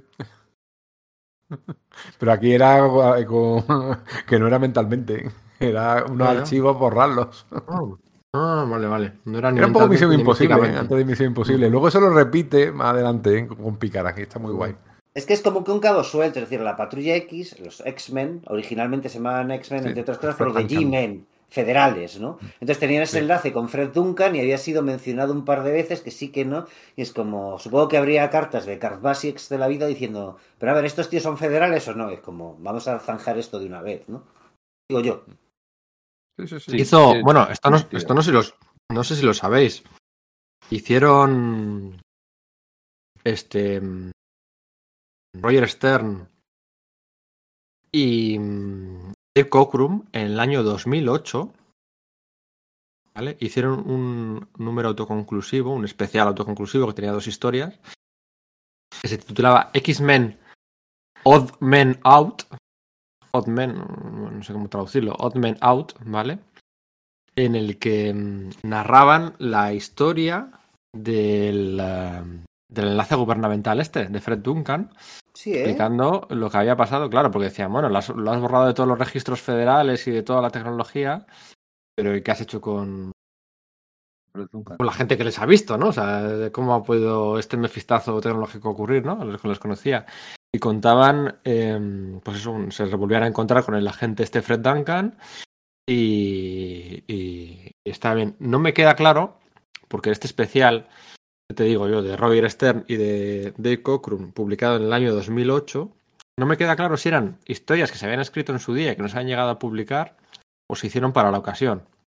Creo que lo segundo, por el dibujo de Dave Cockrum, un tanto ya Bueno, pero es que la última página pone eh, featuring two never before, o sea, eh, incluye dos historias nunca antes vistas, ilustradas por el legendario eh, Dave Cockrum recién fallecido, o algo así. Em, Entonces, no sé si este Entonces, eh, especial, eh, darle un vistazo si queréis. eh, pues cuenta, cuenta eso, ¿no? Se recrea pues un poquito en eso, hace, hay un resumen de. Está, está, está curioso, está curiosillo, ¿vale? Perdón, yo Sí, no. desconocía la existencia de este, pero es que de repente se me ha quedado ocurrido, he tenido un momento un poco mindfuck. Claro, aquí se destruyen los archivos de, de Fred Duncan. Y Mm. sin embargo, luego en Dios ama, el hombre mata, William Stryker dice que ha obtenido esos archivos precisamente de, de Fred Duncan. Sí, por eso. Eh, que original, es cierto que Dios ama, el hombre mata originalmente no estaba pensado para que fuese incluido en la continuidad, pero muy pronto empezó a serlo, ¿no? Hay un par de cosas por las que no encaja, la presencia de Iliana sin poderes, eh, cosas así, pero por lo visto Claremont tiene una... En entrevistas suele decir, no, no, a mí si me dejan en una historia la que contaré por qué encaja, ¿no? Pero que no es, creo, creo que eso no, no ha llegado a ser publicado. Pero con todo, sí que es cierto, es que no había caído en esta cuenta, que coño, No será, aquí- no será porque no ha tenido ocasiones. a ver, Esa es la típica, cuando me la invente la historia os la cuento, no os preocupéis. vais a ver, vais a flipar muchísimo. porque, yo cómo todavía no sé cuál es, pero fuah, chaval. Sí, sí, pero que no había caído hasta este momento que, que, que, que es incompatible con lo que dicen, eh, es, lo que sucede en este episodio, con lo que sucede en Dios ama al hombre mata. Además aquí vemos a Kitty ya muy enamoradita de Peter, sin picorcillos, no sabía lo que estaba sintiendo por, por este chico, en fin, ya te va metiendo ya el tema en plan fuerte del romance entre ellos. O sea que el Mm, número me parece pícara. tonto, pero pasan cositas, ¿eh? Mm, Sí, sí, Pícara, Mística, Nick Furia, bueno, Sí. sí, que, sí que pasan cosas. Para, para Y- Claremont es un número muy importante, o sea, es de los que luego, o sea, que igual nosotros los lectores no tenemos señalado como un milestone, pero para él lo es, porque luego eh, dice, no, porque es que la invasión de la patrulla X, del Pentágono, ha desatado todas las alarmas y a partir de ahí eh, empiezan a funcionar, por ejemplo, lo de lo de Forja viene un poco de esta invasión, o sea, lo de que el gobierno contrata a Forja para hacer armas antimutantes. Bueno, venga, vamos a hablar de Drácula, vamos a hablar de el enésimo villano noble secuestrando a, a Tormenta, vamos a hablar de Bill Sienkiewicz y de Kitty Pryde disfrazada de Indiana Jones, el número 159.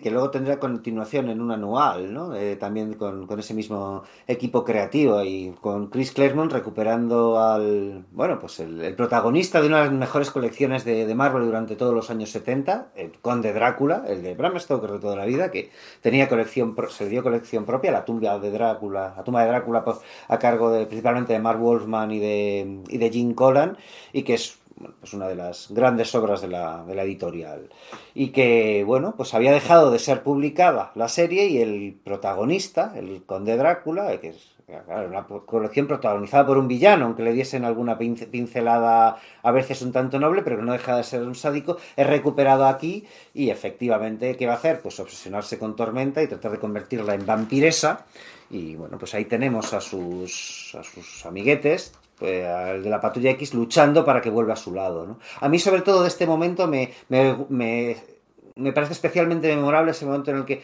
Lobezno y Rondador están luchando contra Drácula y sus secuaces y Lobezno coge y saca dos garras para hacer una, una cruz, como en las pelis, ¿no? para rechazar al vampiro, y eso no, no funciona, porque no cree dice Drácula, ¿no? Jactándose de él. Y entonces en ese momento Rondador dice, pues estás perdido, vampiro, porque yo sí que creo. Coge dos estacas, hace la cruz y le, y le repele. Como decimos, Claremont no, creo que lo dijimos en el anterior podcast, no en este. Claremont no pensaba al principio hacer de Descartes a alguien católico, sino que tenía idea de que fuese judío, pero eh, Bernie y Roger Stern le recuerdan que, que sea judío y al mismo tiempo tenga familia romaní, no podría estar vivo porque su padre y su madre hubiesen sido víctimas en el, en el exterminio nazi. Así que lo que decía hacerlo es católico. Y aquí es donde lo, trae con fuerza, ¿no? Con el, el, sentido de que no es simplemente una capa de caracterización, sino que tiene un efecto a nivel sobrenatural y eso lo hace bastante visible.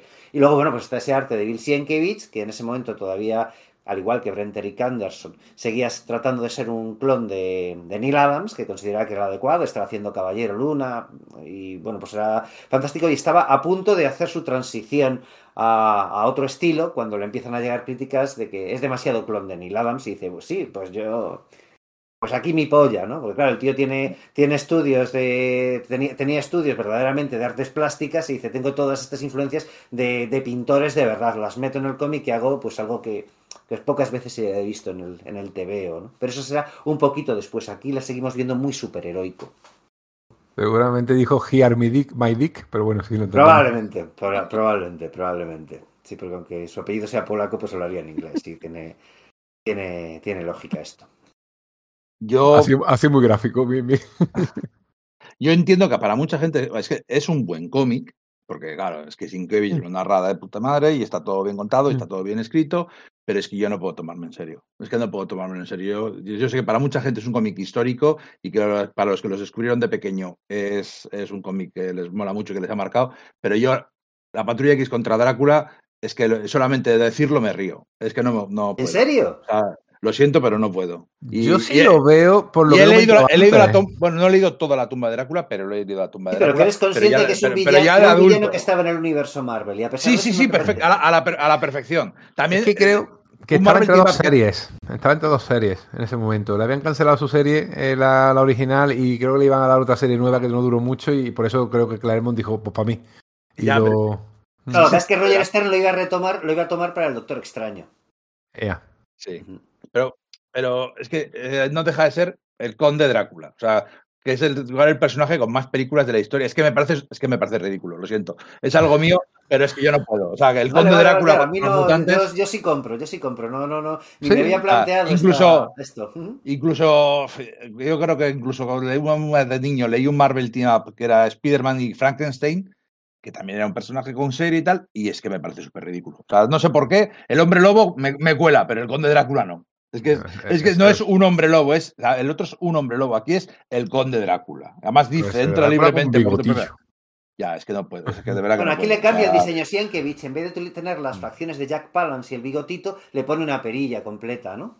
Que también Ah, está guay. mejor. Está más guapo. No, que sí, no, que está guay, ¿eh? Pero que yo es, una- es una cosa mía Sí, que personal. no puedes, que no. no. Vale, no, no, que me parece súper legítimo. Estaría bueno. Eso le pasa, por ejemplo, con Bueno, historias ah. con Sherlock Holmes, ¿no? Me, Ahora es un Batman- Targaryen en Drácula, en el universo Marvel, ¿eh? el tipo Ah, que sí. tiene.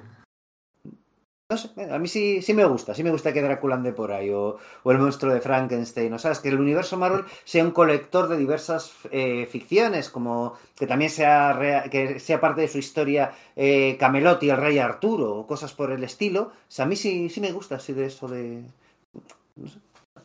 No sé por qué, no, no sé por qué, o sea, porque No, no, no, que me parece súper no, bueno. pero es que, me- es que también me parece bien lo del Camelot y el Rey Arturo, pero no, no sé, tengo Pero que el Conde de examinarme a mí no. mismo, pero el Conde de Drácula es donde planto mi línea, desde ahí, Ya, ahí ya lo llevo. comprendo.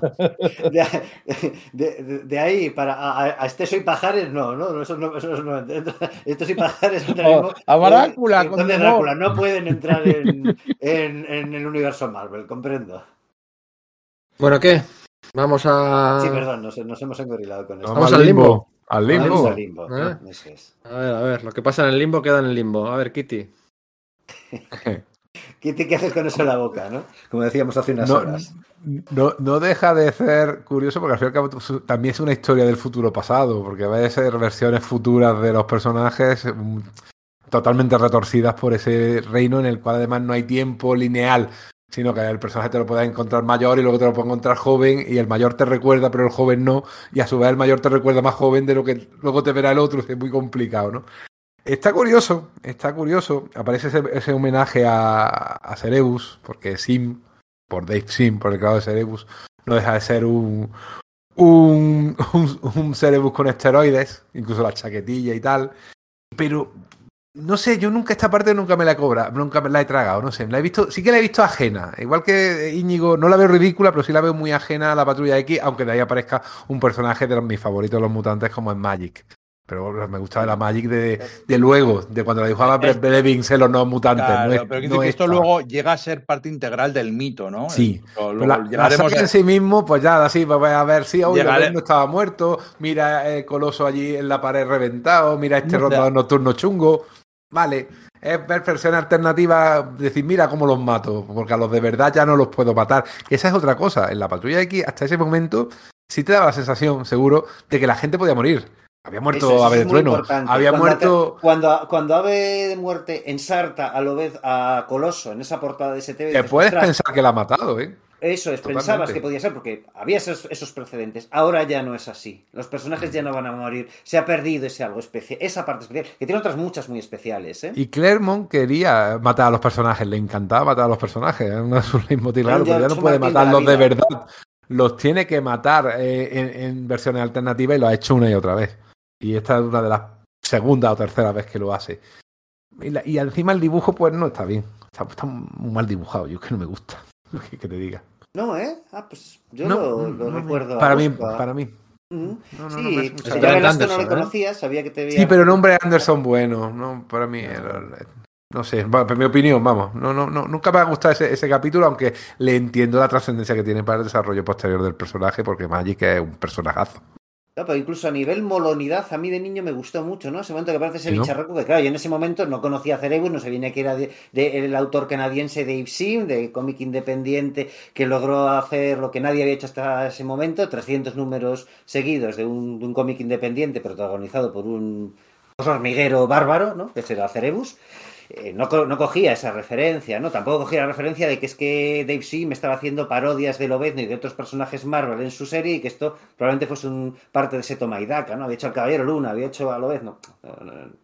Eso no lo pillaba, pero la molonidad que tenía el ver a versiones alternativas de la Patrulla X muertas, como ya había pasado en, en Días del Pasado Futuro, cierto, pero mientras que eso tenía un enfoque de ciencia ficción, aquí lo tenía como de fantasía oscura, ¿no? De rollo casi Conan, por decir algo. Y eso de ver a ese bicharraco cogiendo el esqueleto de ese lobezno muerto del alternativo y rompiendo sin ningún esfuerzo, como si fuese una ramita seca, una de las de sus garras para, para utilizarlo de mondadientes.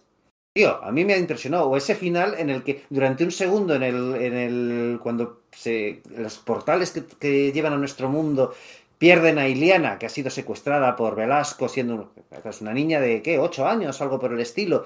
La, la pierden un segundo, la consiguen recuperar y te dicen, ostras, cuando sales un adolescente, porque ese segundo que ha pasado, como en el limbo, el tiempo pasa a un ritmo distinto, ha crecido hasta que es un adolescente. Eso me, me encantó. Y luego me encantó la serie de Magic, aunque en el fondo es posterior, porque sale un año o dos después casi. eh, cuentan con detalle todo lo que sucede y, y todo lo que sucede me parece crema ahí en esa miniserie.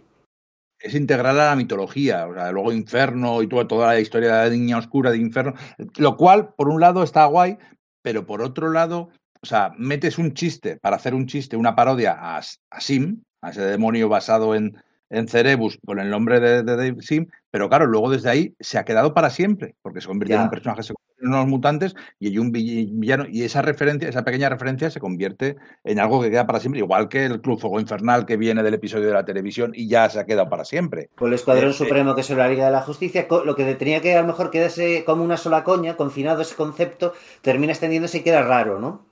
Sí, o el Ultimate Night Furia es como Samuel L. Jackson, pues sí, son cosas que pasan. ¿eh? Lo que pasaba es que aquí en Dave Sim, en, en Cerebrus, Dave Sim era muy amigo de, de Chris Claremont, claro, pues eh, las series más populares del momento, iban a todas las convenciones del mundo habidas y por haber, y bueno, muy amiguetes, ¿no? Y hablaron de hacer un crossover entre Cerebrus y los X-Men, que habría mo- molado mucho, ¿no? Pero lo que pasó es que eh, eh, Dave Sim se pasó de la raya, ¿no? Lo, pucho- lo poco mucho, lo, como es, lo poco gusta y lo mucho cansa, ¿no? Y el- aquella parodia de Lobezno, el Wolverouch, que, mm, que hizo en Cerebus, pues bueno, pues eh, lo que iba a ser una aparición inicial, una portada, tal, se acabó convirtiendo en algo muy, muy, muy recurrente. Y desde Marvel no les quedó, desde el apartado de trademarks, ¿no? De Marvel, no les quedó otra que mandarles esto como es el, el cease and desist, ¿no? La carta de, Correcto. oye, pues o paras o, o- o vamos a o vamos a juicio, ¿no? Jim Shooter, como siempre, Jim Shooter, el equidistante, o, o- o así es como él cuenta la historia, intentó poner un poquito de un poquito de mm, de, de orden dice que bueno pues que, que- que a cambio de, de denunciarles pues que iban a eh, iban a licenciarle los personajes de Marvel que había parodiado a cambio de un dólar, ¿no? Y Dave Sin aceptó, pagó el dólar, pero durante los siguientes números siguió eh, criticando a Marvel, ¿no? Se puso a criticar a Marvel, que bueno, cómo han ido a por mí, tal, no sé qué, no sé cuál. Y que Jim Shooter cogió el teléfono, le llamó y le dijo, oye, pero ¿qué estás haciendo, colega? Si hemos llegado a un acuerdo amistoso, pues no sigas criticándonos. Y es que ya, pero es que mis seguidores a mis seguidores les encantan y las series se están vendiendo cada vez más, el Cerebrus vende cada vez más, las cifras de venta suben cada vez que me meto con vosotros. Eh, ya, bueno, pero bueno, pues acabó, aquí acabó mal, ¿no? Eh, pues como siempre, ¿no? Los cómicos y los de. o el Steve Gerber y compañía, ¿no? Es que es, es que es parodia, ¿no? Es que. ah, no, es que no te, no, no te puedes ofender, ¿no? Es que es humor, ¿qué pasa? ¿Que no lo entiendes? Pues bueno, no, ¿dónde le- está la raya? legalmente se supone que se puede hacer, es uso justo, Claro. hacer parodia, Sí, sí. pero bueno. Claro, sí, El claro. problema pero es que ¿dónde pones la básicamente veías al lobezno que aparecía y es que apenas era disimulado, me refiero, era, Mm. era, un, era un incentivo para las portadas, en todo, para, para comprar el TV. O sea, entiendo que Marvel tuviese la sensación de, es que esto, ¿sabes esta excusa legal que se utiliza de puede confundir a los lectores? Pues es que yo creo que aquí sí que está bien puesto, que era como el- ese tema de, efectivamente un tío podía comprarse un TV de Cerebus pensando que era un TV de los X-Men. Vamos, Sí, pues sí, salía sí. Lobezno en la portada. Es que era con, Caballero Luna. Es que no era una, ni dos, ni tres. Lo, lo Lobezno, el, el, el Wolverich este. eh, O sea, es que no, no es que saliera Cerebrus y Lobezno en la portada, no. Es que solo salía el Lobezno este y salía. Y salía mm, eh, saltando sobre una. Una nube de flechas, como con Frank Miller. O sea, eh, era todo descaradísimo, fumando, tal, no sé qué. Que Dave Sim se las sabía todas, ya lo sabemos. Lo he contado aquí alguna vez su editorial, la editorial de, mm, de bueno, editorial. Albert Sí, Canaheim, ¿no? Sí, Albert Van editorial, pues porque, porque, porque había que llamarlo de alguna forma, ¿no? ¿Cómo habéis dicho que se llama? As. A Arbard, ¿no? Ah. ¿Vale? La, la razón de llamarlo con dos As, a Arbard, con dos As, es para asegurarse que esa editorial, su sello de cómics, apareciera en el primer lugar alfabéticamente de todos los listados de previews que empezaba a haber ya en el mercado directo. De esa forma, cualquiera que cogiera el catálogo de previews que había por aquel entonces y venga, a ver, ¿qué me voy a comprar este mes? Pasaba la, la primera página por, orden alfabético, la primera editorial, esta. Oye, pues este Cerebrus, pues mira, tiene buena pinta. eh, sale una invitación de, de Lobezno, tal, no sé qué. Se las sabía todas el tío, pero claro, eh, también James Shooter y Marvel y se las sabían todas, ¿no? O sea, ya eran una mega marca. Eh, Estábamos en el año 81-82, por aquel entonces, la serie aquella de mm, Spider-Man yo- eh, y sus asom- asombrosos amigos, yo creo que ahí sale eh, un capítulo en el que salen, no sé si es el primer capítulo audiovisual en el que sale la Patrulla X, yo creo que es ahí, ¿no? Cuando- Sale hasta Ave de Trueno vivo. Por eso, con lo de aguja dinámica, ¿no? La traducción Sí, aquella de aguja dinámica. Es- Quería es ahí, evitar ¿eh? decirlo, pero sí, es ese episodio. Eh, te voy a presentar a no sé quién, tal, no sé qué. Eh, mira, este es aguja dinámica y sale ahí, sale- saca una garra para hacerse un, Es mi aguja, es dinámica. para hacerse un eh, ¿cómo se dice esto? Esto con, con la, con la sandía y con el este que, que Ah. troncha ahí. Madre mía. Bueno, pues eso. Entonces ahí le, le tuvieron que denunciar a. Y bueno, pues el otro haciéndose el ofendidito. Y bueno, el número, el número este de. El número este de Spawn en el que salen todas las manos de héroes eh, de una. Sí. de una. de una cárcel misteriosa y tal. Ese es de Dave Sim, ¿no? Sí, Sí. eso es, sí. Pero El de Ash Color. Claro, entonces, pues bueno, chico, hasta dónde, hasta dónde tiras de la cuerda, ¿no? Pero bueno, a pesar de toda esta intrahistoria, lo cierto es que queda que este Sim, que está basado en personaje de Cerebrus, es un personaje que va A perdurar la mitología a perdurar más, más pronto que después, porque últimamente tampoco se le haya visto mucho, pero bueno, está ahí, ¿no? Es importante. está- Incluso más que. Velasco, que es su señor, ¿no? Y bueno, pues como correspondía a la colección de Cazar, aunque la de Cazar iba abriendo y cerrando, abriendo y cerrando, pues que dices, bueno, podría ser un villano principal. Lo es en la miniserie dedicada a Iliana, a Magic, pero no en Eso la es. Patrulla X apenas aparece luego posteriormente. Y que bueno, en la primera página ya sale la- el amuleto este de Velasco con las cinco puntas y la estrella y demás, ya sale ahí, ¿vale? O sea, que Las son cosas que va plantando, que va plantando Claremont. Pues sí, nos hemos entretenido mucho hablando de la Uncanny X-Men 160, pero claro, ¿qué no cuentas de todo esto, no? Y de todos estos salseos y de toda esta parte porno y de, bueno, da igual. Eh, Vamos a seguir eh, con el 160 y... 161. Estamos a punto ya de, de despedir, de despedir a Dave Cockrum y está puntito a puntito de llegar aquí el fan favorite de, de muchos de los presentes, Paul Smith, ¿vale? Ya se hace insostenible. eh, cada vez los personajes son más funcos, más cabezones, más tal, más no sé qué, pero bueno, aún así les da tiempo para contar otro feeling más. Bueno, feeling no, porque es con Dave Cockrum, en el que se habla, bueno, pues, del pasado de Charles Xavier y de, y de, y de Magneto, ¿no? Porque cuando en el número 150 Magneto menciona el holocausto y tal, lo menciona, no hay ningún flashback en ese momento, es todo desde el presente. Y aquí este número con Stracker y compañía, pues bueno, eh, gusta, gusta a la gente. Claro, es que, es, que son Xavier y Magneto jóvenes, conociéndose, haciéndose amigos y manejando nazis. En la fundación Claro, del eh. Estado de Israel y, y eso, y- y inter- además integrándose con el universo Marvel diciendo, no, es que este es el varón Stracker y es el momento que está fundando Hydra, ¿no? Está muy bien llevado. Pero que contradice eh, lo que comentaba antes, ese, Sí. ese momento en el que Xavier dice, no, no, yo no conozco el origen de este tío. Pero vamos a ver.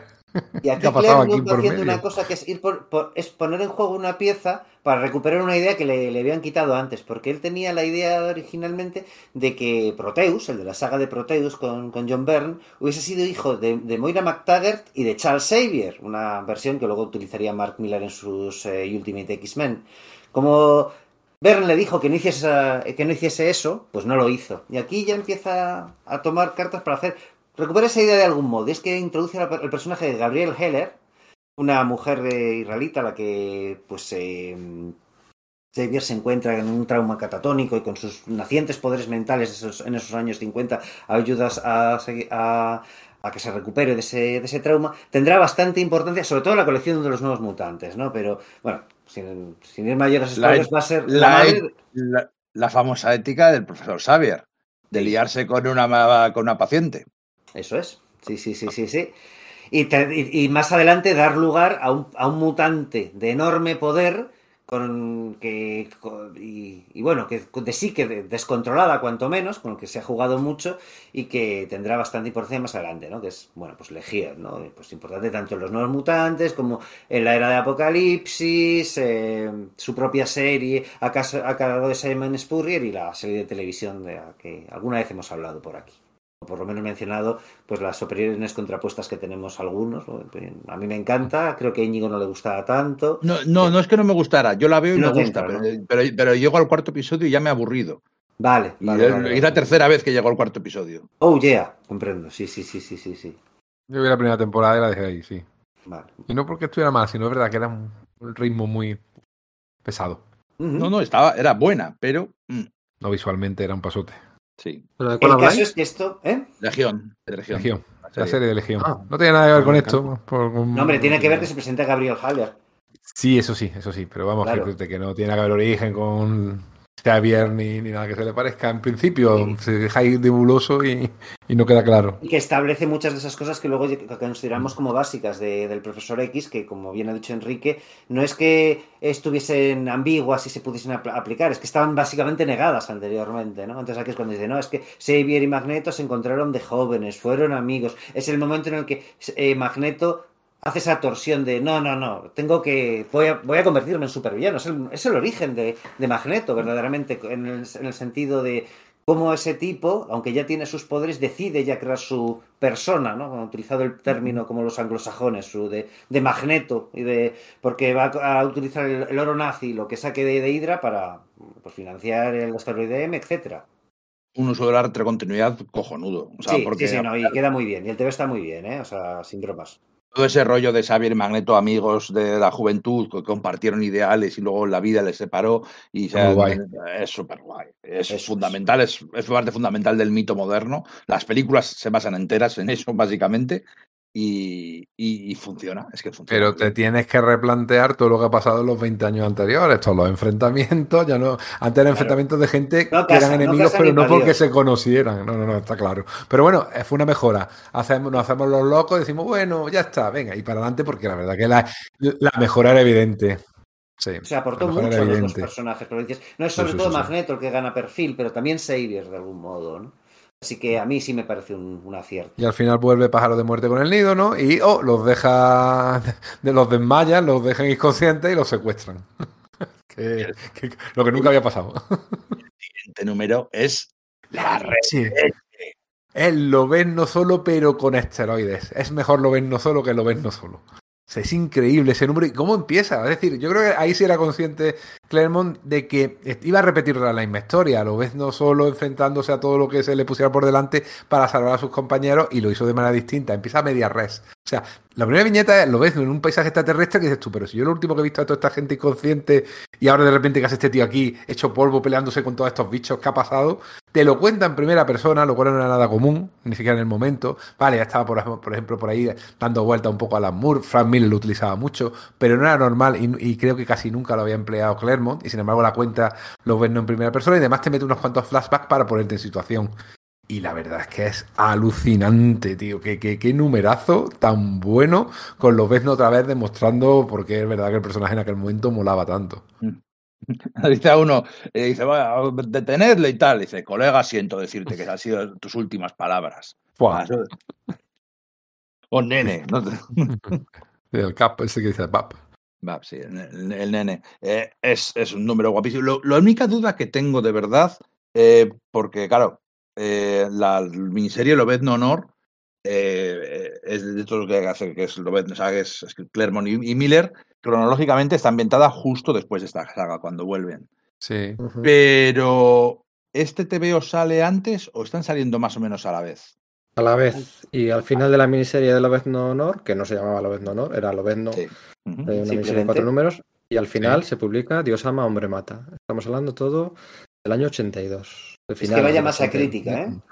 Todo esto ocurre Buenísimo. a finales del año 82. Claro, es que al final tiene mucho que ver. O sea, este, este número es una versión beta o, o no, o una versión, un, un, Claremont haciéndose remake a sí mismo sí. con, con, el principio de, de Lobezno Honor. Es el monólogo interior de Lobezno, es la primera vez, que, bueno, no es la primera vez, pero que se Yo diría que sí es la primera vez que se utiliza con Lobezno, porque era, a ver, que era el método habitual de, de que utilizaba Doug para eh, Werewolf by Night y, eh, y Shang-Chi, ¿no? O sea, decir, eso bueno, ni siquiera lo había hecho Doug Mounch, era Steven Lobezno. Eso es, sí, sí. Yo creo que, bueno, pues lo está haciendo a la vez y es un momento de masa crítica. La, la Dios al hombre mata se va a publicar inmediatamente después, pero el hecho de que se lance esa línea de novelas gráficas Marvel también tiene una consecuencia y es que Jim Shooter le ofrece a Dave Cockrum que esas ideas que tiene para un grupo de superhéroes llamado Futurians que haga una novela gráfica con ellos y que se quede con los derechos. Así que Dave Cockrum va a decir, bueno, pues dejo la patrulla X y, y, me dedico a hacer la novela gráfica de Futurians,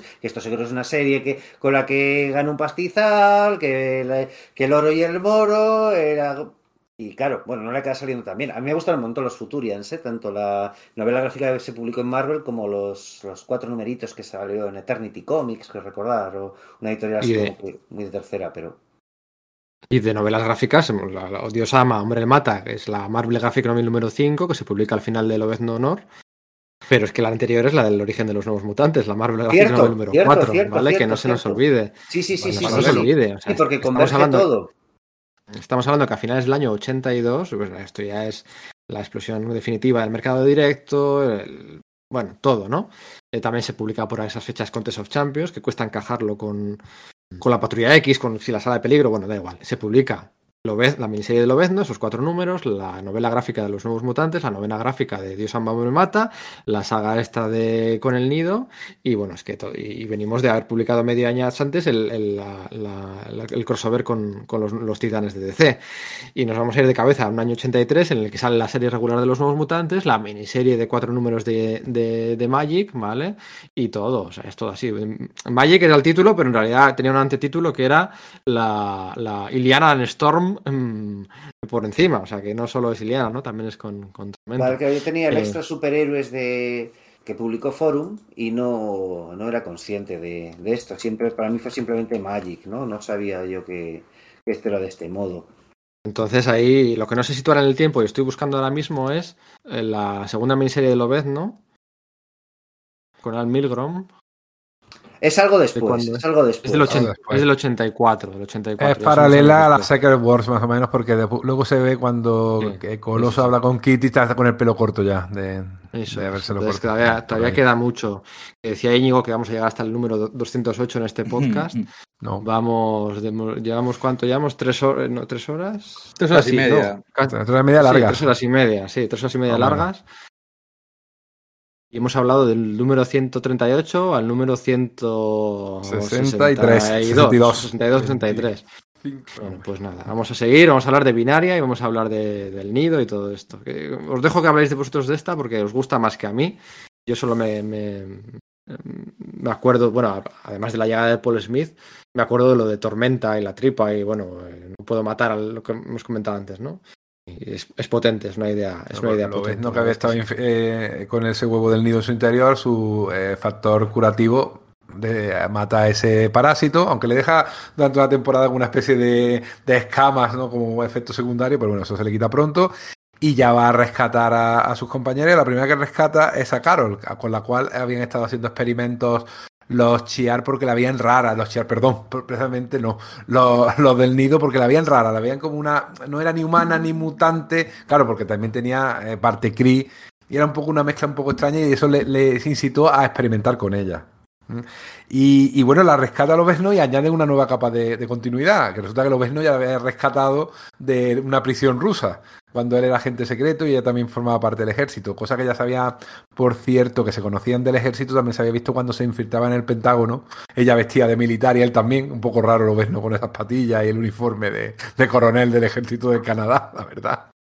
Parece un confederado loco o algo así. pero bueno, quedaba, quedaba, rarillo, pero bueno, ya está, coló y coló. Y, escapan del mundo unido. ¿eh? Y hacen eh, con toda la patrulla X. Claro, a ver, eh, es, es que es igual que, en la Guerra de las Galaxias, ¿no? Esa idea de que, oye, nos están persiguiendo, pero menos, ¿no? Quieren rescatar, pero no nos quieren hacer daño y por qué será, ¿no? Claro, en, la, en, en la, Guerra era porque llevaban un, aparato que iba a llevar al Imperio a, la luna de Yavin, a Yavin 4, pero aquí era porque ellos llevaban dentro. Eh, huevos de reinas del nido, ¿no? porque ya establecen que es como una colmena de, de hormigas o una colmena de abejas en las cuales hay una reina que les eh, im, implanta ese huevo y ellos se transforman en esos, en esos bichos, que además se lo hacen precisamente al tío al cual le, le robó el diseño del traje de Lobezno. Al tipo este que no me acuerdo el nombre de la... Colmillo, colmillo de la Guardia Imperial Sia. Y se, Fang, se, se, ve cómo se transforma en eso al, al sí, ser infectado de uno, por uno de estos huevos. Claro, te lo muestran lo que les va a pasar a ellos. Un truco... De hecho, Lobezno se carga en concreto, es el izoide. Dice, está probando sí. por primera vez las alas y salta sobre él. Bueno, monta una. Es que la, la, matanza que monta, dice, hacen lo que puede, no es suficiente. Ah, es que no hay. ¿Cómo disfruta? y bueno, hacen su versión de la huida de la estrella de la muerte, está muy guay. Aparecen los Acanti, eso es que una idea buenísima, esas ballenas espaciales que, se mueven a, a, a, hipervelocidad y que utilizan los, del nido porque les destruyen el cerebro y les se quedan como un plan parásito, ¿no? Como esos hongos que destruyen el, cerebro, el sistema nervioso de los insectos y que hace que sigan moviéndose, pero a, a su voluntad, queda, queda, queda muy guay. Y, y, Binaria, pues resulta que nace Binaria con sus poderes. Y la verdad que dices tú de repente, dices, pues es que vuelve a ser Fénix, ¿no? ¿Da, ¿No da esa sensación? Que es un poco Fénix, un poco el retomar todo, el personaje. El es que además tiene el mismo síndrome, que eso es. La portada es, es igual. La misma disposición. Los IAR dando vueltas por allí. Uh -huh. Y tiene el mismo problema, que le, le, da un nivel de poder que es muy superior al de Miss Marvel, lo convierte en un ser cósmico, y después de esta saga pasa por un Marvel fanfare en el que se entera de que Marvel ha muerto, ¿no? Carol Denver se entera de que el Capitán Marvel original ha muerto y luego pues eh, se la tiene que quitar de medio y decir, no, que se vaya a las estrellas con los, con los saqueos estelares porque no, no, no, no, es, no, no puede asumir el nivel de poder de ese personaje y hacerle funcionar dentro de la serie. Es demasiado poderosa. Así que sí. Y bueno, aquí ellos no saben que están infectados. Lo ves no sí, ellos no, y lo ves no nos quiere decírselo. Es un tema interesante, ¿no? Eh, porque es casi decirte, bueno, si sabes que alguien tiene una enfermedad mortal, se lo dirías, no se lo dirías. Quieras que no es una, un, un dilema, ¿no? Ahí... Un dilema moral interesante. Y, además la culpa es del superviviente. Dices que me siento culpable porque yo voy a yo vivir sí, y vosotros vais a morir. Eso es. Y igual voy a tener que mataros. Y hay una escena muy chusca porque Binaria se entera y dice, van a matar a mi amigo. Se va, rompe el casco se va a matar eh, del nido y deja ahí un agujero como un demonio que se van a escapar a ir, a ir todos fuera por la descompresión explosiva. Es un poco ridículo, yo qué sé. Es un poco extraño aquello, se va a lo loco. O sea, un personaje un poco. mm, Y Está borracha de, de su poder. Sí, y luego estaría borracha de, de. No Carla, sí.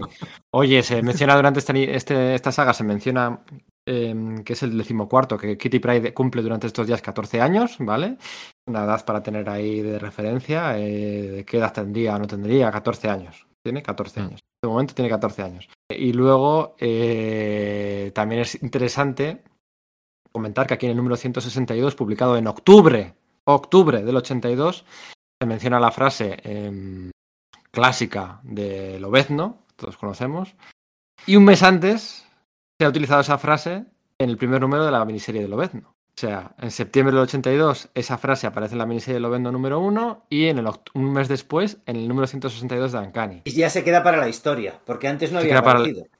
Eso es, se queda para la historia, en- aparece en, en un mes en dos cómics, en cuál lo pensó Claremont primero, o cómo el plan de publicaciones de Marvel, por qué salió uno antes, pues no lo sabemos dónde se le ocurrió primero, pero lo cierto es que apareció oficialmente primero en la miniserie Lovendo, que impactó mucho. En la primera página de la miniserie de Lobezno. Sí. Claro, por eso. Pero aquí hay ese refuerzo. De un, de un viaje que Frank Miller y Chris Claremont se dieron en coche a, a una convención, se pusieron a hablar y Chris Claremont le convenció a Frank Miller de, de hacer una miniserie con el personaje que a Miller no le interesaba cuando se lo vendió la parte de no, es que es un Ronin, un samurái caído como había establecido o como le había establecido toques John Byrne algo antes y de ahí, bueno, pues pues historia del, del personaje, ¿no? Que puede ser, puede ser una frase de Miller, perfectamente. O sea, la rotundidad Puede ser, y no lo había pensado. el hecho de que salga, el hecho de que salgan un cómic de los X-Men a la vez y, y es como Claremont diciendo, venga, vale, sí, salen con Miller, pero también sale conmigo. Pues mira, si os parece, vamos a poner aquí estrella de... ascendente con su Daredevil en ese momento tanto los guiones como el dibujo, ¿no? Mm. Sí, sí, sí. Vamos a poner aquí algo de música, porque yo creo que encaja muy bien el final de la etapa de la saga hasta del, del, del nido. Y la acaba dibujando Paul Smith. Así que recapitulamos un poquito hablando de la trayectoria de Paul Smith anterior, que no es mucha. Hablamos un poco de la miniserie esta y nos pues de cabeza Logid y todas estas cosas que. ¿Cómo, cómo, cómo habías dicho que se decía? Lochid. No, yo, yo digo. Lochid. Pero- Yo digo Lochiz. Lochid. Vale. Vale. Bueno, pero que aquí cada uno. Joder, que, que de verdad que cuando antes lo he señalado no era para meterle el dedo en el ojo, era que, que de repente, hostia, que igual les llevo toda la vida diciendo esto mal, que me pasa a veces, por- que hay, hay muchos nombres que yo nunca he pronunciado en voz alta porque no lo he hablado con amigos, entonces. Claro. Claro, No claro, igual es la primera vez en mi vida que digo helizoide, pero sí, puede ser. Claro, es que igual, eso es. Yo creo que es la primera vez en mi vida que digo esa palabra en, en voz alta. A mí me pasa con la acentuación, ¿qué es? ¿Calibán o Caliban? ¿Gambito o Gambito? ¿Domino o Dominó? Sí. Eh, pasa, pasa muchas veces también. Eh, eh, ¿Qué es? Gambito. Gambito. Claro, bueno, ahí no, ahí es gárgola, ¿no? No, ya, ya, es, es una, es una coña para con. Bueno, ala, vamos a poner música, no sé cuál, pero vamos a poner música y seguimos hablando. Y pues, viene Paul Smith. Paul Smith, vale, Madeline Pryor, vienen los Morlocks, viene la, la, mm, la- Mohawk, ¿cómo se dice? La, Cresta. la, la cresta, coño, La tormenta, cresta. Punky. El samurái de plata, víbora. Los nuevos mutantes, que estáis deseando hablar de ello. Pícara. Eh, sí, Walt sí, Simonson. Y John, Romita, porque a ver, aquí el amigo Paul Smith tampoco es que durará mucho, la verdad. 10 números. Música. ¿Qué números? ¿Qué números? Bueno, 10 números con un feeling. Música, maestro.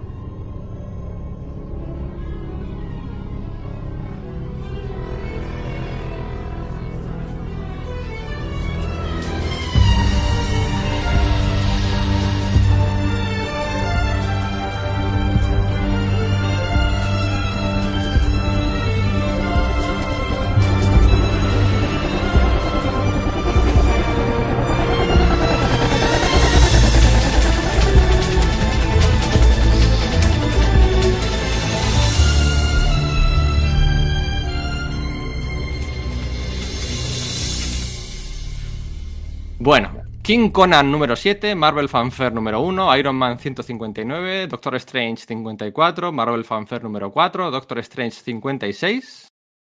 Son seis cómics Marvel y el séptimo cómic Marvel es Uncanny X-Men 165. Se puede decir que la carrera de Paul Smith en aquel momento era meteórica, ¿no? O sea, lle- llegar a Marvel y besar el santo, ¿no? Había hecho, he dicho, seis colaboraciones.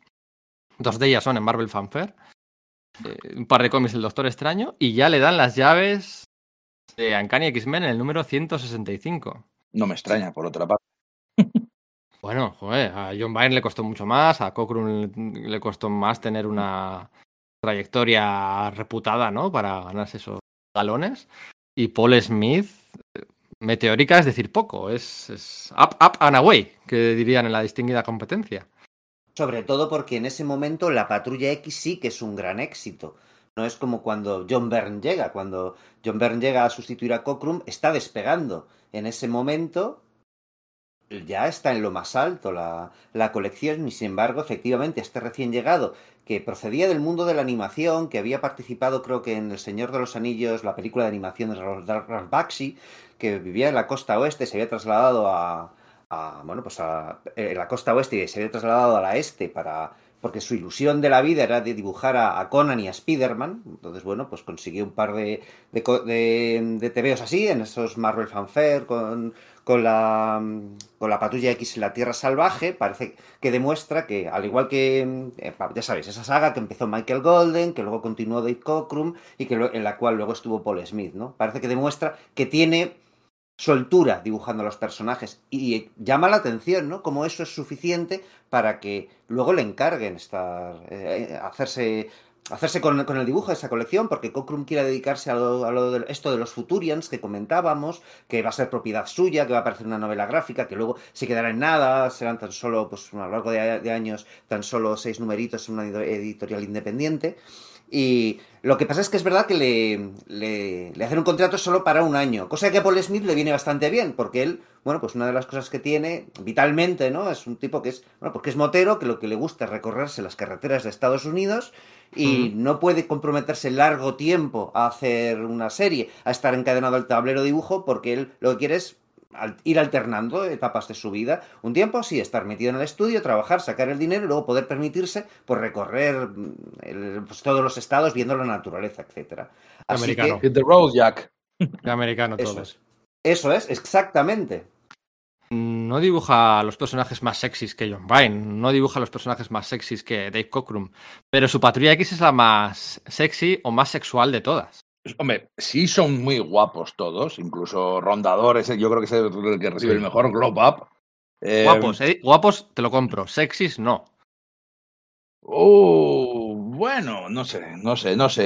Eh, en, por ejemplo, en, en lo de Asgard, en el crossover con Alpha Flight, ahí todo el mundo es muy, muy, muy, muy guapo.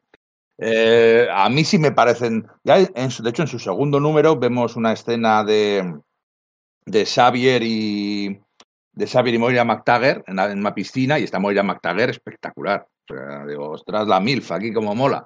Eh, no, es ninguna broma, Sergio se ríe. Eh, yo creo que sí son sexy, son, sí, son, sí son guapos y desde luego sí que es más sexual porque también tienen tiempo para serlo. Ya tienen eh, los números que hace en esta saga, en estos números que hace, que no son más de 10 números, pasan bastante tiempo en la mansión, entonces tienen tiempo, más tiempo para interactuar entre ellos y tener relaciones, y Rotador y, Amanda, y, por supuesto tienen el romance de, Scott y Madeleine Pryor. Ahora vamos a hablar de Madeleine Pryor. ¿Cómo decís? ¿Madeleine? Bueno, Madeleine Pryor. Madeleine Pryor, sí. Entonces, ese romance, que, desde luego va muy rápidamente a la cama, eh, y aparte, bueno, pues claro, ya al estar ya siendo el jefazo, ya está teniendo tanto éxito, tiene menos control editorial y puede permitirse meter pues, más relaciones adultas. Así que una cosa lleva a la otra. No están todo el rato por ahí lejos en el espacio, recorriendo el mundo, que, es solamente un deseado de acción, sino que también, pues eso, al haber más caracterización y más momentos personales, pues bueno, pues eso, eso es lo que es lo que sucede. Hombre, eh, Paul Smith sobre todo lo que trae es un trazo mucho más limpio, más bonito, más agradable y eso hace que los personajes sean así, más bonitos, más agradables, son guapos. Y sobre todo yo creo que la fama de sex symbol que tiene, porque lo tiene, ¿eh? de rondador nocturno entre cierto uh, grupo de, lectores y lectoras, viene de aquí. O sea, nunca ha sido más guapo. Esa escena en la que está metido en la bañera con Amanda, que de repente le mandan el Xavier ¿Tú crees? A mí me gusta más. es, más redondito. Alan Davis lo pone demasiado barbilla, demasiado los rasgos demasiado marcados. Eh, pero también, también, la verdad que sí. Alan, Davis hace un, Alan Davis hace un rondador nocturno que se sabe sexy. Ea. O sea, que, o sea, que es sexy y se sabe sexy. O sea, que ya es llevarlo más lejos. Ahí con eso es que la diferencia entre sexy y guapo. Es decir, Paul Smith lo que lo dijo es guapos y elegantes. Y creo que el tema sexy lo añade el guion de Claremont. Y como Paul Smith maneja también las expresiones faciales y el lenguaje corporal, los personajes resultan sexys. pero no necesariamente lo es porque él los haga eh, exuberantes, ¿no? Cosa que Alan Davis sí que hace. No sé, es... Perdón, que te estoy cortando, Enrique. que- No, no, no, sí, vamos en el mismo El sentido. cronómetro, y- pongo el cronómetro a cero otra vez. venga. y tengo que, que dar la razón un poco a Pedro en el tema de Alan Davis, es verdad que ahí ya es un super macho guapetón, empotrador casi, ¿no? Pero bueno, yo sé, es que, es que Paul Smith le- es, es otro rollo, es otra historia, es tan distinto a lo que hemos visto antes, tan distinto a Virne, sobre todo tan distinto a Cockrum, con su clasicismo, que ya estaba incluso un poquito de modé, que le añade una capa de modernidad y sigue siendo muy actual. Yo no lo veo tan diferente a muchos autores que hoy en día vuelven a, usar ese, ese estilo cartoon o ese estilo más sintético, ese estilo de línea menos línea pero mejor puesta en su sitio sin jugar tanto con la mancha. No es un autor, Paul Smith, que precisamente se distingue por su uso de las sombras. Si tú le quitas el color, pues tiene las manchas justas más bien para el tema de la, ropa. O sea, si pone una mancha negra es porque la ropa es negra o es oscura, tipo el uniforme de Cíclope o el uniforme de, Tormenta. Todo también se lo, se lo... Yo creo que el, el colorista aquí también tiene que agradecer a un dibujante así porque te da más posibilidad de jugar, de más, más mancha, de meter más mancha de color y más contraste, que no sea todo tener que luchar contra la mancha o de negro o contra las líneas en trama de negro. A mí, a mí me flipa. Es que esa sencillez y esas, esas figuras, ese movimiento, pues, por supuesto, los cinéticos de, los, de sus personajes, ¿no? El, el movimiento que al final es cómic, ¿no? Son dibujos estáticos que tienen que representar a, a personajes que se mueven y contarnos una historia. Y es, joder, tiene muy buena narrativa. Tiene lo que decíais del lenguaje corporal. eh, es, a- aparte que es agradable de ver, que es, que es bonito y simplemente estar contemplando sus hojas, sus personajes, sus escenas, ya molan sus planos, cómo pone la cámara, cómo hace contrapicados para momentos heroicos, eh, todo ese tipo de, de decisiones narrativas que sobre todo, que puedes dibujar muy bien, pero a mí lo que me sorprende es lo que dice, lo que ha dicho, tirando a lo que dice Pedro, de solo seis números y en ser así de bueno. Porque dibujar, hay gente que dibuja muy bonito, que dibuja ilustraciones de la leche y oh, qué, gente más guapa, pero luego ponte a contar historias. Ponte a contar historias porque hace, para eso hace falta una sabiduría del carajo y un prueba y error y un llevar un tanto tiempo haciéndolo y eso sí que lo hace rápido. Ahí igual me he precipitado un poco yo al decir que es, que es normal, pero claro, es que no sé si tiene un talento del copón o venía Es ya que a muy fogueado. veces, a veces lo No. tienes. Este hombre también, lo hemos comentado en algún momento, ya tenemos tanta memoria tan perdida. Venía del campo de la animación. Había trabajado con Ralph Bakshi, el del sello de los anillos. Mm, a ver, los había comentado. Y, y yo creo que eso ayuda. También le pasaba, por ejemplo, a Joseph Smith en Boom. Se notaba mucho que él había hecho sus pinitos en la animación porque son casi storyboards o lo que, lo que te encuentras allí. Muy Sí, bien, o- sobre todo, o enfocar. O Darwin Cook. Oye, por rematar la saga de las dos sagas del nido, ¿vale? Os pregunté, esto no lo podemos hacer en todas las sagas, pero sí en la saga de Fénix, en la saga de Días del Futuro Pasado, y aquí las dos sagas del nido, ¿con qué momento os quedáis? Bajamos al barro un segundito a friquear. ¿Con qué momento os quedáis? Porque hay mucho para elegir. Y, y a mí lo que más me gusta es una viñetita de Rondador y Lobezno, cómo se alejan en un pasillo abrazados el uno al otro. Eh, no sé, es la viñeta quizá menos icónica o menos. No, potente, no, pero. pero, es que, es- guau, eh, esa- es que no, no, solo, no solo la viñeta, es toda la página, porque es la la primera vez. conversación con el, Claro, es que- con el mono naranja, con la. eh, Es, es prácticamente la primera vez que vemos a Rondador eh, siendo un hombre de fe y, poniendo su, su esperanza en, en los rezos y en Dios.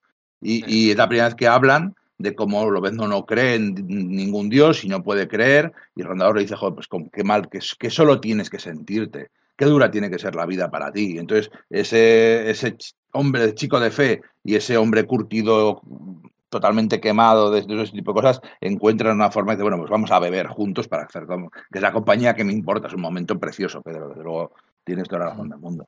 Sí, él había utilizado, Rondador había utilizado una. mm, El enfrentamiento previo a Drácula. Había hecho una cruz para enfrentarse a Drácula y tal, pero bueno, yo no lo considero la primera demostración de. Es lo que tiene haberse releído todo del tirón para, para este podcast, porque ves esos detalles, ¿no? Que le dices, oh, cuando se enfrenta a Drácula hay que hacer una cruz, y dices, ah, religión. Bueno, no, a ver, es, es casi un meme cultural, ¿no? Eh, y aquí ya es cuando vemos su primera exhibición. Sí, bueno, lo, otro es, lo, lo otro es Claremont sacando un dato de un personaje Sí. que no conocíamos, como tantas veces hace, y aquí este lo está desarrollando.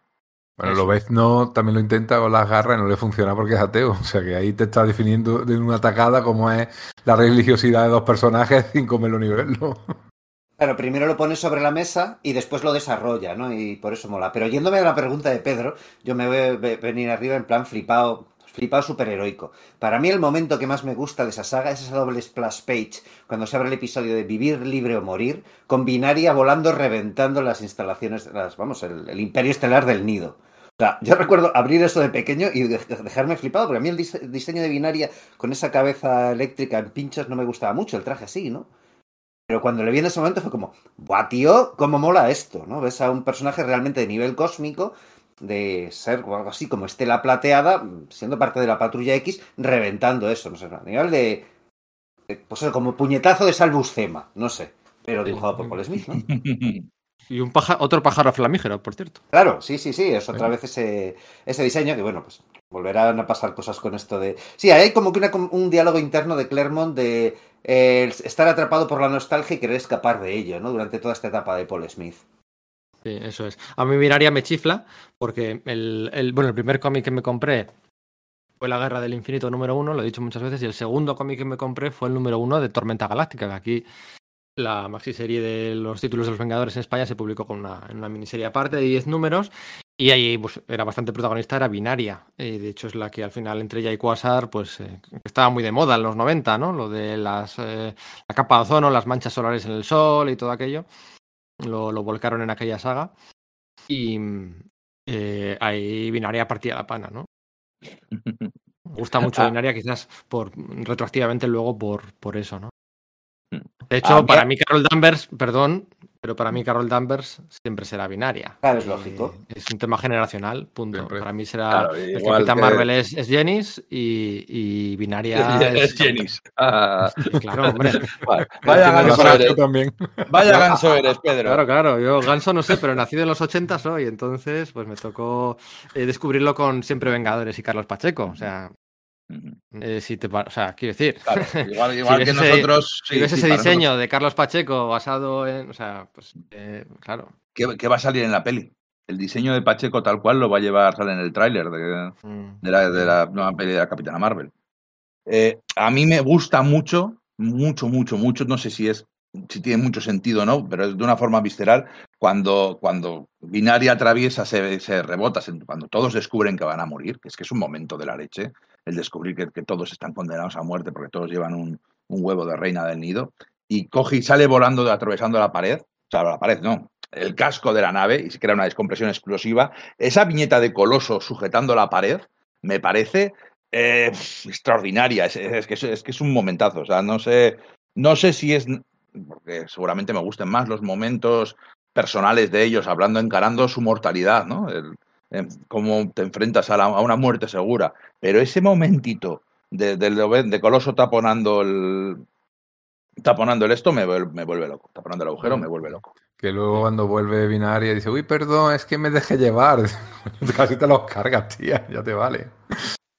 A mí me gusta mucho la aparición de Lockheed, la primera aparición. O sea, eh, Kitty Pride eh, ha sido perseguida por los lisoides, está a punto de ser capturada porque la paralizan con un rayo, aunque estaba en fase o tal.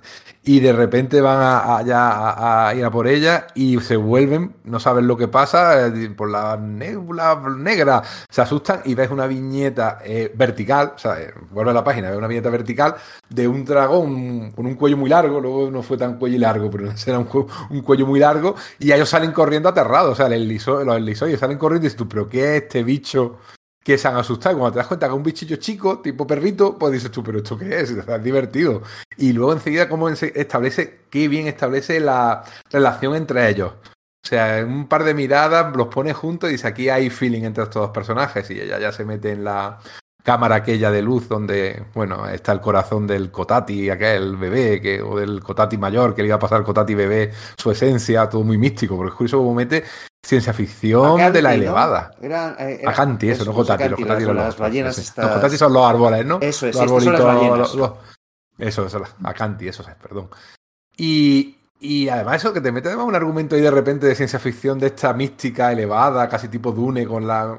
que, que eso, siempre hay... No es todo tecnología, sino un poquito de mística ahí, o como eh, el tema de Endimión y tal, que dices tú, oye, qué, qué guay, ¿no? Que, que te meta eso así de repente sin que te lo esperes. Que no es solo una cuestión de bichos matando a bichos, sino de un poquito más de, de- de profundidad, de religiosidad, de mística. Está bien, está bien. A mí eso me flipó, esa parte, la de los Acanti. Me encantan como criaturas y me encanta luego pues, toda esa parte de ciencia ficción que dices, ¿no? Esa, esa idea de no, cómo purifican todo, cómo libran a Ororo de, de esa decisión moral de tengo que matar el embrión que hay dentro de mí, pero soy la salvaguardadora de, la vida, ¿no? Que ahí hay una especie como de metáfora con, con quizás el aborto, ¿no? Y el, conflicto personal que está sufriendo Ororo desde que, desde que es la líder de la patrulla X y cada vez, que cada vez va a ir a más y que, bueno, pues de hecho en, durante esta etapa de Paul Smith vamos a ir viendo el- que es prácticamente uno de los hilos conductores, hay muchos, ¿no? De, de lo que es esta etapa, la oscurización, digamos, de, de Ororo y cómo, pues, gracias a toda esta, no sé, es decir, em, perorata pseudomística de ciencia ficción, en el fondo funciona muy bien para con los personajes, es muy, no sé, Muerte de la Luz de George Martin, cosas así, ¿no? Ese, ese tipo de ambientes en el que te, en el que te mete y que, y que al final esa cristalización de la reina de- del nido, tal. No sé, a mí me parece súper chulo todo esto, me, me gusta mucho. Realmente me, me moló muchísimo de, de pequeño y al releérmelo me ha gustado incluso más, no sé. Lo he disfrutado mucho.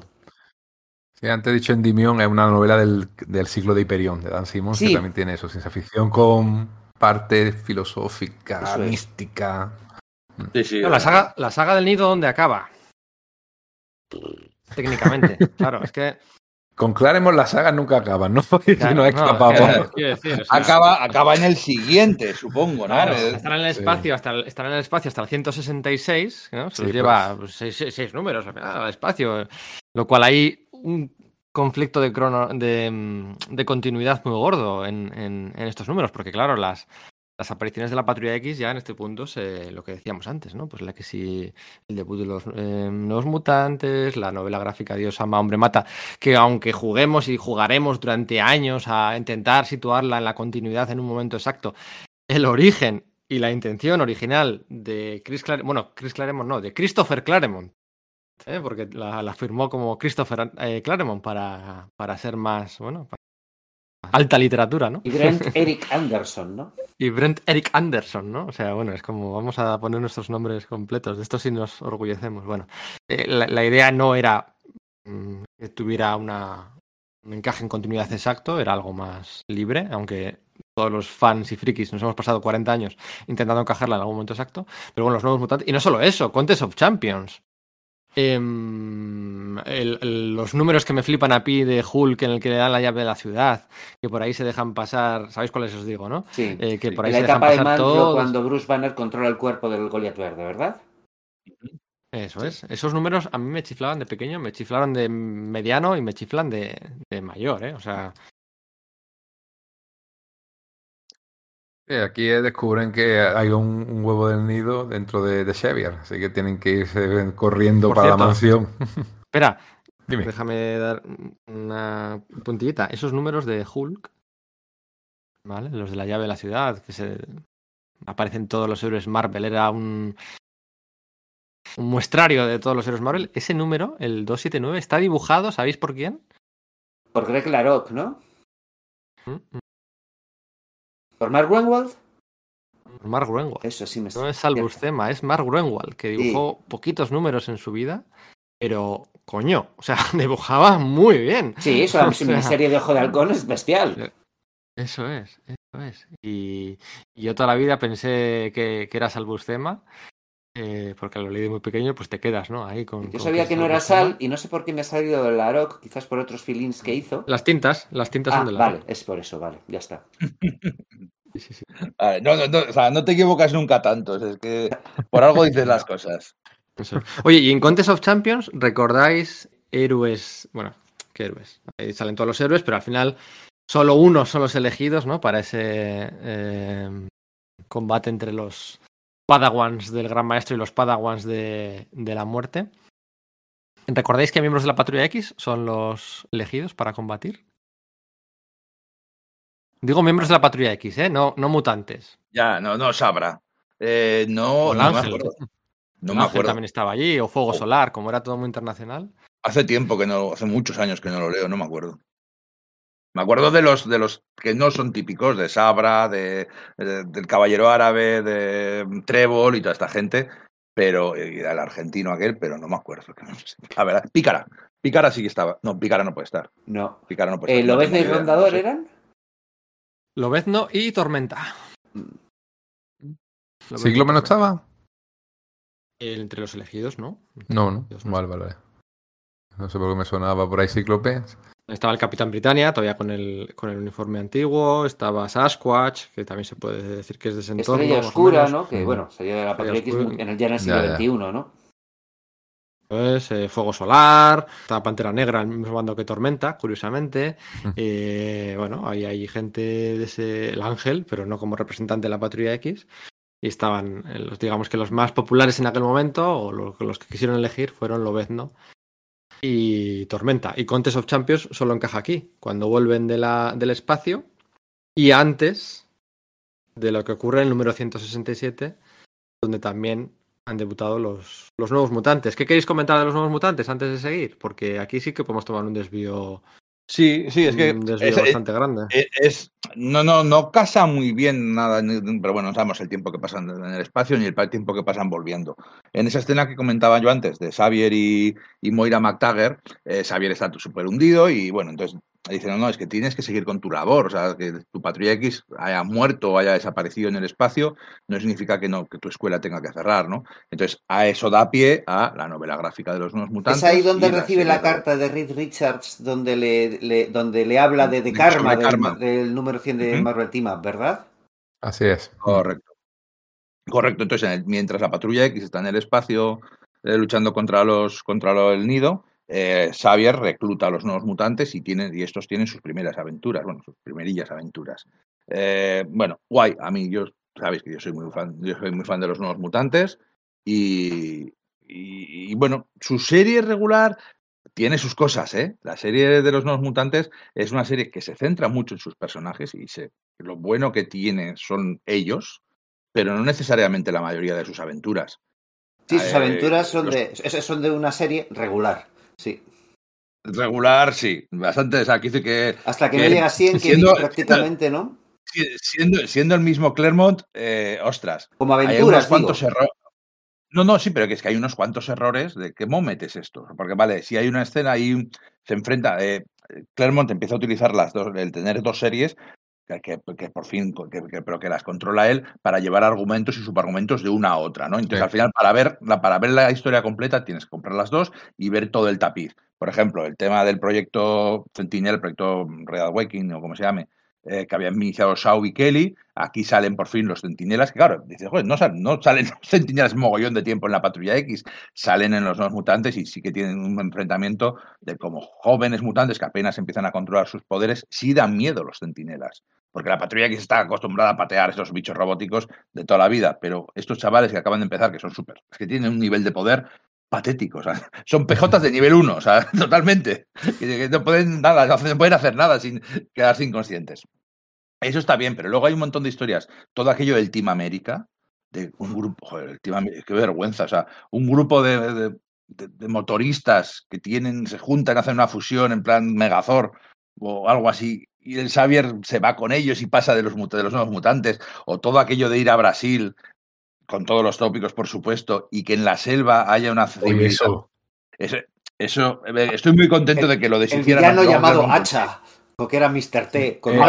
A ver, el, el Team América ya existía previamente, creo. Era una Sí, cosa sí, que sí, salido, claro, pero era muy Ya, pero-. Pero Pero ¿cómo lo de- decides tú lo- como lo guionista? la no, no, a mí me echó por empezar a comprar la serie. Aparte que no me gustaba mucho más lejos como dibujante. Cuando llegan allí, llega Bobby y dice, Mancha Solar, que es brasileño, dice, oh, es una civilización romana y hablan en latín. Y lo entiendo perfectamente porque yo he estudiado latín en el instituto. Ajá. O sea, vamos a ver, tienes C1 de latín, tío, pero ¿qué dices? O sea, esa tontería. Aparte que tenía 13 años, ¿no? Pero fíjate, 13 tú- años. Es una serie como- que lleva 2000 años. O sea, el latín de esa civilización no ha evolucionado. O sea, en toda Europa sí, pero allí no. Pero bueno, a ver, ¿qué me estás contando? Pero O sea, que- una cosa. Quiero decir que tú como guionista metes una serie nueva, estás presentando a tus nuevos personajes y te vas por las ramas para contar, para meter todo este subargumento del equipo América. Casi no parecía una, incubadora de villanos, porque muchos de los villanos que luego van apareciendo en la patrulla X, primero aparecen en, eh, aquí en los nuevos mutantes, Víbora, el De Plata, y además siempre te aparece, estos aparecieron antes en Mutantes número tal, número tal, cual. Sí, Lo que pasa es que Víbora y el Samurái de Plata venían de Marvel Team Up de no una saga, sino un hilo argumental bastante largo que Claremont había ido desarrollando en esa serie de Spider. De que Sí, cuando sí. Claremont llega a Marvel Team Up sí que se carga la estructura de episodios casi autoconclusivos y sí que va metiendo tramas de fondo. Y Víbora y el Samurái de Plata protagonizaban una, una línea argumental bastante larga. Que eso, que efectivamente recupera en los nuevos mutantes y que más tarde acabará desembocando en es. la patrulla X, ¿no? Sí, sí, pero la referencia previa cuando salen ahora después en Japón con todo el tema de la boda es esa. Los nuevos mutantes tal. Mm, Es cierto. Sí, sí, pero bueno, sí que, sí que se apoya en las dos series, intenta darles cierta cohesividad, aunque los subgéneros puedan ser distintos. por ejemplo, Rachel Summers, eh, donde reaparece es en la colección de los nuevos mutantes, aunque luego pasa a, a Uncanny. Toda esa el juego con degradar a Kitty o no eh, es hacia los nuevos mutantes. Lo que decís de Víbora, el Samurai de Plata, que los va a retomar en la colección de los X-Men después del Lobezno Honor. O sea, sí que hay esa simbiosis o esa eh, aprovechar la inercia de una para, para que brille la otra colección y bueno. Sí, sí, yo, yo- yo lo que digo es que yo lo que digo es que toma decisiones extrañas a la hora de lanzar una nueva serie. Y creo que se equivoca un poquitín con esas historias de llevarles a Brasil y a la civilización de romanos en el.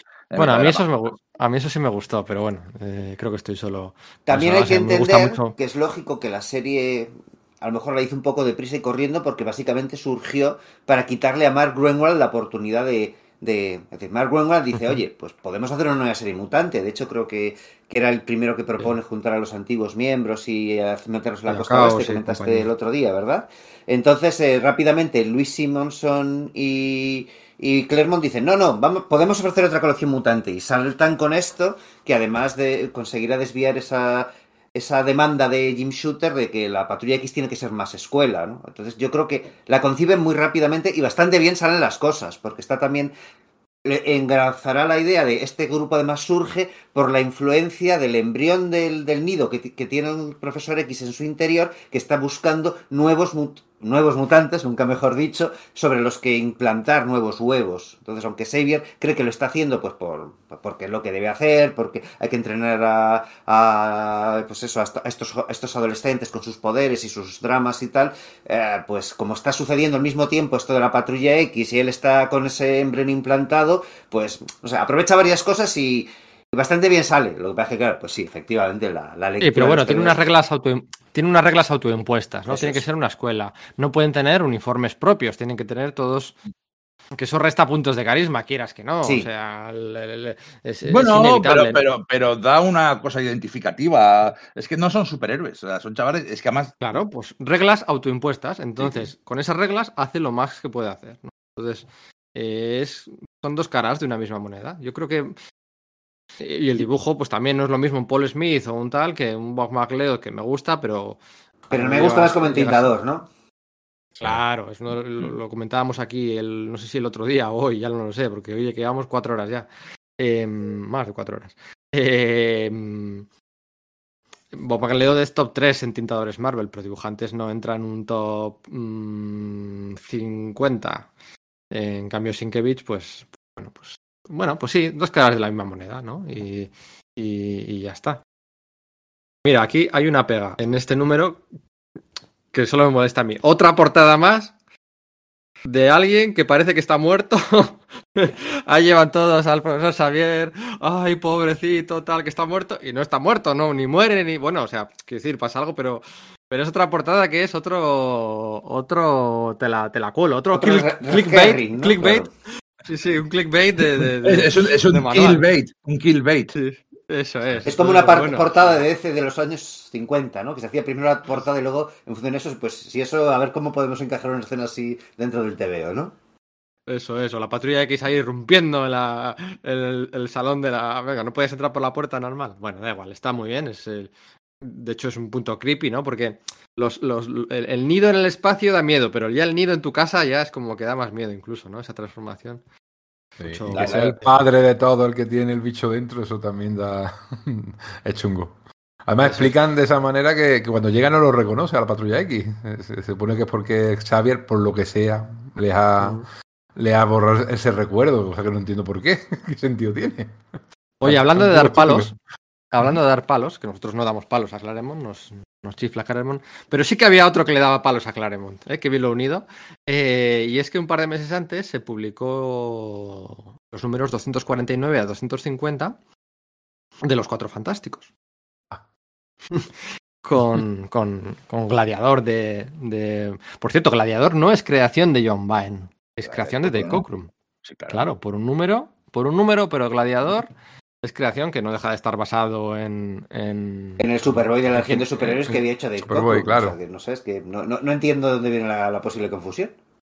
Eso es bueno, pues porque eh, este John Byrne ha hecho suyas eh, Vale.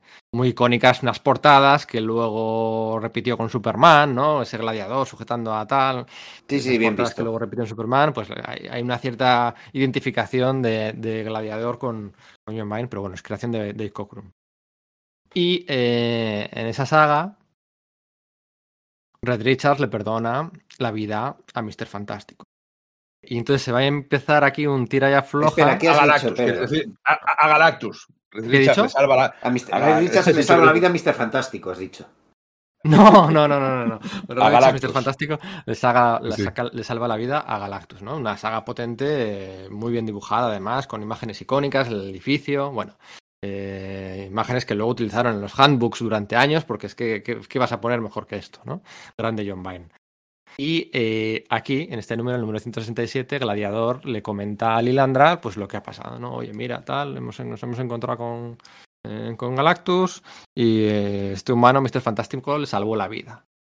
Y entonces hay una escena muy polémica, muy polémica por dos razones, en estos números, este número del 167 de Uncanny X-Men, en la que Lilandra se teletransporta holográficamente, proyecta su, su imagen en la habitación de, de Red Richards y sus Richards, en la Torre de los Cuatro Fantásticos, para decirle que la ha liado parda. Como que te puedes permitir, no sé qué, no sé cuál. Esto fue muy polémico, uno, porque eh, tanto Red Richards y sus Richards aparecían sin ropa. Estaban dentro de la cama sin ropa. No sé cómo dormiréis vosotros, igual no es el momento de comentarlo, pero bueno, a mí me parece bastante normal dormir sin ropa. Pero esto en, su- en su día, hablamos en el 82, fue súper polémico. Súper, pero súper polémico. O sea, aquí sí que había haters. O sea, mega polémico. ¿Cómo puedes dibujar? Que no, que no se les ve porque están entre las sábanas y tal, pero se ve que no tienen ropa ninguno de los dos. ¿Cómo puede ser esto? O sea, bueno, no sé, no sé si os acordáis porque Sí, sí, no estabais sí. En, en los correos y en los fanzines de la época, pero fue muy polémico, tío. O sea, ¿pero por qué? Yo no sé, no lo entiendo. O sea, La América po- eh, Porque, post bueno, Reagan. Ya Sí, está. han casado. O sea, no. para empezar, Sí, pero mira, la que tuvieron que aguantar Pacheco y Marín cuando hicieron eh, Los Cuatro Fantásticos en los años 2000, porque su Richard dijo la palabra culo y les cayó en plan de, No, no. ¿cómo una madre de familia va a decir la palabra culo? Y eso en el año 2000. En Y el la, 80. y la ropa interior de Lois Lane se la redibujaron a, a Carlos. Una escena en la que llega Superman y ya está ya en ropa de dormir y llevaba como una especie de tanga y se lo redibujaron. Eso, vamos, eso siempre ha pasado y volverá a pasar, como decían en Galáctica. De esa escena a mí lo que me parece patético es la propia Lilandra. O sea que Lilandra ahora mismo no es todavía la emperatriz del Imperio Chiar, está en, En eh, de punto de ya convertirse, está en periodo de prueba, a punto de convertirse, y de hecho está como en pijama ella misma, se mete en un proyecto holográfico y aparece como en plan con todo su traje, tu, tu parafernalia de emperatriz para crear impresión y a, y a un postureo total. O sea que es un poco patético Pero- la pobre. ¿eh? Pero esa escena ocurre en los dos sitios. Ocurre en la Patrulla X y- ocurre en Los Cuatro Fantásticos. Eh, ¿Cuál ocurre primero? O sea, quiero decir, eh, Virne hace la escena esa. Yo mm, pregunto, ¿eh? Y creo, yo creo, mi idea era que Virne hizo la escena. Lilandra se les aparecía a, los Cuatro Fantásticos, en un número de los Cuatro Fantásticos, y entonces aquí, Claire, yo creo que aquí Claremont es el que pone la puntilla y dice. Lilandra se aparece como si fuera una emperatriz y la jefa del Imperio Siar, pero esto es un error de Virne porque no es la tal emperatriz. Y yo creo que aquí es el que les está poniendo el, está diciendo, no, Vierna ha cometido un error al mostrarla como emperatriz y yo voy a explicar que es que ella se, pone, se pone de esta forma. Ostras, pues no, no, no lo recuerdo, me, me, has pillado del todo.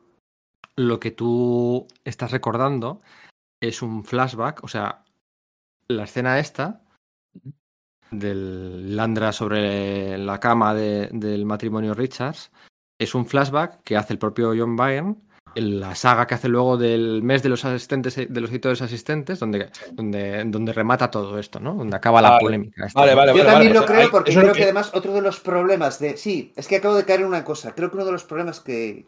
Una de las polémicas de, de esa escena es que ese, el- la, la semana que sale ese TV de la patrulla X a la venta, no es posible que eso suceda en los Cuatro Fantásticos porque los Cuatro Fantásticos están metidos en la, en la, sala, en la saga de la zona negativa. Entonces como que no encajaba. Me parece recordar que había un problema como de incompatibilidad, que no. De que, el- que en ese momento Marvel todavía cuidaba mucho eh, la secuencia en que salían los tebeos. Y me parece recordar... Entiendo tu, entiendo tu error porque John Byrne dibuja esa misma escena, pero es un flashback a esta Vale, de la patrulla. Vale, vale, vale, vale, pues, pero, pero por eso lo he dicho, que, Sí. que estoy preguntando, que yo, yo siempre pensaba que había sido al revés y es, y es de No, esta no. forma. Vale, la vale, primera vez que ocurrió y que mostró a los personajes desnudos, ese quién va a ser. Ese va a ser Claremont, ¿no?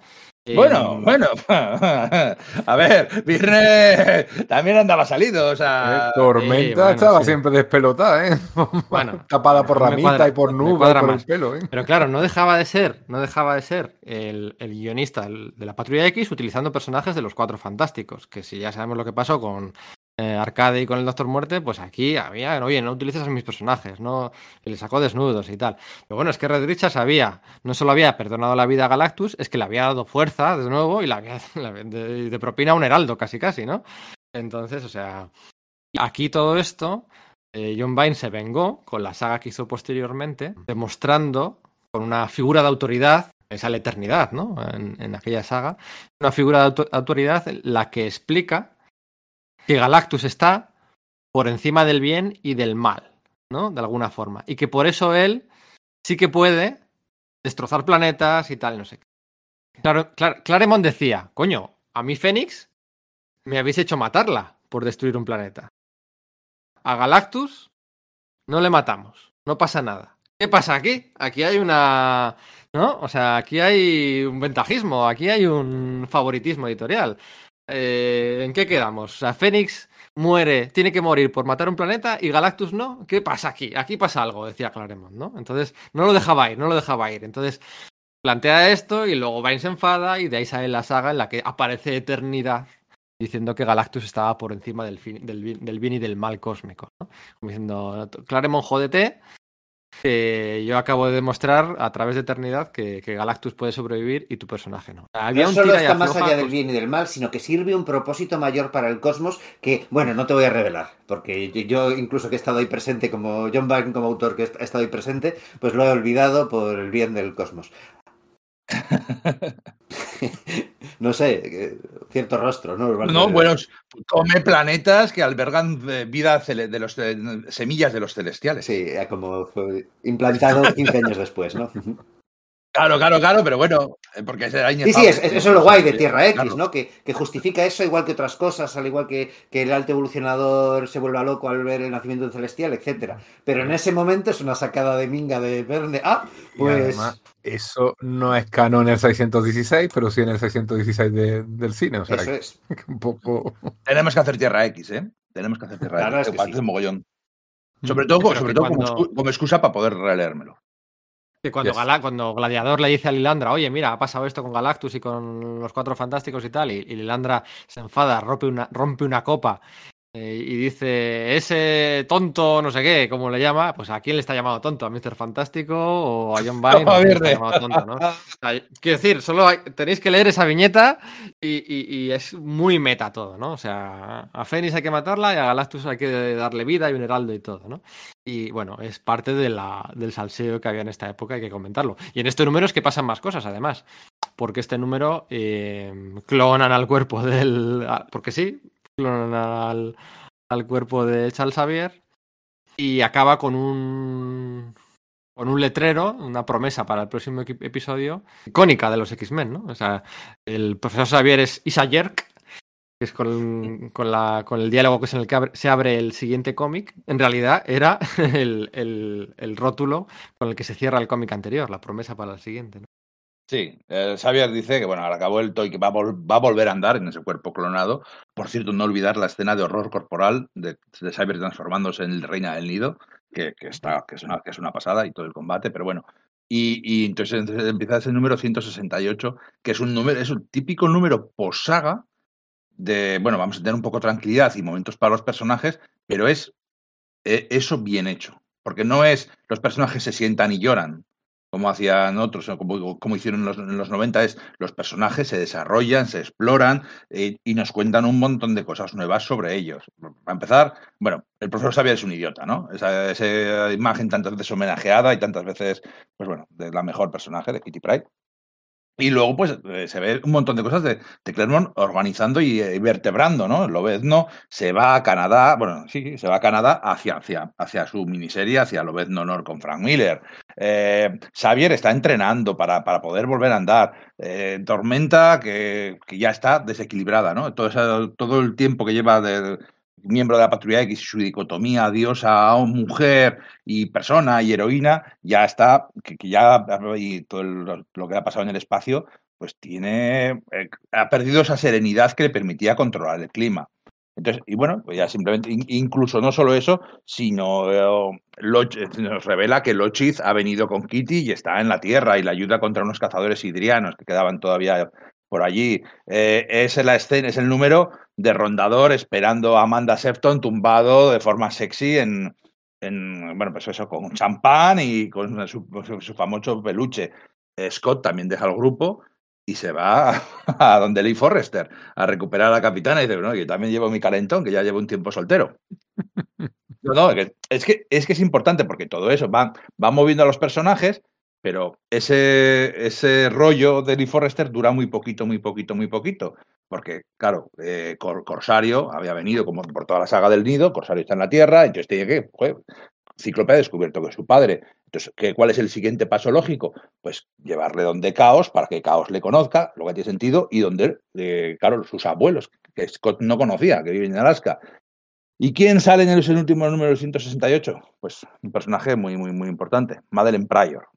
Entonces, eh, ese número, que para otros podría ser un número de cuatro conversaciones un poco aburridas, un par de líneas de caracterización simpáticas, es un personaje, es un número unitario que te cuenta toda la historia de cómo Kitty Pride consigue quedarse en la patrulla X y no es degradada de vuelta a los nuevos mutantes, porque recordemos que hay dos, dos de los nuevos mutantes que son mayores que Kitty, sino que nos presenta lo que va a ser la serie durante el siguiente año y las historias que pretende contar y hacia es que es que me parece un prodigio de narración. Es que es, es que es precioso. Y lo que hace Paul Smith en la, en la escena de batalla contra los sidrianos y, y, con todos los personajes, con lo vivos que están, es que están vivos, es que les ves. Eh, es, es, una maravilla. Para mí es de los mejores cómics de la historia de la Patrulla X. Es tremendo, es tremendo, Me gusta mucho de eso que has comentado, eh, las cuatro viñetas en las cuales Kitty intenta convencer al, profesor Xavier, porque es súper gracioso.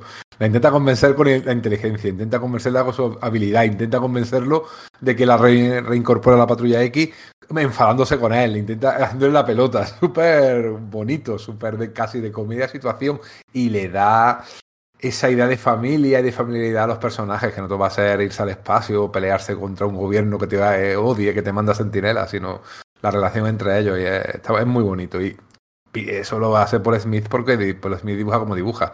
Eso no te lo hace un Cocoon. Y mira que Cocoon también tiene su punto tiernito, incluso gasmoño, por decirlo de alguna manera, pero, pero que va. Paul Smith es el que es capaz de hacer ese tipo de cosas con ese aire tan cartoon que tiene. Hay una cosa que además. Eh que Paul Smith, que en esta etapa se compensa muy bien el tema de la acción y con la, con la interrelación de personajes, ¿no? Aquí, es donde, donde da la de cal o la de arena, que siempre me lío con estas dos cosas, ¿no? Y a mí, por ejemplo, una cosa que me parece extraordinaria de esta etapa es que es donde mejor ves eh, la relación entre Amanda Sefton y, y Rondador Nocturno. O sea, de ahí mola, mola esa pareja verdaderamente. No solo que sean guapos y que veas esa escena en el sofá, que es un homenaje a una, una foto de Stan Lee que le convencieron para posar desnudo con el, con el, con el especial de Batman. Superman versus Spider-Man tapando las partes pudendas, ¿no? ¿No era el de Batman Hulk? Era el de Batman Hulk, tienes razón, perdona. Sí, sí, sí, sí, sí, señor, sí, señor. Pues es un homenaje a eso, lo que en vez de tener a el, el Batman Hulk, tiene el, el- el muñeco del Banff, este rondador, que, bueno, pues que, que lo que Cockrum luego uti- uti- utilizaría, bueno, utilizó, ¿no? Mejor dicho, en. eh, bueno, utilizó luego en la, en la miniserie posterior de Rondador Nocturno. Yo no sé si. Ahora mismo no recuerdo si aparecía también en el cuento de, de Kitty, ¿no? Es además es un momento en el que Sí, también. Aparece también el, el anual 6 de, de- la Patrulla X con enfrentándose de nuevo contra Drácula, ¿no? Que dibujado por Bill Sienkiewicz, una secuela de aquel número que, bueno, pues Íñigo había comentado que no le gustaba mucho y que aquí yo creo que efectivamente el TVO es peor, ¿no? O sea, da la sensación de que hay una orden de hay que acabar los cabos sueltos de la tumba de Drácula de Mark Wolfman y Jim Collan, que se han ido a DC, así que vamos a quitarnos de en medio todo eso, se comenta ese libro que luego resultará que será el Darkhold y con la fórmula Montesi y que llevará a la resolución final de lo de los vampiros la etapa de Roger Stern en El Doctor Extraño. Y por otro lado, está. es que todo esto se comienza en 1983, por eso estoy lanzando tantas cosas, ¿vale? También se lanza un, un- Claro, la Patrulla X es un gran éxito y se lanza un especial que es el X-Men Special Edition número uno, en el que se reedita el Giant 6 X-Men número uno y hay un pequeño complemento en el que se hace. Que, que sí, que sí que transcurre, digamos, en la actualidad de ese momento, en el que se cuenta cómo la Patrulla X, y eh, compensada creo que con Liliana, ahora mismo no, no recuerdo bien, le, le monta la fiesta de cumpleaños a Kitty Pryde que cumple su 14 cumpleaños. Mm. Eso es. Eso es. Los 14 cumpleaños están bien marcados ahí. En el anual de Drácula, en el anual de Drácula que has comentado, yo sí que quiero destacar a Sienkiewicz eh, sacando de- de- a, a todo el Neil Adams que lleva dentro. Sí, ¿eh? se deshace ya del de, de- de- de- ahí, ¿verdad? Sí, sí. Creo que es la última vez que voy a dibujar como Neil Adams, aunque siempre va a estar por ahí debajo, pero oye, que bien lo hace. Abro debate. Madeleine Pryor. Yo he entrevistado a Claremont. Ah, que era Madeline Pryor, Madeleine Pryor. Yo he entrevistado a Claremont. Y él me dice, o me decía, y bueno, se lo he visto en más entrevistas también, ¿eh? tampoco voy a atribuirme ningún mérito, que su intención era retirar a Cíclope, jubilarle, concederle un final feliz. Con tal saber, llevaba intentando darle un final feliz en el espacio varias ocasiones, pero siempre volvía a la, al trigo. Bueno, pero con Cíclope, después de toda esta saga, aceptar el duelo y tal, quería darle un final feliz. Pero bueno, esa es su intención, pero contradice, no sé vosotros, pero contradice completamente con lo que va a hacer después, ¿no? Aquí le lleva, le lleva Alaska. ¿Vosotros cómo veis a Madeline Pryor? Porque claro, es una Madeline Pryor dibujada por Paul Smith que no se parece nada a Jean Grey. O sea, nosotros sabemos lo que pasa luego. Pero ahí, en esa última viñeta del número 168, el lector que tiene que entender, más allá de que sea pelirroja, que había muchas pelirrojas en el universo Marvel, tiene, esta tiene un peinado, o sea, Es el peinado de Louis Simonson, de la editora. Luis Sim- eso es, lo iba a decir ahora, el de Luis perdón. Simonson, que luego también lo tiene Candy Southern y bueno, pues era un peinado de la moda de aquellos años. O sea, a Paul, Sm- a Paul Smith no le habíamos visto dibujar a Jean Grey, no sabíamos cómo era la Jean Grey de, de- Claro. de Paul Smith. O sea, si lo hubiera hecho Cockrum o lo hubiera hecho, pues podríamos haber entendido otra cosa, pero Y las dos viñetas anteriores son contradictorias, porque por un lado Alex no la conoce, se queda tan pancho, que está allí, y Alex sí conocía a Jean Grey, obviamente, pero por otro lado tienes los bocadillos de pensamiento de, de Cíclope, que dice, esa voz, esa cara, y te pone una pelirroja, pues tú dices, vale, esta es Jean Grey. por eso lo entiendes, por- el texto. claro, eso hay, hay que hacer un ejer- ejercicio imposible de situarnos en aquel mes de principios de enero. Y, y- porque él decía, no, pues bueno, pues es una especie de final feliz cósmico, pues con cierta ironía, porque es una pelirroja y tal. ¿Tú te tienes que creer que esta es Jean Grey o que no es Jean Grey? O sea, o, o que, Es no, que- que sea, no que sea Jean Grey, sino que tiene que ver con Jean Grey o que no tiene que ver con Jean Grey. ¿Cómo no va a tener, es que cómo no va a tener que ver? O sea, quiero decir, eh, en el siguiente número, que es que en el siguiente número es el número en que se conocen y no sé, bueno, sí, en el siguiente o, o los dos siguientes, eh, en el que vemos su relación, que están en, Alaska y están bailando y insta- instantáneamente se, se gustan. y empiezan a contarse cosas. Y, y Cíclope, desde luego, no, no alarga el drama innecesariamente. Pronto le dice, mira, eh, tengo que decirte esto antes de que empecemos nada. Y lo que es es que esta es la novia de mi novia que se murió. Íbamos a casarnos y se murió. Y es, Jean Grey, y es igual que tú. Entonces ella, no es en el siguiente, sino en el siguiente. Y, y ya, bueno, pues lo piensa y dice, bueno, vamos a darnos una oportunidad, vamos a, vamos a tener la oportunidad. Pero es que cuando ella cuenta su historia, ella era piloto comercial de un Boeing que se estrelló, eh, reventó y fue la única superviviente. ¿Y qué día fue ese? El 1 de 1 de septiembre, septiembre de 1980. el día que murió Jean Grey. ¿Cómo no va a tener relación?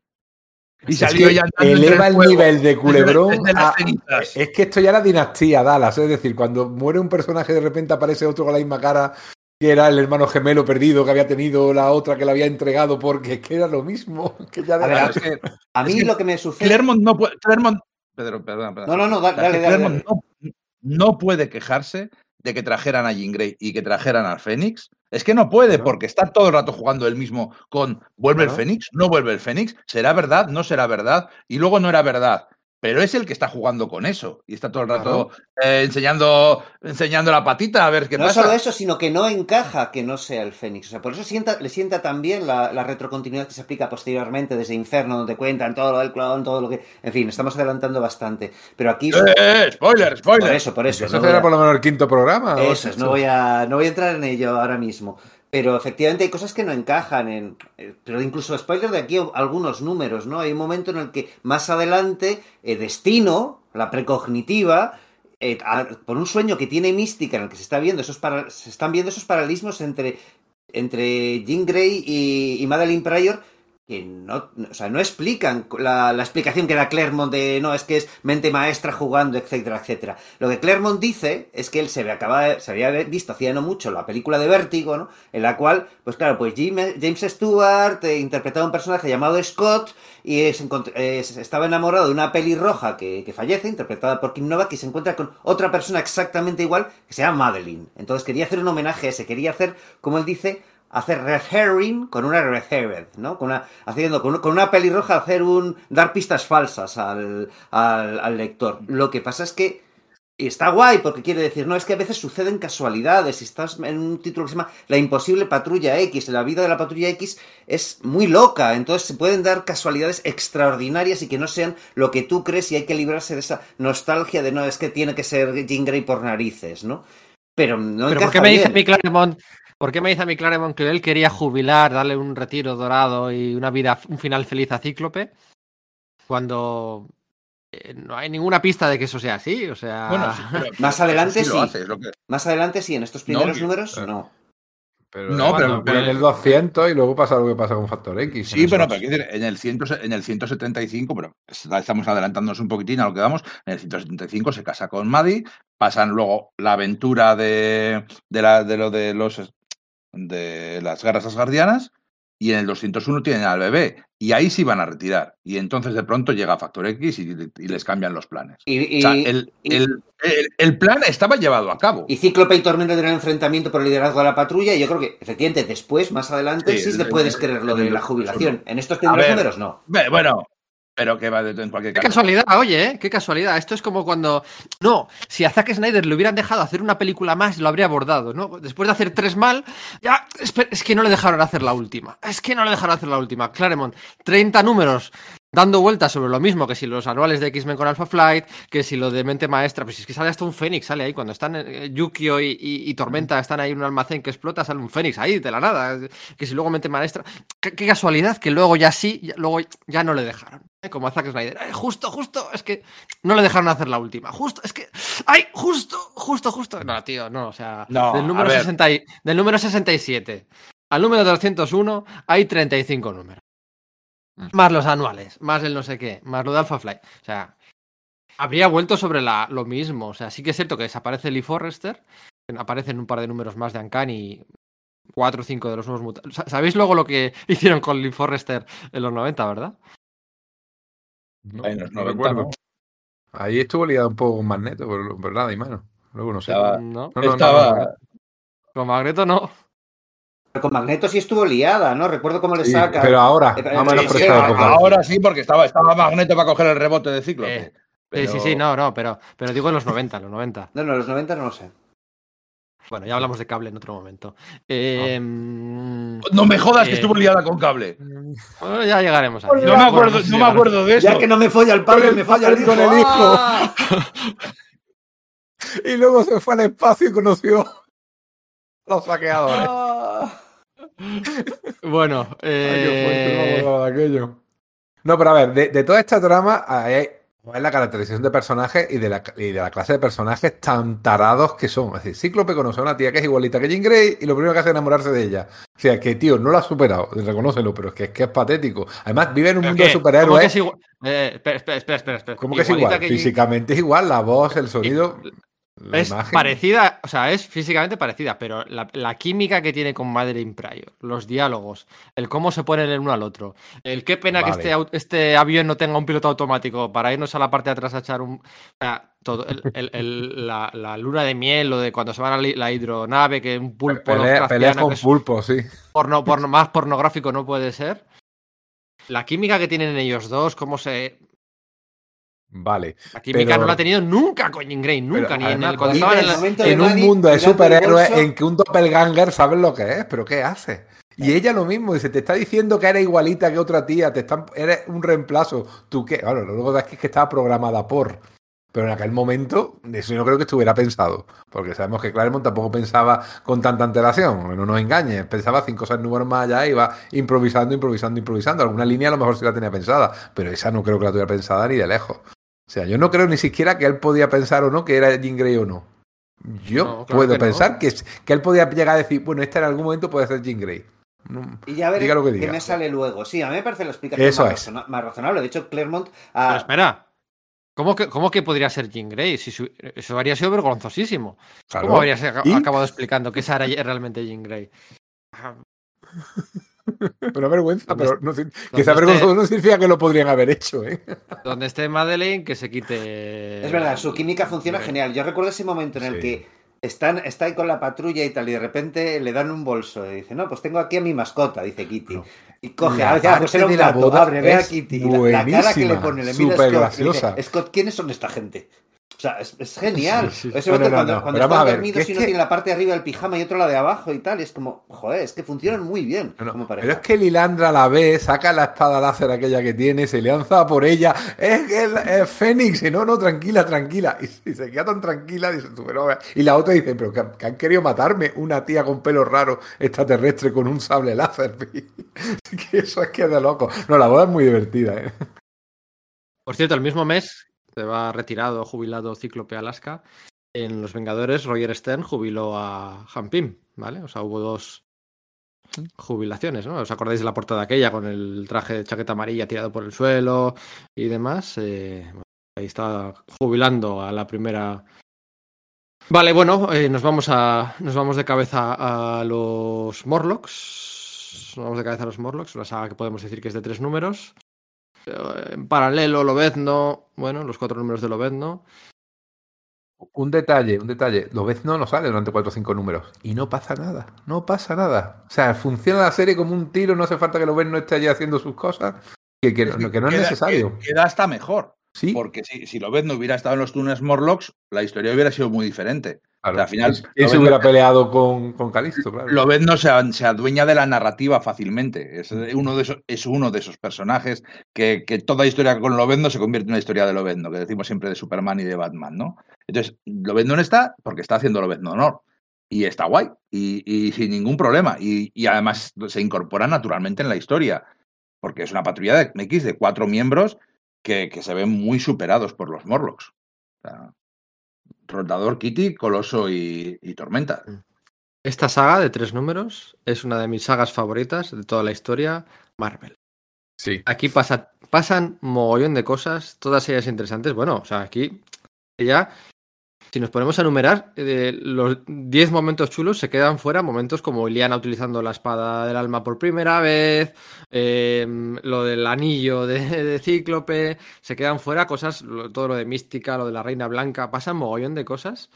Eh, y tiene, no te diré que la página más, la página muda más poderosa de todas, pero pero una de las, una de las Lo es. mejores, ¿eh? Lo es. Una de las mejores. Y eso es mérito, porque siempre hablamos de Salvus Tema, ¿no? El espectacular Spider-Man 200, lo de Frank Whiteley con, con Grant Morrison, tal, pero aquí ese Calisto contra Tormenta, eh, aquí pasan muchas cosas muy interesantes con los Morlocks, con ese, Cali- con ese ángel sacado de Barbarella. de la peli de Total, ¿eh? Es que Calisto es la reina negra de Barbarella también, ahí con ese parche, o sea, tal cual. Es como que canta mucho que Claremont y Paul Smith se lo habían visto, ¿no? La, la película, supongo. Bueno, igual sí que se habían, se habían leído el cómic francés, pero yo creo que en esos momentos ya Claremont empieza a hacer giras internacionales, así que puede llegar a sus, a sus manos el cómic francés, claro.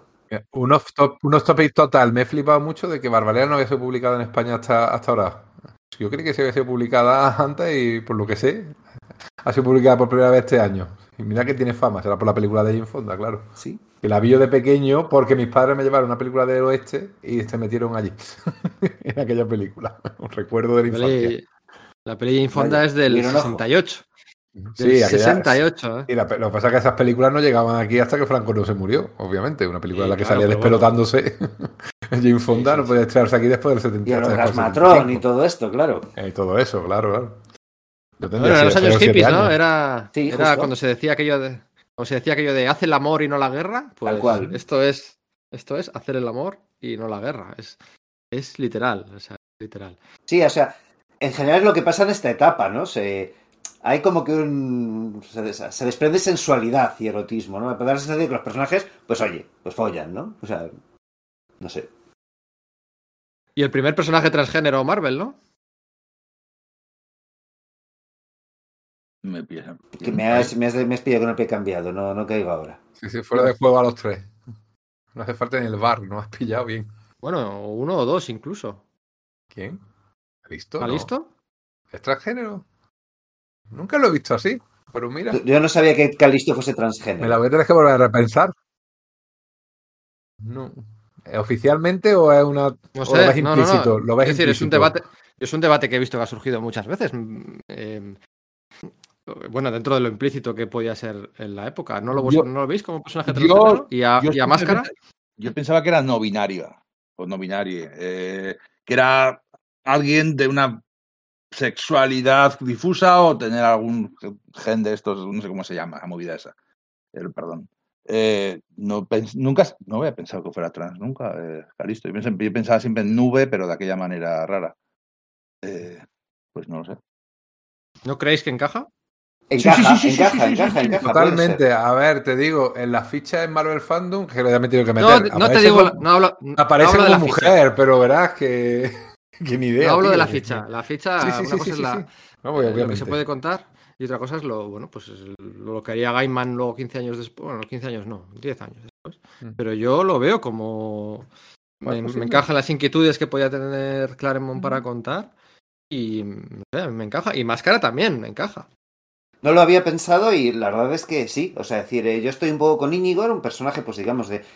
Pues eso, de sexualidad no binaria, ¿no? Aunque no teníamos esas palabras cuando éramos niños en los años 80, ya pensabas que podía ser así, pero no pensaba que fuese que, fu- eh, que fuese transgénero, ¿no? Hasta este momento. Es que pensaba, no pensábamos en esas cosas. De- del género no binario, no sexualidad no binaria. Perdón. Género, género binario, sí. Pero no he pensado, mira que yo tenía una vecina que era trans era- y hace eso ya 30 años, Paloma. Pero no, no, nunca llegué yo a, a pensar en eso. Oye, pues mira, cuadra, es lo que tú dices, cuadra con las inquietudes que podía tener Claremont en aquel momento. Sí, sí, pero totalmente. A ver, la, la- la imagen clásica de ella sujetándole el pelo al ángel crucificado, que no sería la primera vez que es crucificado. Dice, eh, el ángel está aquí, eh, every princess, todas las princesas deben tener un príncipe. O sea, y ella se aquí- reconoce como mujer, ¿eh? Ella a sí misma se reconoce. Su- sus pronombres son her, eh, he, his. Her, Sí, pero es que, estamos, es que no Sí, había ese lenguaje. o sea, decir- No, no, no, claro que decir, no. tenemos, 1983. yo no, no. yo no estoy diciendo, no estoy diciendo de analizar con la perspectiva social, eh, cultural y política de hoy en día aquellas viñetas. Yo digo lo que se pudo pensar en aquel momento. Y este es el ángel, es la- el príncipe más guapo del mundo, no sé, el- no sé. Pues tiene todo el sentido del mundo, la verdad. Luego, luego acabaría siendo modelo, con máscara le cambió y la hizo la hizo bella, por decirlo así, porque en cualquier caso sí que es cierto que no es una mujer eh, canónicamente bella. O sea, es diferente a lo que suele salir en los cómics. Es, más real, es una mujer dura, musculada y. Exacto. Fibrosa, sí, sobre todo eso. No, Poco no, pecho. eso, eso segurísimo. Eh, pues oye, qué interesante. Sí, sí, sí, sí. A mí. Ha abierto eh, una puerta muy curiosa. De hecho, la contrasta muy bien por Smith. Cuando pelea, es verdad que tú ves toda la voluptuosidad que tiene Tormenta, porque ese es su, siempre ha sido así, con eh, esa, esa mujer tan delgada, con tan poco Tanto pecho, que la ángulo, verdad ¿no? que sí, con, con tanto ángulo, con, lo- con los bíceps tan marcados y tal, que dices tú, sí, sí, podría ser. Vale, pues ya es, ya es canon. Vale. sí, en mi No, cabeza no, acaba de empezar a serlo. Ujú. Lo veo, lo veo. Mirad, eh, también aprendemos cosas nosotros. Yo, yo- yo siempre he dicho que yo aprendo muchas cosas haciendo, haciendo sala de peligro. O sea que... O al menos nos repensamos lo que hemos leído. Eso está muy guay, hacer eso. Que, que, ojo, que es que, o sea, no hay que echarle mucha imaginación, que en la misma saga salen Mística y Destino. Sí, sí, o sí. sea, quiero sí, decir sí. que to- todo, eso, todo eso está ahí, todo eso No, no. está ahí. A ver, el trasfondo queer de, de la patrulla X es evidente. Sí, y según avanzan los números, cada vez más. Bueno, pues los Morlocks, además, es también tema social, porque era la época de, los, de las oleadas de pobres en la económica de Reagan, que vivían en los portales, que vivían en los cajeros y que vivían en los subterráneos. O sea, había esas leyendas de que había mm, eh, estaciones de metro abandonadas en Nueva York que eran colonias de, de pobres y colonias de indigentes y colonias de sin techo. O sea, fuera verdad o no, que creo que sí que tiene parte de verdad, eh, lo trasladan perfectamente, como además estableciendo mutantes de categoría 1 y mutantes de categoría 2. Los mutantes que son bonitos de ver, que serían la patrulla X, incluso Rondador, sobre todo ahora Rondador, que siempre tenía eso de que, uy, doy miedo a la gente, doy miedo a, a Kitty, doy miedo a... Y eh, los mutantes que son tan mutantes, que son tan feos, tan eh, desagradables para la gente normal su apariencia física, ¿no?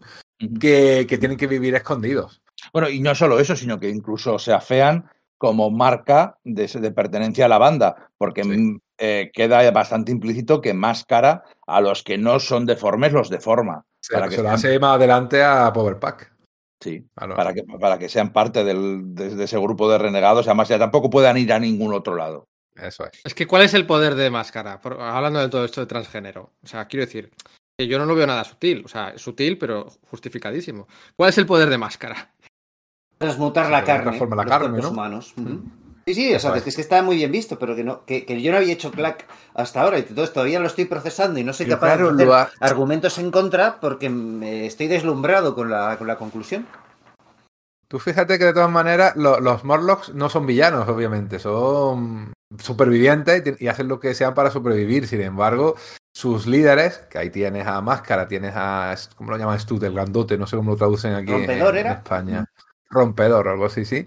Y tienes a Máscara, que son los tres líderes, básicamente, sí son, tienen comportamiento de villano, aunque lo justifiquen por el afán de, de supervivencia. De- en un mundo injusto, ¿no? Es que, es que da como Mm. Varias y- vueltas. y Máscara disfruta, Máscara Sí, disfruta. Eh, Es que da como varias Sí. vueltas. Lo de los Morlocks, obviamente, es por la máquina del tiempo de H.G. Wells, ¿no? Claro. civilización de ellos monstruos mismos, ¿eh? subterráneos.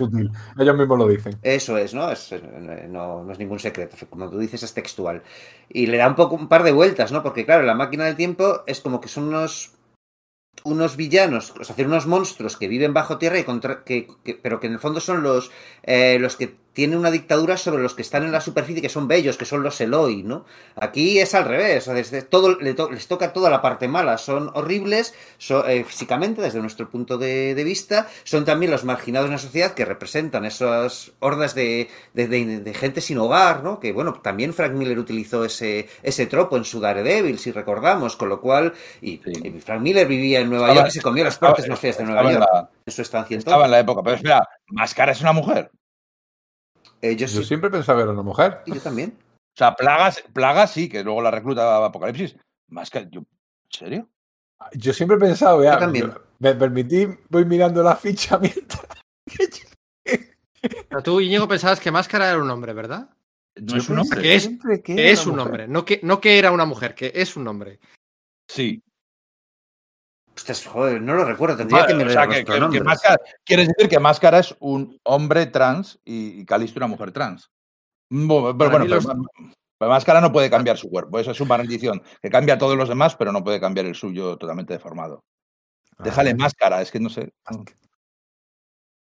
Estoy pensando que no sé lo que pensé, dependería de cómo fuesen los, los pronombres en los Es hombre diálogos según la ficha, España, ¿vale? sí. Hombre hoy, hoy me está explotando la cabeza. Sí, sí, es que estoy diciendo, me está encantando este momento de mindfuck que nos está haciendo Pedro. Esto cuando lo promociones di el, el programa que le voló la cabeza a los integrantes a la película.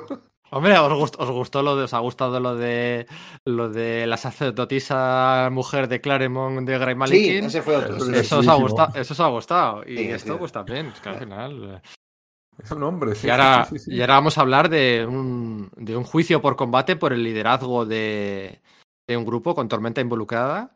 Es algo que no va a repetir Claremont mm, con, con Tormenta involucrada en un juicio por combate por el liderazgo de un grupo 20 números después con Cíclope. No lo va a repetir, pero aquí lo que le queda muy bien. Es tremendo. Es tremendo todo. Además, ella está enferma. O sea, ya me recuerda mucho a la pelea de, de Gladiator, la última. Cuando pelea con, Ma- con Cómodo, pero además que pelea herido y ella también. Ella está todavía todo la de Russell Crowe, ¿no? El- no el émulo de Superman. Ah, sí, de la Russell Crowe, perdón. Russell Crowe, con cómodo, lo he echado claro. Con, con, con- con el Joker se pelea. Y, y resulta que. eh, y resulta que esa, esa pelea eh, está tan bien coreografiada, es tan antinatura, es tan decir, venga, peleo yo. No, no, no, peleo yo. Porque yo soy la líder y tengo que dar yo el paso adelante, sin poderes, sin nada. A mí me parece, además, un cambio de- del paradigma del personaje. Ya te la está encausando mm, haciendo cosas que jamás esperarías que hubiera hecho Tormenta, porque siempre ha tenido ese problema de, uy, dejé caer a Garok, uy, podría haberlo salvado, y de Sí, repente dice, aquí no, no, ella aquí no mato sabe que porque hace falta Calisto matar. tiene factor regenerativo y que sobrevivirá cuando la apuñala en el Sí. corazón. No, no, va a matarla. Se le da igual, no es, voy a, no voy a inutilizarla, le voy a cortar un tendón, le voy, no, no, no, no, voy a matarla porque mm, para sobrevivir tengo que hacer eso. Oye, Vale, espera, Sí, ahora que hablamos de momentos. Ahora que hablamos de momentos, venga, vamos a. Solo lo hacemos con las sagas más ex- excepcionales. Momento favorito. Que son, que son todas. Bueno, son todas, quitando la de. No, no, no, guay, guay, guay. ¿Sabes qué, la- cosa, qué cosa me flipa? Cuando le tira el cuchillo así y Eso no, le iba a decir yo, joder. Lo iba a decir yo. y súper guay, de ¿eh? Calisto. La cara de Calisto que pone como diciendo, ¡ostras! Es ¿Cómo lo ha pillado? Este- total. Ese es el momentazo, para mí ese es el momentazo. Y luego No, también no, no. cuando Máscara le, le, le- le modifica la cara a Tormenta, como se le pegan los dedos en la piel, es creepy. Sí. creepy Body, eh, body horror, otro de los Total, fetiches sí, de, de- de Claremont. Además, Cronenberg ya había empezado a desarrollar su cinematografía por aquel entonces, entonces... sí, La está- carne y tal. Eh, no te sabría decir más momentos, pero es que son tan bestiales esos que decís que es que, entiéndeme, o sea, la, la secuencia esta, la- con el final del combate de Calisto cayendo y, y- y Tormenta avanzando a cámara, claro, pues sí, me digo yo esta para quedármela, ¿no? Es que la acabamos de decir, es que son tan sumamente prominentes. Claro, es que Paul Smith tiene eso, viniendo de la animación, y yo creo que también es que en ese momento Frank Miller está empezando a cambiar el paradigma de cómo se narran las, las cosas, ¿no? En el cómic norteamericano, influido por el manga, influido por muchas cosas, por Will Eisner y tal, pero en el cómic norteamericano de superhéroes la influencia de Miller es patente. Y eh, no olvidemos que Claremont está trabajando con Miller al mismo tiempo haciendo Lobezno Honor. Entonces, eh, vasos comunicantes, ¿no? Sí, se nota mucho más incluso en la siguiente saga, por Sí. supuesto, que, que ya es post Sí, es Lobezno, ¿no? total. Bueno, siempre decimos esos 10 números de Paul Smith. Bueno, no fueron 10 números, fueron 9, porque hay un filín. Pongámonos en pie. Pongámonos, Sí. de hecho, hay una. De, de hecho, hay también es una escena que forma parte de la saga de los Morlocks, con esa primera eh, página de una tormenta impresionante, impresionante, icónica, icónica más no poder. Eh, por juicio de combate, soy vuestros leyes, yo soy la ley, tal, no sé qué. Eh, pongámonos en pie para hablar, ya hemos hablado de él antes, hablar de Walters. Hace aquí eh, una colaboración con su amigo, su amigo Chris Claremont, bajo la edición de su mujer, Louis Simonson, en un número eh, que tiene una de las... Es que no puedo pasarme el podcast diciendo una de las mejores imágenes, una de las imágenes más icónicas. O sea, es que si no, eh, no acabamos nunca. Pero chicos, cuando Binaria le zurra a Pícara y atraviesa la, El techo de la mansión y escuela la saca a la estratosfera, es que Eso, eso, chicos. Es que además, ¿cómo está secuenciado? Ese rollo de que Binaria llega a la mansión, aterriza en el césped, entra en la, en la mansión, no se ve lo que pasa dentro. La y la ca- siguiente- La cámara Claro. se aleja. Es que, Mm. Sí, sí, sí. sí. Madre mía. Sí, sí. ¡Pum! Porque ya es potente la imagen en la que llama el timbre pícara y sale a abrirle eh, Coloso. Eso es. eh, pero. Lo redobla. Claro, es que el otro es. sí, sí. Lo, del cambio de peinado de pícara en algún momento me lo tendrán que explicar. Que pase de tener dos bandas eh, parecidas a las que tenía, por cierto, eh, Vanessa, la mujer de Kimping, dos bandas de, de pelo blanco, a tener una sola en medio, aquello que era. Al final no era pelo suyo, ¿no? ¿Era, era teñido o qué? Pues no lo sabe. Yo creo que las anteriores apariciones que había tenido Pícara. Claro, aquí es cuando Pícara se unió a la patrulla X, ¿no? Para. Eso claro, es. estamos hablando, igual estamos adelantando, diciendo cosas sin que el, el- el oyente sepa, ¿no? Entonces, claro, Pícara había estado apareciendo con una villana, pues ya sabemos, en, la- en el anual de los Vengadores dibujado por Michael Golden, en núme- números de la patrulla X, en Dazzler, como villana sádica. ¿no? Eso es, como miembro de, de la Hermandad de Mutantes Diabólicos de Mística. Entonces, ¿qué pasa? Que algo antes, como que un año antes, tiene una aparición en un cómic de, de Rom, ¿vale? Rom, el personaje este es el Caballero del Espacio Galador, ¿no? Una saga guapísima de Rom con la Hermandad de Mutantes Diabólicos. Eso es, que se vuelve a aparecer el villano este llamado híbrido, que había aparecido enemigo de Rom, que ya había aparecido la Patrulla X en su momento, en la, en la propia serie de Rom, y hay un momento en el que Pícara besa a Rom, ¿vale? Para absorber los poderes, y lo que me parece súper guay de ese momento es que lo que le pasa a Pícara, la transformación personal que experimenta es precisamente por eso, porque al absorber la, la conciencia de Rom y ver el mundo como él lo ve, un personaje totalmente noble, digamos, eh, de una eh, nobleza a nivel Superman, ¿no? Es como es parecido como cuando Grant Morrison hace que Lex Luthor tenga los mismos supersentidos que Superman, que tiene una, una epifanía, ¿no? Pícara sufre una epifanía y dice, no, yo ya no puedo seguir siendo una villana después de, aunque luego desaparezca la mente de Ron de su, de su, pues de, de su absorción de poderes y tal,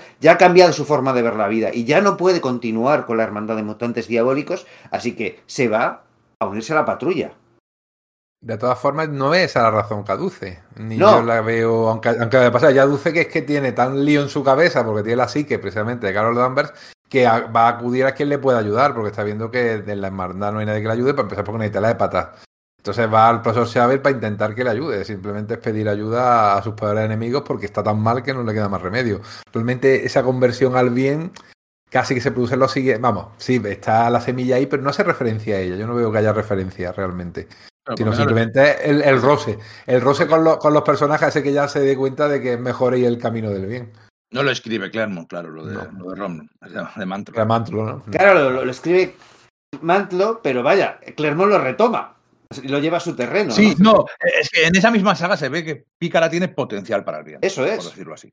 Eso no había pasado hasta entonces.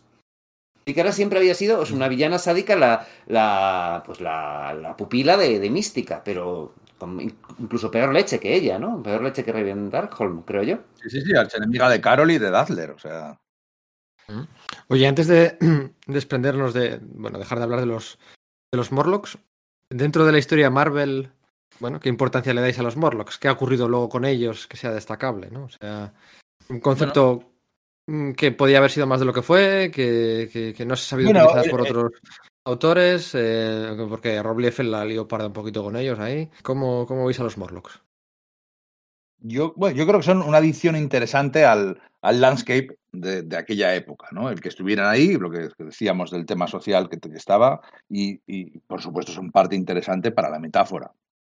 Luego llega la masacre mutante, que no lo vamos a hablar hoy, porque no lo vamos a hablar hoy, eh, que es de mis historias favoritas, y, ahí en teoría debería haber acabado. Lo que pasa es que nunca acababa, porque siempre mataban a los.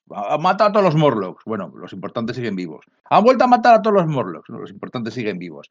A mí, eh, el super retcon que se hace, que es muy, muy, muy importante, a la vuelta de la, de la era de Apocalipsis, con la bestia oscura como creador de los Morlocks, a mí no me gusta nada. A mí no me gusta nada. A mí me gusta esto. O sea, lo que es esto son los mutantes que no pueden vivir en la superficie, son rechazados, no retrasados, rechazados.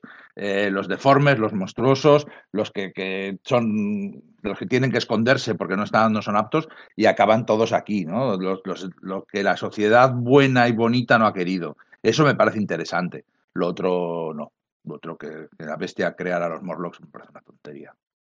Es que sobre todo hay una cosa que es que Claremont llega a un punto en que es consciente de, que hay algo que no funciona con la patrulla X. Si son tan, o lo que siempre decimos, ¿no? Si son tan bellos, si son tan, si pudiesen pasar tanto como como humanos, incluso rondadores, enormemente bello aquí con Paul Smith, no tiene mucho sentido su discriminación. Entonces el hecho de que existan los Morlocks que se están comiendo la peor parte de esa discriminación, pues te da, te ayuda a, que, a comprender el conflicto mutante, porque al final la patrulla X son un poquito hipócritas en ese aspecto, porque ellos no se lo comen en su, en su mansión genial, hay un Westchester eh, eh, con muchísima pasta, sin que, bueno, pues sí, es decir, eh, su, la parte de discriminación que se comen es que se enfrentan contra supervillanos que son discriminadores, pero como son superhéroes, si no se pegarían con otros supervillanos. Estos son los verdade- las verdaderas víctimas del, prejuicio contra los mutantes. Entonces a mí sí me gusta que estén ahí, me gusta que sufran la masacre mutante, sé que sirven simplemente como carne de cañón, pero creo que es una edición... gusta, ¿eh? Te gusta, ¿eh? Vale, vale.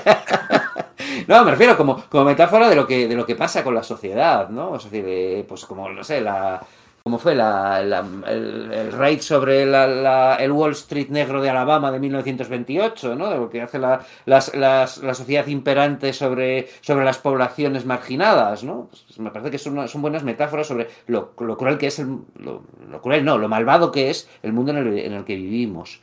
Pero entonces, claro, cuando luego se juega con esos conceptos, me parece que se pierde el se pierde the point, ¿no? ¿Por qué está eso ahí? ¿Por qué funciona eso ahí?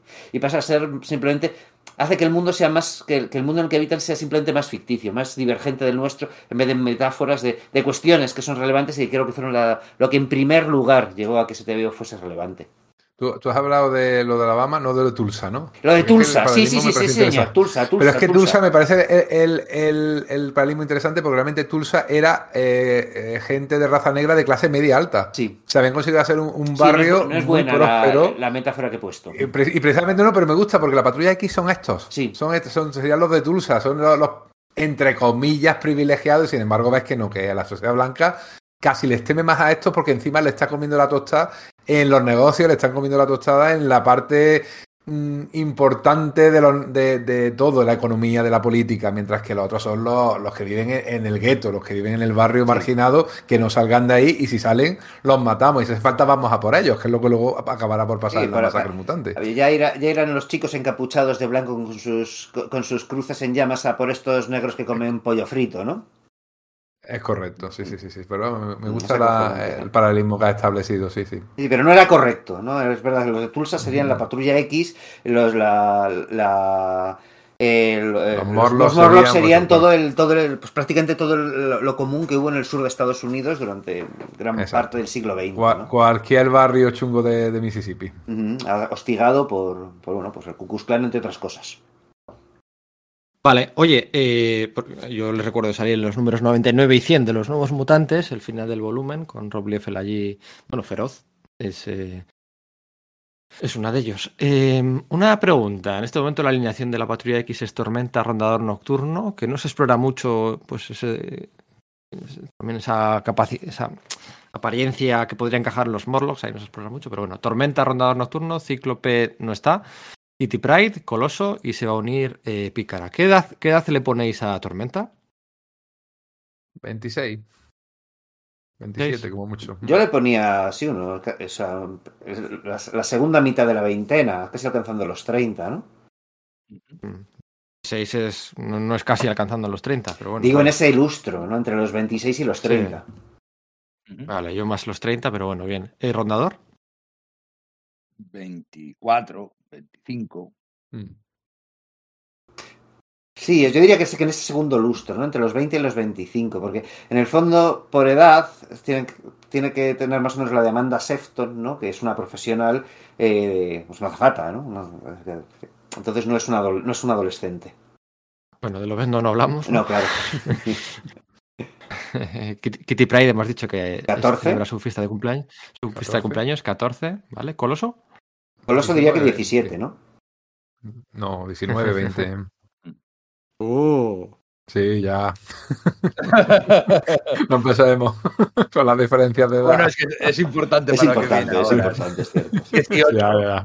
Yo, yo siempre he pensado que 18. Sí, ya ahí sería mayor de edad, tiene razón, 17 tendría No, antes. ahí el melón, Ya lo comentamos cuando apareció por primera vez, Pícara. Pícara pasa de tener 40, ahora parece que tiene 30 y luego tendrá ya 20 y pocos. No, no, lo, dicen específicamente. ¿Lo dicen? Tiene Dime. 18. Pícara. 18 años. Pícara. No, lo, no me 18 acuerdo de lo años. leído.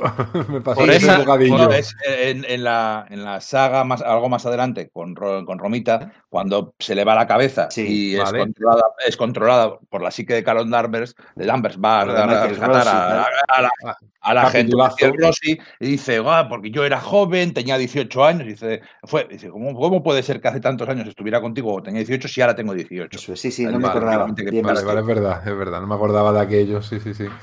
Pero vamos, eh, cuando empezó parecía que tenía 40, ¿eh? Lo sabemos. Todas esas preguntas iban encaminadas precisamente a esto. A hacer saber al oyente que la edad de Pícara van a ser 18. Coloso, a su favor, eh, en esa edad que le ponéis de 18, yo creo que como alivio o le, le- le ponéis a 18, pues por. Pues bueno, jugando ahí, ¿no? Eh, sobre. Tenía, tenía- tenía una hermana de 8 años. Claro, a su favor, a su favor, a su favor. Tienes una hermana de 8 años. Mis vecinos de aquí al lado eh, tienen una niña de 11 y, y un niño de 1. Eh, no sé cuál de los dos ha sido de penalti, pero. Sánchez 11 y Dragó, Mi hermana- Sánchez Dragó tenía uno de 65 y otro de 10, ¿verdad? Claro, Bueno, mi hermana y yo nos llevamos no. 10 años, yo fui el de, yo fui el de penalti. eh, No sé. Sánchez, Dragó, Sánchez Dragó es de los Morlocks, olvídate. Eso, pues sí, ya, bueno. O conozco una No, familia, es- voy a, voy a ir a una boda en la que la, la- la esposa mm, va, o sea, decir, va a venir su padre con su hermana, su, herma- eh, su hermana tiene un año y esta mujer que se va a casar pues tiene 30, ¿no? En fin, que la... que ¿Cómo? los albañiles- sí, No lo he entendido bien. sí, eh, voy a ir a una boda el, fi- el fin de semana que viene. Entonces la mujer que se va a casar, que tendrá eso, alrededor de, sí, 30, algo más de 30, bueno, pues tiene una hermana, va a venir una hermana eh, por parte de padre que tiene, no sé si uno o dos años, un bebé, Claro, del segundo, del segundo matrimonio de su padre. eso es. Ah, vale, ah, vale, o sea, pues, vale, bueno, bien, vale. Eh, pero bueno, que los 18 y 8 años de Iliana y de, y de Peter podrían encajar, son 10 años de diferencia, pueden encajar. Ah, Eso juega a favor de. Puede de pasar, la puede edad de- pasar. Puede pasar. De hecho, Sí, tenía, pasa. No, no, pasa, pasa, es que pasa, es que. tenían eh, otro hermano mayor. Sí, Ahí, Mijail. el, el- astronauta. Ese era El astronauta. astronauta, que se tenía que meter veintitantos, por tanto. Mm, A ver, un astronauta de 20 y tanto imposible. Un astronauta siempre tenía de 30 para más, de arriba, casi 40 Claro. años, ¿eh? Tanto en la Unión Soviética Pero era, como en era, era soviético. el soviético, ¿no? Bueno. Los mejores. Eh, los más brillantes. Bueno, 18 años y Pícara ingresa en la, en la Patrulla X y se va a acabar convirtiendo en uno de los personajes más icónicos, al fin y al cabo, ¿no? Eh, identifica, bueno, lector del fandom eh, que se identifica en ella como uno de los personajes más queridos. Eh, el estar presente en la serie de animación de los años 90 definitivamente le va a impulsar esa popularidad. Jim Lee la, la va a potenciar también muchísimo. En la película de los X-Men es, eh, bueno, pues es eh, Ana Paquin, la estrella que ¿no? había. Sí, eso es, pero bueno, que es uno de los ejes narrativos de la propia película. La pena es que no sea eh, pícara. Es, es, es pícara Ya. robándole el papel a Bueno. Kitty Pryde. Ya, bueno, mm, sí. bueno, no, s- no, no sé, podemos... Sí, sí. Sí, es, es es demasiado siendo- pequeña, quizás. Es, pero es que es Kitty siendo pícara. No sé, supongo que a Paquin, a Paquin Sí, sí, había o- visto la serie de animación de los, del- de los 90, supongo que le ofrecerían el papel de Kitty Pryde y dijo, no, no, yo quiero ser pícara. Y bueno, transformar No, no, bueno, yo- tiene que ver, pero bueno, es una fusión de los dos personajes. O sea, al es. final es, es Pícara. El, el- el personaje de Pícara le roba el- sus líneas o sus cosas, su, su, su esencia a Kitty Pryde o su, Sí. lugar de protegida de Lobezno. y Bueno, Pero bueno, por eso quería comentar lo de, lo de la edad, de 18 años. Para mí el mejor momento desde este año 83 hasta el 2023, 40 años de Pícara. Bueno, ella venía de antes ya, ¿no? Pero desde que ingresa, el mejor momento, curiosamente, va a ser el de la primera saga, la saga del Samurai de Plata. Es, un momento potente, brutal, redentor, mm, que define a personajes, define relaciones eh, define heroísmo, define el conflicto interno constante que había entre Charles la patrulla, la patrulla, lo vendo, lo vendo. No, Tú me tienes que decir, acepto, no acepto quién es el líder, define, define muchas cosas. Y, y ese es el mejor momento favorito de Pícara de toda su historia para mí. ¿Para vosotros cuál es? No solo de Claremont, ¿no? En general. ¿Cómo mm, valuáis a este personaje en, vuestra, vuestro corazoncito? Porque hay gente que no la, no la soporta. A mí, es- a mí es que esta pícara me gusta mucho. A mí toda esta pícara de Claremont me gusta. A mí deja de gustarme en los 90. O sea, deja de gustarme cuando se convierte en el... Bueno, de chaval sí que me gustaba. ¿eh? El, el- el lo harán, no lo harán de pícara y gambito y tal. Pero es que me da tal asco gambito que contamina Sí. pícara. Es que no, el no, de. Gambito, pero uff. ese, ese es mi problema, que la, que la Sí. contamina y la estropea. Y luego no me vuelve a gustar muchas veces. Mira, me vuelve a gustar en los Astonishing Venga- Vengadores de, de Jerry Dugan, como líder de los Vengadores. Mira, es verdad, ahí está Eh, bien. Porque yo iba a decir que a mí solo me gusta aquí, pero estoy revaluando. Y tienes razón que en, que en esos Astonishing de Ridugan está muy bien. Eh, por- en la etapa de Mike Carey me han dicho que funciona muy bien el personaje, aunque yo honestamente no la Sí. recuerdo. O sea, decir, no, la, la- la Eh, leí muy iba todo diagonales alrededor de estos ella. Eh, Mm, Pícara con el hombre de hielo, con cable, con Pues una alineación muy interesante, con tres villanos, con Pero mente maestra, Kim- eh, ¿cómo era la, la, la, La la centinela. Esta? La, la, la centinela era Komodo, ¿cómo era? Eh, no. em, Kimona, o ¿cómo se No, llamaba? esa? Centinela se llamaba, ¿no? ¿Centinela se llamaba? Ah. No, no me acuerdo, no me acuerdo. Bueno, que ahora, es- que ahora es una de las malas de, de Orchid. Mm, sí, bueno, Sí. de, de las más malas, sí, sí, sí. Em, ¿Con Romita os gusta? Pícara. A mí me gusta el episodio ¿A en el que, el, el que comenta, el que comenta, ha comentado Íñigo, en el que se revela que tiene 18 años, lo de la, el momento de Michael Rossi, eh, la conversación que tiene cuando la, la conciencia de Carol se, se apodera totalmente de, de ella y tiene, tiene, tiene ese momento en que se le va la olla, digamos, ¿no? Ese momento me gusta mucho, mucho. Las Realmente. escenas en las que se infiltra Bueno. en, la, en el helitransporte son de misión imposible. Lo de la moneda, lo de la con moneda las moneditas, con las moneditas. No sé, esos dos. Reventándole el motor a los jets que la persiguen, metiéndose allí dentro. Está tremendamente bien, bien hecho. Ese capítulo de mi favorito, además, de toda la patrulla X, ese concreto. Y luego, cuando ya la coge Silvestre, que la convierte en un. Bueno, Silvestre convierte en un pibón a todo lo que toca. eh, además, tiene momentos de, de lideresa, porque van pasándose, pasan tantas cosas que ya lo comentaremos en esos números, que le toca a ella ser el líder, le toca a ella coger los mandos del, del pájaro negro, le toca a ella llevar el grupo para adelante y, y lo hace muy bien. Se nota cómo va cogiendo galones a lo largo, gradualmente a lo largo de los capítulos y está taco, taco bien. Están señalando aquí los compañeros, los cómics que estoy yo comentando y son mola siempre.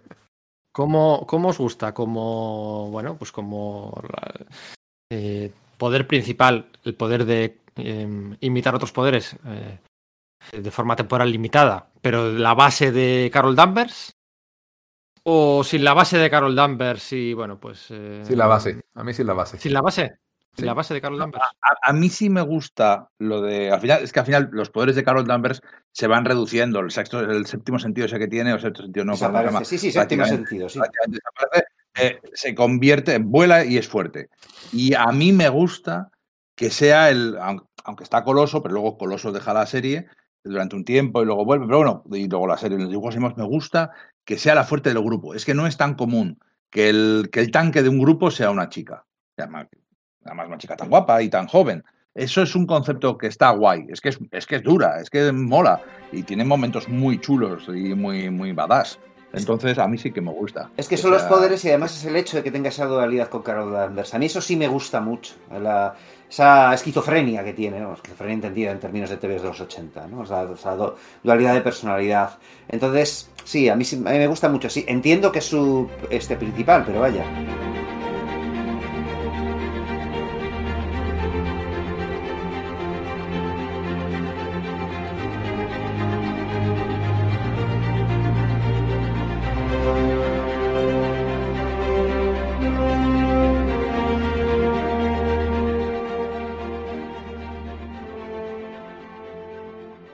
a seguir, porque vamos más lento que todos los días incluso. Si cabe. nos, nos, recreamos. Sí. Parecía que era imposible. Pero nos... lo estamos consiguiendo. Pero hemos hablado de. Pero hoy es, hoy es, hoy es Paul Smith. Hemos 8 números, 9 creo. ¿eh? Hemos hablado de 7 números, del 67 al 70... No, del 67... No, un poco más. Al 72, 73, sí. Claro, por eso, o sea, 7 números en 1 hora y 40 siete números en una hora y. Y no son siete números especialmente mm, Como que no, pasan muchas cosas. Para mí sí. Sí, a mí también, sí, son mis números. Que no son los más conocidos de. Bueno, da igual. Venga, vamos a seguir. Ah, no pasa nada, no pasa nada. Ya tenemos. eh, es lo más fácil que juntarnos otra vez y seguir con esto. Podemos, lo que decía Sergio, podemos hacer esto para siempre. Podemos hacer la. Podría estar todo el día así. Aguantaría todo el día.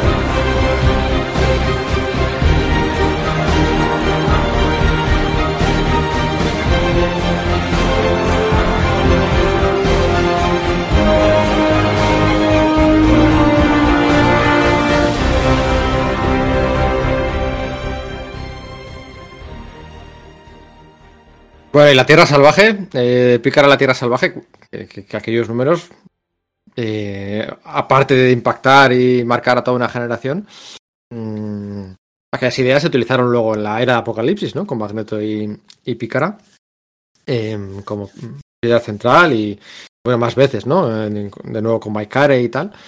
eh, han perdurado mucho. Oye, ¿y de uniforme? A mí que más me gusta es el de Silvestri.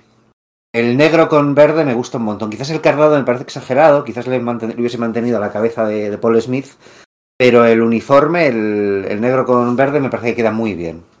Tamara es un uniforme de actriz que aparece en una eh, en un vídeo de un grupo heavy ¿eh? de la época, ¿eh? Todo es así, con- ¿no? Con Rainbow, con Poison, con ese tipo de grupos la veo ahí. Fíjate, Longshot, ¿no? Basado en. Tom Petty, ¿no? Y, y lo- pero claro, tal y como lo dibuja No, no, no, final se parece más a El No, pero- Limal, se parece a Limal. Sí, se parece ¿Era a Limal, Petty? pero, pero era, Ah, sí, es yo pasaré la foto. Hay una foto por ahí de Tom Petty que Arthur Adams ha dicho que no, es que él trató no. de hacer eso y le salió Limal. Lo, lo- tengo, lo tengo en la cabeza, Tom Petty. Es verdad que también se parece, pero bueno, era Es- total. Era una foto en concreto que tiene como el, el mismo traje, solo que sin la, sin la bandolera, Mm. ¿vale? Entonces, pues. Vale, eh, vale, pues vale. que bueno, pues a él le salió Limal, ¿no? Y eh, no sé, todos en general, ¿no? Es, es como. Es, es- es- es que es un TVO muy de los 90, es de- perdón, de los 80, la Patrulla X, en todos sus aspectos. En tramas y en estética también, en temas. en- entonces, eh, captura muy bien un espíritu de una época. Y a pesar de eso, no envejece tan sumamente mal. Entonces, es. Es muy único en ese aspecto, ese, este periodo del que estamos hablando. Por supuesto, ya digo que a mí, quizás por, por lo que leí, lo que esperé, expectación, etcétera, esos primeros descubrimientos, la que más me gusta es de los años 70, pero entiendo que la de los 80 es prodigiosa por, muchos, por muchas cosas. Bueno, ¿nos vamos a A. Japón? ¿Nos vamos a Japón? de qué? Japón, sí. Vamos a Japón. Todavía no, todavía no. Bueno, aquí Siempre podría- queremos, queremos avanzar, pero nunca, nunca lo conseguimos. Eh, eh, Dios ama al hombre mata. Eh, no, no encaja. Eh, el único momento en el que puede encajar, porque la alineación de Dios ama al hombre mata son los seis. O sea, son Cíclope Rondador, Coloso, Lobezno, Tormenta y Kitty. El único momento en que están juntos es nada más volver de- del espacio. Eh, antes del número, entre el número 166 y el 167. Pero tampoco encaja. Tampoco porque ahí el profesor Xavier tiene al nido dentro y está... Sí, no, incluso, incluso está, no, no se hace referencia a que acaban de darle un cuerpo clonación clonado y ya puede andar. Además, queda claro que llegan y lo ves no se va directamente al norte. Y, y tal como se presenta en el número, o sea, en Dios ama al hombre mata, llevan tiempo. Así se nota que es como un, un periodo de tranquilidad que están en la mansión. O sea, no, no encaja. Pero La sí, verdad no, que- o sea, que, que- que no está diseñado para encajar. Es que Ya, No ya. estaba pensado. Ah, es que iba a salir de un proyecto que iba a haber hecho Neil Adams en el que las primeras páginas moría Magneto. Luego eso fue, pues, eh, fue evolucionando y, y yo- y es que yo creo que no es hasta después de, la, de que se estrena la segunda peli de, de X-Men, ya en los 2000 es cuando, cuando ya la administración Quesada, ¿no? Que se dice, no, esto tiene que entrar en continuidad. Y Claremont hace un, un segundo Dios ama el hombre mata en, en, Extreme en X-Men. ¿no? Yo creo que hasta entonces no se había hecho... Eso es, eso es, es cierto. Y, eh, pero hasta entonces no se había hecho en ningún momento dado referencia a- en los cómics, ¿no? Que es de las series regulares, a, a William Stryker, que si hubiese sido parte de la continuidad, obviamente hubiese sido algo importante, ¿no? No sé. Que sí, que sí, que es la, es la fama de Striker al rey de la peli lo que hace que todo el mundo intente encajarlo y bueno, pues Es mi, es mi cómic favorito de la Patrulla X. sí. Tengo. Sí, sí, sí. sí. Es que es Toca, un, toca un tema de. Toca el tema de la histeria. De la histeria mutante, de. bueno, políticos, religiosos y tal. Que en la serie regular, exceptuando Días del futuro pasado, Mm. es un tema que no tocó Claremont, ¿no? Digamos que. No Ahora. Empezará a tocarlo ahora mucho. Sí, Se acerca. Ahora, ahora con Romita Junior Eh, es cuando. Sí, sí, sí, sí. Ahora ya empieza a aparecer Henry Peter Gyrich, eh, aparece Valerie Cooper y ya se empieza a preparar ese mm, bueno, ese caldo de cultivo para, para, para llegar ahí, ¿no? Pero, pero sí, no es mi, no es mi cómic favorito por tema generacional. Pero sí que es, bueno, es redondo, canónico, perfecto, polémico. Es que quizás el éxito de Dios ama al hombre mata es lo que propicia y cataliza que se vuelva el tema eh, principal de la, de, la, de la serie regular, yo creo. O sea, mientras que era un tema de fondo, Las primeras páginas, amigos. es que son bestiales. uf, Con los niños muertos, niños muertos. En, en una historia, en un cómic, que eso se supone que está prohibido, ¿no? Y ahí los tienes, en primer plano. El Muti Tremendo. y el todo, ¿no? Bueno, nos vamos a Japón, pero ¿a qué Japón nos vamos? ¿Al Japón de Lobezno o nos lo saltamos y vamos al Japón ya de, de, de después? Eh, aquí en este momento es donde encaja la miniserie de cuatro números de del hombre este que es el mejor que en su trabajo y su trabajo no es muy agradable a cargo de Chris Claremont y de Frank Miller, ¿eh? diseñada en uno de sus viajes a través del país, en- tengo- de convención a convención. Oye, ¿por qué no hacemos esto? Venga, vamos a hacer esto. Es la última mm, colaboración de Frank Miller con guiones de otra persona en cómic. Ninguna otra vida en todo ese tiempo, ni una sola. En 40 años. Fíjate. Fíjate, suponía que a lo mejor para alguna historia corta o algo así en Dark Horse o algo así haría. Fíjate. Eh, relatos ilustrados de estos como el que ha salido hace poco la, la- una serie de la Dama del Lago, ¿no? Que Sí, está basada... No lo cuento. Eh, pero bueno, eso es. Pero no sé si es que ha como traumatizado. Bueno, no. Eh, ellos se, que se consideran se consideran amigos. Eh, de hecho, cuando yo entrevisté a Claremont hace unos años, que parece que siempre hablo de eso como mis grandes hits, ¿no? Pero es El que. milestone, ¿no? Sí, pero es que eh, eh, me acuerdo que entrevisté, bueno, estabas tú por allí cerca, Íñigo, entrevisté a, a Claremont aquí el fin de semana y el fin de semana siguiente era la Heroes Comic Con de Madrid en la que venía Frank Miller y también entrevisté a Frank Miller. Entrevisté a Frank Miller y a Chris Claremont en siete días y le dije a Claremont, oye, venga, que le entrevisto a Frank Miller la semana que viene, eh, dime una pregunta para hacerle. Y me dijo eso, ¿no? Que cómo es que no has vuelto a colaborar con ningún otro guionista, a ver si tuviste algún problema conmigo, ¿no? En plan súper de coña, ¿no? Y, y es que es curioso, ¿no? Es que lo que pasa, curioso no, es que era una, estrella en ascenso y, ya no había quien le pusiera guiones, ¿no? Ya, ya, ya era otro, otro rollo. Pero bueno, venga, Lobez no honor. Eh, ¿Qué me contáis de Lobez no honor, no? Eh, El personaje se transforma para que Frank Miller pudiese hacer la miniserie y queda súper bien. Porque Miller no quería hacerla. Cuando, cuando eh, Claremont y él están en ese viaje en coche de, un lado a otro del país, se le ofrece Claremont y dice, no, po- podríamos hacer esto de Lobezno. Y dice, y a, Miller no le convence, pero joder, es que hacer una, una historia de un héroe psicópata no me apetece. Le dice Claremont, no, hombre, no, no es un psicópata. John Byrne y yo establecimos que es un samurái caído, que tienes relación con Japón, que a ti te gusta tanto esto. Y entonces Miller acepta. Y entonces jugar a eso hace que mm, definitivamente Lobezno abandone su, su, su condición de psicópata y pase a ser alguien más adulto, ¿no? Eso es lo, lo- gordo de esa miniserie. No solamente los espectaculares combates coreografiados con ninjas o contra eh, Shingen, etcétera, que son bestiales, sino la transformación personal que sufre Lobezno en esa escena, en el los jardines de piedra, mientras tiene esa meditación interna de hay que seguir intentando. Esa es la clave de la madurez, no, no rendirse ni tratar de ser perfecto, hay que, eh, hay, hay que, hay- hay que tirar para adelante. Y desde entonces Lobezno fue un personaje más maduro en los X-Men de Claremont que no en el resto de TVOs que, que escribió el resto de la gente. Soy un hombre, no un animal, un hombre. Eso es. Eh, lo repite mucho. Maneras, sigue teniendo regresiones eh, periódicas, en- en- incluso en la etapa de. No, no las, Algunas sí. Sí, por ser no las tenemos. Sí, también. es verdad. todos tendemos a caer ser quien éramos muchas veces. Pero en general ya ha aprendido. Ya te crees que ese tío acabará siendo líder de la patrulla X en la etapa de Australia. Sí, o sea, es- está en camino de ser el corazón del grupo.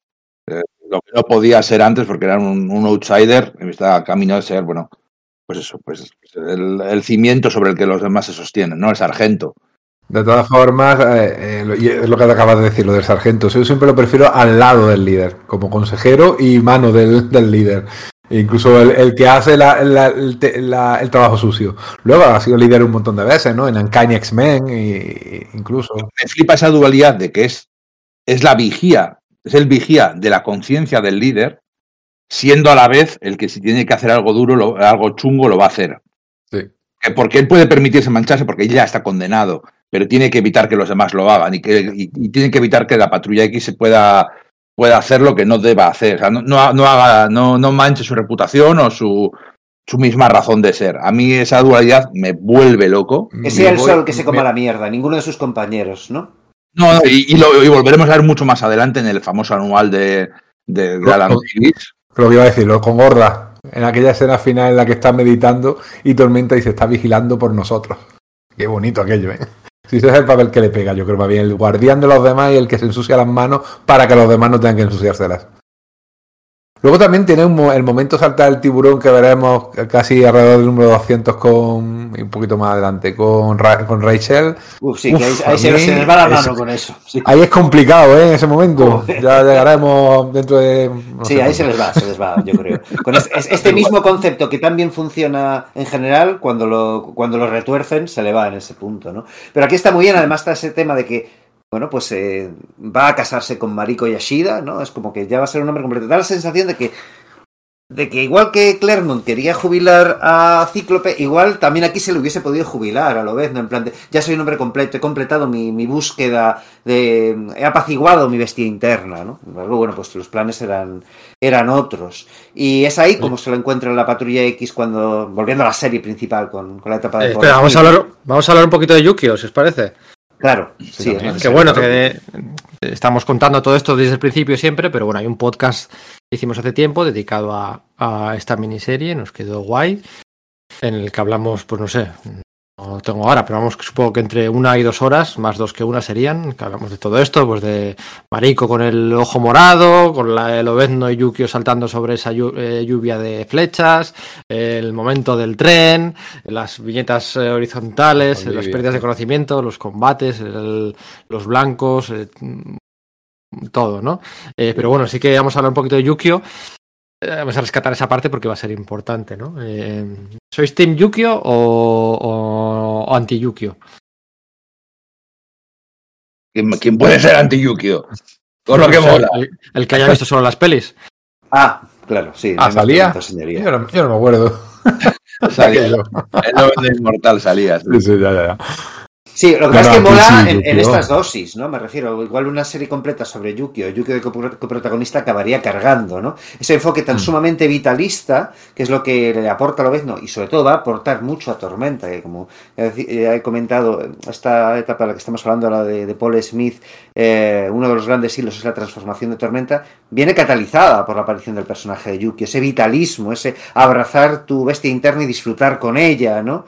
Eh, quizás muy reiteradamente podría cansar, pero las dosis y pinceladas que viene, claro que soy pro Yukio. Además, un personaje que pincha, pincha a lo vez, ¿no? Lo, lo, lo, espabila, lo espabila, porque cuando está lo más hundido lo rescata y hace que, por el camino equivocado, porque siempre lleva el camino equivocado, pero hace que la gente se ponga en movimiento. Y personajes que además hace lo mismo con una diferencia de nada, de, de 3 o 4 números, de 3 o 4 meses, ¿no? Coge a Loberno, lo saca de la mierda y coge a Tormenta y la saca de la mierda. Un catalizador. Sí, totalmente. Pero curiosamente nunca cogen el camino que ella seguiría. Tormenta un poquito más, pero tampoco. Y de luego lo ves, no tampoco, pero está ahí, está ahí para pinchar, está ahí para decir, venga, tío, para arriba, para arriba, para arriba. ¿no?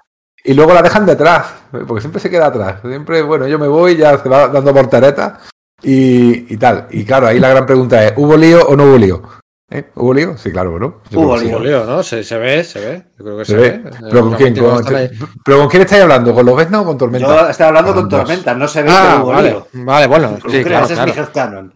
Con, sí, pero... con Lobezno es, es, explícito. Con, con Lobezno es evidente, es explícito. Con Tormenta es que además de perfectamente en cada momento. Es ¿no? realmente una follamiga de Lobezno. O sea, es ese concepto que, que no existía esa palabra, es eso. Es cuando, cuando coincidimos, follamos y el resto del tiempo cada uno por su lado.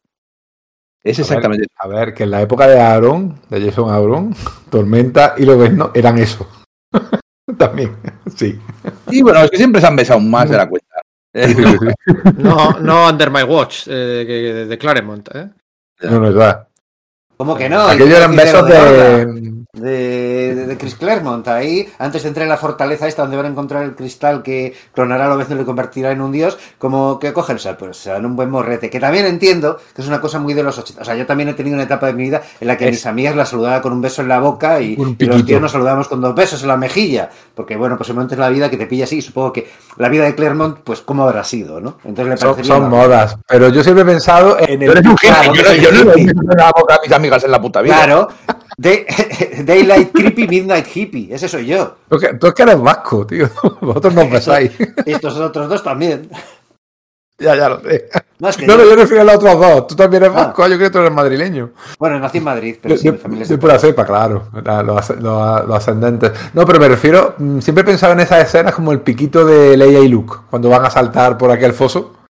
Esa, como un, besito de ánimo. Venga. ¿De cuál estáis hablando ahora? Yo ya no sé de cuál estamos hablando. No sé, aquí hay, no sé, es de que hay tanta pareja, pero bueno. Sí. eh, Bueno, sí, eh, retomando tu pregunta, por supuesto, por supuesto que Tormenta y Yukio se acostaron. Sí, sí, sí, sí, está- no es explícito, pero está ahí. Y luego apariciones posteriores lo han dejado bastante más claro. Yo creo que no, fíjate. Yo creo que es la manzana prohibida. No digo que no se guste, que no le guste, pero yo creo que es la sensación de que si hubiera probado esas mieles, eh, habría perdido la ilusión. No sé, es como... No sé cómo decirte. es Como no que- leerse el final del supergrupo. Sí, son no sé. autorreferencias muy oscuras, ¿eh? Sí, perdón. oscura. Eh, es como que sí que le mola, pero bueno, sí, no sé, no sé, yo creo que no, no llego a ver, no llego a ver. Me encaja más, ¿no? Es para la próxima, para la próxima. Había un capítulo de Ted Mosby, bueno, da igual, no voy a hablar de Ted Mosby ahora. Pero una de sus mm, novias más famosas de Ted Mosby durante citas y citas le decía que no quería besarse, no quería besarse, porque luego se perdía la magia, ¿no? Y precisamente ahí es donde él le cogió más. No sé, para mí es esto también, ¿no? Eh, no romper esa magia acostándose o besándose, ¿no? Y- Yo, yo veo perfectamente una escena de Yukio rapándole la cabeza a Auroro. Bueno, eh, claro, porque lo que pasa es que en la confrontación esta que tiene pasa una cosa que no ha pasado nunca, ¿no? Que es que eh, pues como eh, los poderes de tormenta están mediatizados por su estado de ánimo y ya está teniendo tanto, tantísimo conflicto interno, no están acabando de funcionar bien. Entonces, cuando convoca a los relámpagos, hay un momento en el que hay una explosión y se le quema su propio pelo, que es una cosa que, no hemos visto hasta ese momento. Y es luego cuando aparece con, la, con el look punk, ¿no? El, look mohawk, este que Paul Smith ofreció como una broma de venga, vamos a darle un nuevo look a Tormenta.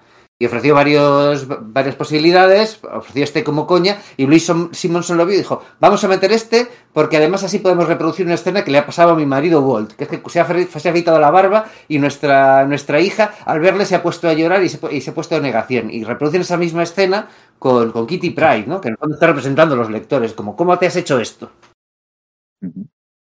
Todo eso hay una trama de con el samurái de plata, Sí, que es el sí. hermanastro de Mariko.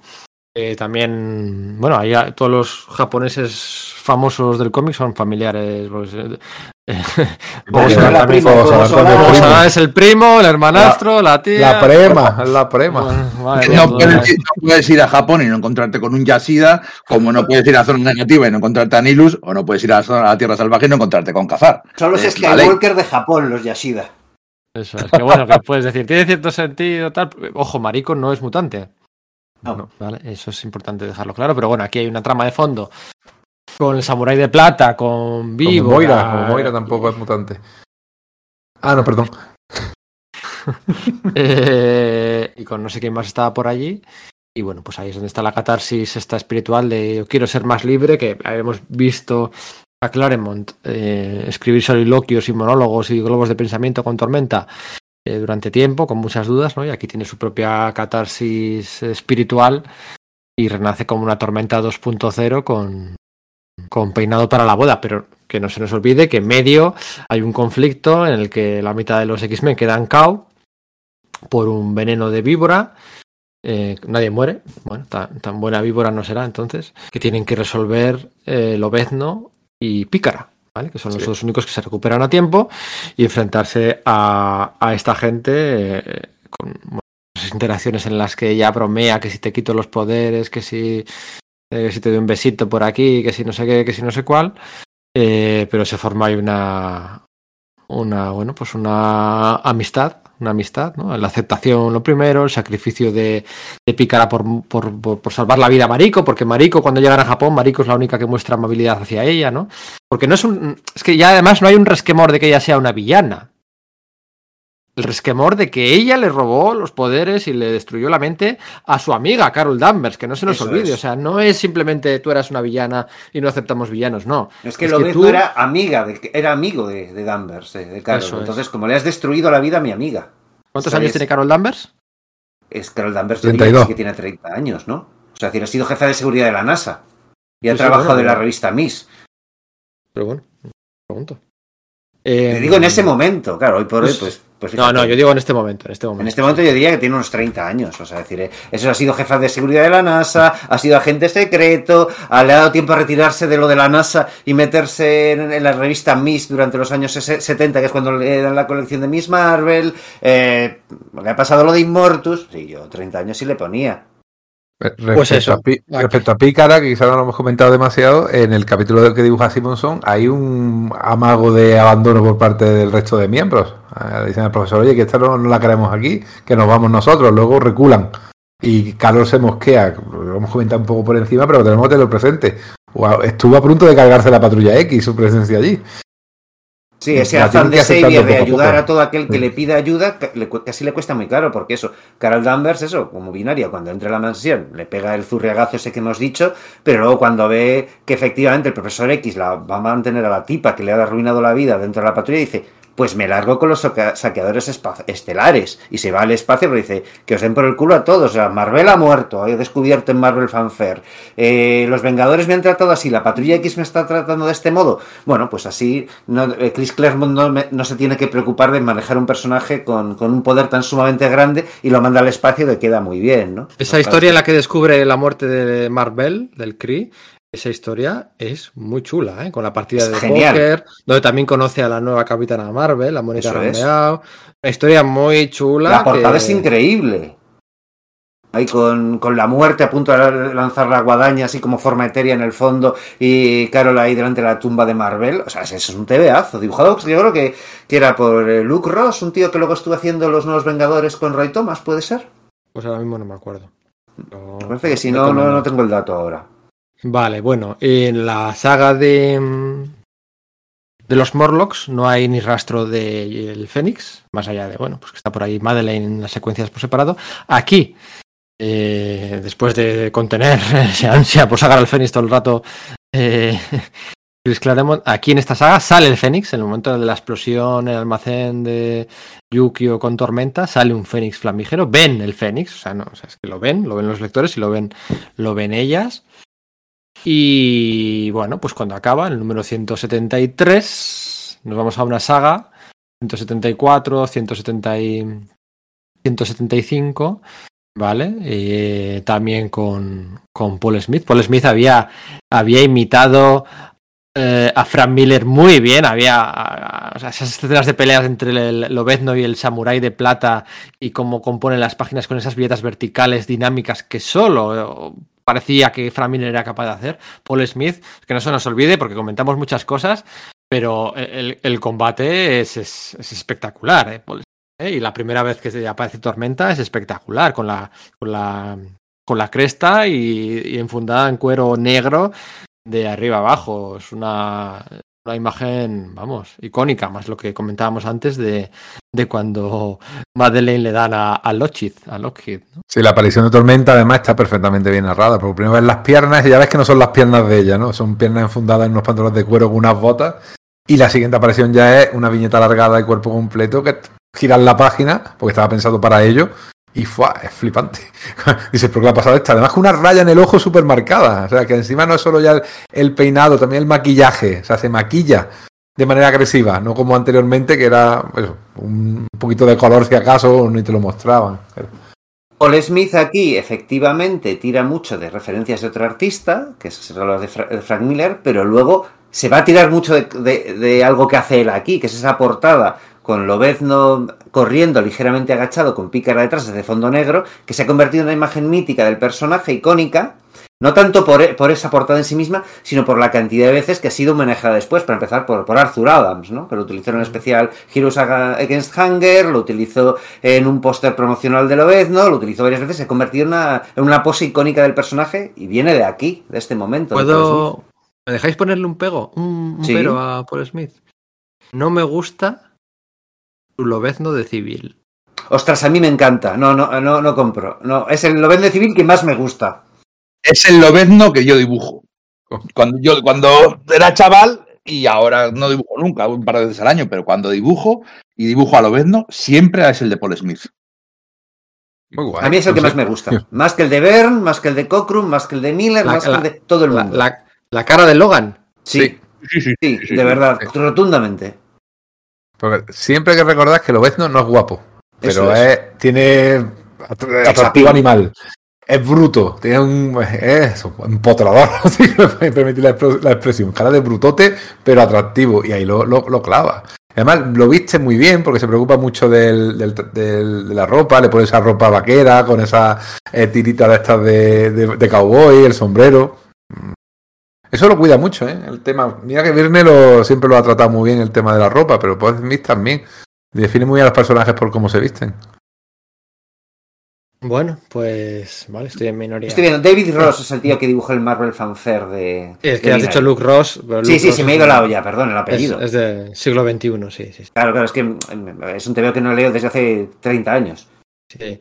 Em, bueno, lo que está claro es que en la serie pasan muchas cosas, que va a más, o sea, está yendo a más constantemente. Todos tienen sus tramas en curso, sus cositas y tal. Eh, y bueno, pues es una boda que no ocurre.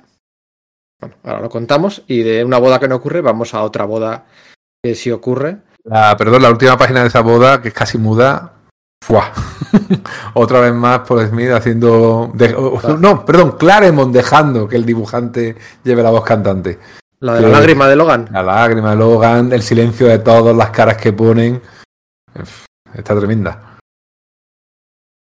Esa lágrima sí me la creo, no como la de El Doctor Muerte, aquella vez. Sí, sí, bueno, porque es que te crees el romance entre Marico Sí, y Logan, te lo crees. o sea, es, que, es que le dicen, oye, te noto cambiado, Logan. Sí, sí, sí, sí, es que estoy cambiado. Es que te lo crees constantemente. Lo que cuesta más creer es como después de solucionarse todo lo entuerto, no lo retomaran. Pero bueno. Claro. Em, venga, vamos a hablar de Fénix. Vamos a hablar de Mente Maestra. Vamos a hablar de Madeleine. Eh, vamos a contar un poco más lo que pasa en estos números. a veces estamos opinando Claro. igual sin, sin contar, ¿no? Eh, Claro, es, al final la historia parece que va a ser la vuelta de Fénix, pero no es verdad. Es la, vuelta, hemos ido viendo al Fénix y, el número 174, eh, pues otros números de transición, de personajes, de, de Madeleine y, Scott. Y bueno, y Madeleine conociendo la familia de Scott, que es la Patrulla X y a Corsario y todo eso, y acaba en que Madeleine se descubre como el Fénix. Pero claro, eh, no es verdad, no es la vuelta del Fénix, es, la vuelta de, de Jason Wingard, Ley de eh, Mente Maestra, que es el auténtico villano, ¿no? El, el- el número 175 es uno de los mejores momentos de Cíclope.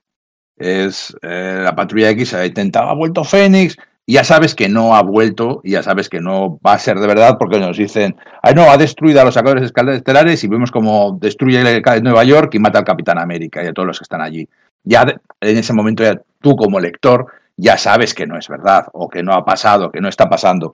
Pero no se trata de eso, se trata de lo que está viendo la Patrulla X y es están luchando contra Fénix, que es toda una ilusión de mente maestra. Y, y es un episodio de Cíclope contra toda la patrulla y es, y es Cíclope brillando y siendo el, pero me vais a perdonar, el puto amo.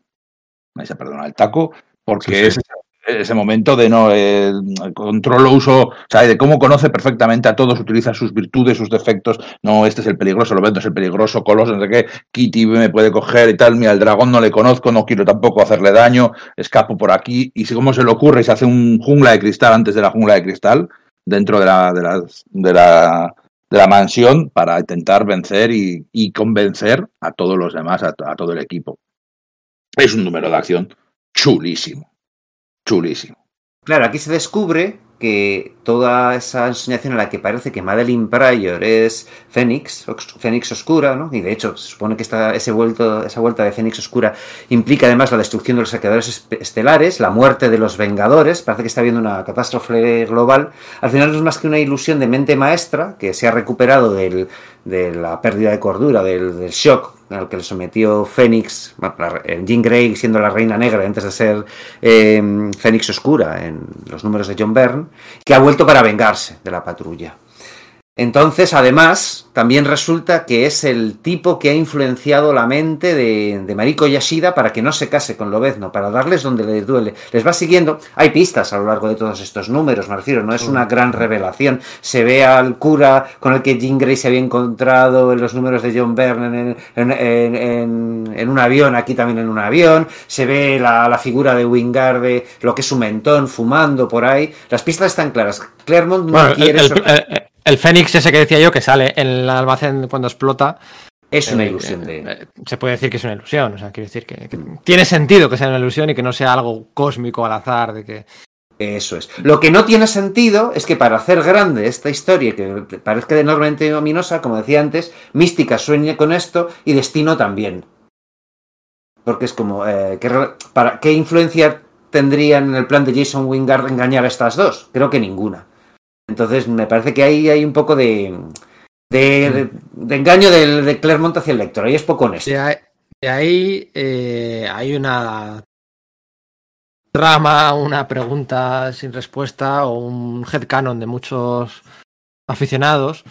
No me acuerdo cuando Claremont dejó la serie, ¿no? En el X-Men 3 con Jim Lee, cuando deja la serie, pues en los foros había hilos y hilos de preguntas que Claremont ha dejado sin respuestas.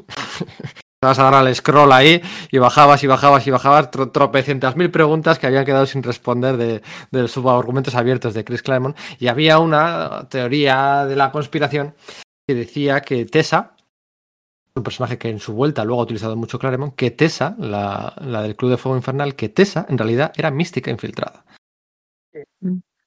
Teorías, headcanons, quién sabe si alguna insinuación en alguna entrevista de Claremont, cosas que va dejando por ahí, ahí por aquí, por allí, pero explicaría por qué eh, esta, esta, este interés de mente maestra en mística y, y destino, ¿no? Porque resulta que Porque la, mística- la hubiese descubierto y estuviese siguiendo su pista o algo así, ¿no? Vale, vale, eso, vale. es, vale. eso es, que Tessa en realidad me, encaja, me encajaría perfectamente que Claremont hubiera desvelado que Tessa en realidad era mística infiltrada. O sea, es que, vamos, lo que le gustaba a él, a él unir todas las cosas, todos los personajes, todo no sé qué, hacer estos anuncios eh, sorpresa retroactivos a 60 números, me habría encajado eh, perfectamente. De hecho, lo de Mística, lo de Mística infiltrándose, luego hacen aquella Raven Darkholm, su nombre como agente de seguridad y metida en el en, en el Pentágono, es eso, exactamente eso. O sea, sí, forma parte de su modus operandi, desde luego. Y que bueno, que esa luego fue una infiltrada, pero de otro tipo, ¿no? Así también, de Xavier. Lo maneras de esta saga de Con Mente Maestra es que no le acabo de ver que lo que hace tenga que ver con los poderes que se supone que tiene, porque también hace- me parece más misterio, cosas de misterio que cosas de mente maestra, ¿verdad? Porque hay cosas físicas, cosas alucinógenas, cosas mentales, y queda muy extraño, porque se ve una cosas escena en que creo que- psíquicas. Sí, psíquicas, vale, las puedo entender, pero por ejemplo, ah, mira, ha No, tirado, está no, no, yo- no los de- puedo entender. Ese no era el poder de mente maestra. Se supone que puede hacérselo a Jean Grey porque Emma Frost le había construido un aparato Ah, especial. vale, cierto. Y ese aparato lo vale. destruye la reina, eh, Jean Grey, la reina negra, cuando recupera su conciencia, antes de eh, abrirle la mente al cosmos y joderle la mente a, a mente maestra. Perdón, no, no Cierto, cierto. Entonces, O sea, mente no- no- maestra no, no- debería poder hacer esas cosas. hacer esas cosas, es verdad. A eso me refiero. Y sobre todo cuando aparecen cosas que parecen físicas, ¿no? ¿no? Este tío lo que te hace es manipular lo que ves o lo que percibes, pero no realmente manipular el, lo la parte física. No es que tiró de un avión a Cíclope, pero no vieron el avión, que era un poco raro, ¿verdad? Bueno, eso me lo puedo creer, ¿vale? Eso- Eso de decir, vale, pues hizo un camuflaje, ¿no? Pero cuando hace cosas mentales como meterse en los sueños de mística o de destino, es como, ¿esto de dónde sale? ¿no? Me parece muy exagerado. Bueno, de, de haber sido uno con el universo. Oh yeah, vale, pues que luego que hubiesen sacado juego a eso, ¿sabes? Y que efectivamente de haber sido uno con el universo su, hubiese recibido un upgrade, ¿no? Corback con mucho menos, con simplemente meter un USB en la nave de Galactus se convierte en un bicho escala eternidad, así que en fin, que jueguen con eso, ¿no? Eh, una página de flashback, sí. Eso es, no sé. Eh, lo que sí que me gusta mucho es que uno de las, o sea, hay ciclo, como ha dicho, bien ha dicho Íñigo, brilla de narices y una de las cosas que hace es utilizar el, arma de mente maestra contra él. Utiliza la ilusión contra la ilusión, porque al meterles en la sala de peligro y meter esa tecnología holográfica SIAR, en el fondo está jugando a lo mismo que está jugando mente maestra. Y lo hace guay. Y el rollo este de, pues eso, coger y, utilizar el toque de, pícara para, para coger los poderes de Xavier, porque Xavier ha quedado neutralizado. Mm, bueno, vale, eso puede ser sabotaje en cerebro, no sé, igual no es un tema de de poderes psíquicos que mente maestra pueda no tener, ¿no? Pero efectivamente aquí Cíclope brilla, como no ha brillado desde la saga de Proteo, yo creo. Y como no brillará hasta, eh, bueno, pues ya casi el siglo XXI, ¿no? Sí, hombre. Sí. Bueno, vamos a seguir. Aquí una cosa importante. Eh, lo siento, Íñigo. Paul Smith. No pasa nada. Mm. Mira que la pelea hasta que de, Cíclope contra toda la patrulla no, no, llega a ser igual de buena que la de Cíclope contra toda la patrulla de, la saga de Proteo. ¿eh? Pero, pero bueno. Eh, pero es más táctica, que es lo que me gusta. Él está retirado del servicio activo como superhéroe, pero sigue manteniendo la, ese aspecto de que Cíclope es el Capitán América de la Patrulla X. Va sobrado, o sea, lo hace con una mano, una mano en la espalda y, a la pata coja, casi, casi. Sí, sí. Pero, pero bueno. Eh, Paul Smith eh, desaparece de la mm, Patrulla X. Pero volverá. Volverá. Así, ah, de hecho, hay una saga. Es que no puedo pasarme todo el rato diciendo es de mis favoritas, es de mis favoritas, porque no se pueden tener tantas favoritas, pero de verdad hay una saga en ¿Por qué no se puede? ¿Quién ha puesto esa norma? Sí, bueno, bueno, no sé, pero tampoco. bueno, luego dicen que somos haters. Bueno, em, hay una saga en X Factor de Paul Smith dibujada por Paul Smith, aunque necesita un, creo que necesita un filín en medio que no le da para dibujar cinco números. Y es una de mis sagas favoritas de la historia de los mutantes, y es la del. Eh, Centinelas. Eh, eh, no, Centinelas no, los celestiales, tú. Eh, ah. perdón, sí, los celestiales. Las sagas celestiales con Paul Smith, sí, sí, sí. Era Jadman Day, o Jadman Day, espera, qué pregunta. Sí, que intentan rescatar la nave que era de Apocalipsis. Que War, eso es. Jadman War, joder. La, es como han sacado un evento hace poco que se, ha llamado Jadman Day, ¿no? sí. sí, lo de los inhumanos con la patrulla y con los eternos, ¿no? Pues aquella saga eh, de los números 43 al 50 del de, X Factor de Louis Simonson, ¿vale? Después de Inferno, para que nos situéis en el tiempo, estamos hablando después de Inferno aquella saga de Jadman War, dibujada por Paul Smith, donde, bueno, el X Factor, los X-Men originales, cada uno iba por un lado distinto, y tenían que combatir en un mundo empezando desde abajo, uno acababa en una clase alta, se acaban combinando. También hay reflejos ahí del, Fénix, estamos hablando de estamos hablando de una Jean Grey que justo en aquel momento había combinado las dos psiques en una. Eh, aquella saga a mí me gusta mucho, me gusta mucho. Eh, aunque la última portada creo que era de Todd eh, eh, de Todd McFarlane y Rob Liefeld juntos. Em, pero es bueno aquella saga con, con bueno, el, uniforme de Cíclope de X Factor que a mí me gusta, el de Arcángel que a mí me gusta, el de Jean Grey rojo y amarillo que a mí me gusta, la mejor bestia, el hombre de hielo con aquel cinturón porque tenía los poderes aumentados. Aquella saga me gusta mucho y ahí pues me gusta volver a ver a Paul Smith y quizás luego hablemos de ello, ¿no? Con los celestiales en otros mundos. Me, me gusta mucho esa saga. Pero bueno, aquí desaparece Paul Smith y entra. Pongámonos, en, pongámonos en pie ante John Romita Jr. claro, claro, claro. Y se nota, ¿eh? Desde el principio. Son personajes menos. Pero entra a mitad del número, recordemos. Sí, sí, entra el, ciento, el, eso es, el, ah, el ciento, eh, 75. Eso es. 75. Sí, sí, Es el no, estaba previsto. Es el 20 aniversario de la serie, sale en 1983 y eso, tiene más páginas, ¿no? es el final de la, de la historia esta. Y bueno, pues. Eh, es el 20, 20 aniversario de la serie. Eso es. Tal y como lo ahora, ya, y ahora, vamos a, y ahora vamos a celebrar el 60. Claro. Uy. Hostia, joder. Que tal y como lo tengo yo entendido, no, a ver, la transición se iba a hacer, pero no iba a ser en medio de ese número, que casi queda bien. Queda bien que se den la mano en, en un mismo número el que entre y el que sale. Pero creo entender testigo, que se iba Romita después de ese número y que luego en el 676 era cuando iba a entrar, al revés, iba por Smith y en el 176 iba a entrar Romita. Eso es, sí, Se fue precipitado. esa tormenta ya se nota que no es la tormenta de Paul Smith, se nota que es la tormenta de John Romita, ¿no? Más mm, cercana, si me apuras, a la original de Cockrum. Em, John Romita Jr. ya, bueno, pues venía de, de ya no ser tan novato como cuando hizo aquel anual en su día, había hecho su etapa en Iron Man, donde bueno se quejaba de Lighton y de Michelini. Es que Lighton me tapa, con sus tintas me tapa eh, mi trazo, es que no me deja participar en los guiones. Bueno, vale. Eh, había hecho su etapa en Spider-Man y venía a, bueno, pues metóricamente venía a hacer la patrulla X con, con Chris Claremont. El, el número 175, donde ocurre esto, esa portada es la portada que ha utilizado Panini en su, por cierto, en su cuatro, en su cuarto Omnigol. Digamos que estamos en el, en el cuarto Omnigol de la Patrulla X de Panini. Estamos ahora. Hay publicados nueve, este año un décimo. Vamos por el cuarto ya. Vamos por el cuarto Omnigol de, de la Patrulla X de, de Chris Se Claremont. nos va la olla. Se nos va la olla. Venga, vamos a, vamos a. Bueno, acaba con la boda, por cierto. Sí. Sí. este número después de todo el pollo. Que tardan nada en casarse, ¿eh? Seis, ocho números, nueve, ¿no? Desde que el se cuarto. Omnigol decís, o sea, es que yo tengo mis números de forum bastante castigados. ¿Dónde, eh, ¿dónde puedo comprarme esto? En el corte inglés. En el corte inglés.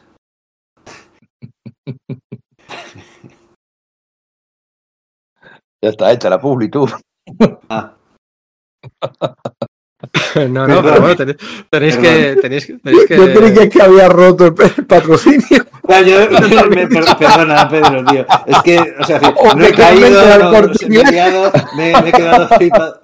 Perdón, perdón, perdón. Corta esto, ¿vale? O sea, decir, lo siento. No, no, corta, No, no, no, no, va a quedar toma así. falsa real al final. Joder, me he quedado genial. No, está bien, está bien. Se, se ve tu, tu- tu- la, cariño. la- Venga, que alguien haga la publi. Que alguien, que alguien haga, que alguien haga la publi de Fnac. Venga. Yo, yo me los compro todos por Amazon, que les den. No, fuera. Ay. hay que, Perdón, hay que seguid, comprar. seguid, seguid. No, aquí no hay nada que ver, circulen. ¿Dónde hay que comprar esto? Joder, ¿dónde, esto, dónde se compra? No se va. Pues- pues Eh, tú pregúntale al, pregúntale al corte inglés a ver quién es Chris Claremont. Claro. Librería Universal de Barcelona. Universal-comics.com. Cerquita del Mercado San Antonio, donde empezaron, con el fondo de armario más grande de todas las librerías de España. Eh, pues tendrán. Fue, fue- ríete, ¿eh? Pero. Sí, tendrán, no lo digo en serio. Brutal. eh, tendrán, a ver, universal-comics.com. ¿Y qué pongo aquí? Eh, esto en forum era Patrulla X, ¿no? La traducción era Patrulla Sí, X. será. Sí. Incluso puede Ah, ser bueno. imposible, Patrulla X, ¿no? Pero es que ¿Cómo se claro, es que- No, ¿no? no. Ah, no, no, digo, no, creo que está buscando los numeritos. De forum. Ah, los de. Forum, sí, los de Forum puede que los tengan. Claro. eh, será Patrulla X, sí. Claro, pero esto. uf, imposible Patrulla X, Claro. claro. Es que. Sí, claro. Anda, que no que se titule Imposible Patrulla X. Forum. Voy a poner forum. Va a ser muy No, pero el Forum seguro que no lo llamó Imposible Patrulla X al título, ¿eh? Patrulla X Forum. A ver qué sale Bueno, aquí en el buscador. Tiene el mejor buscador de todos.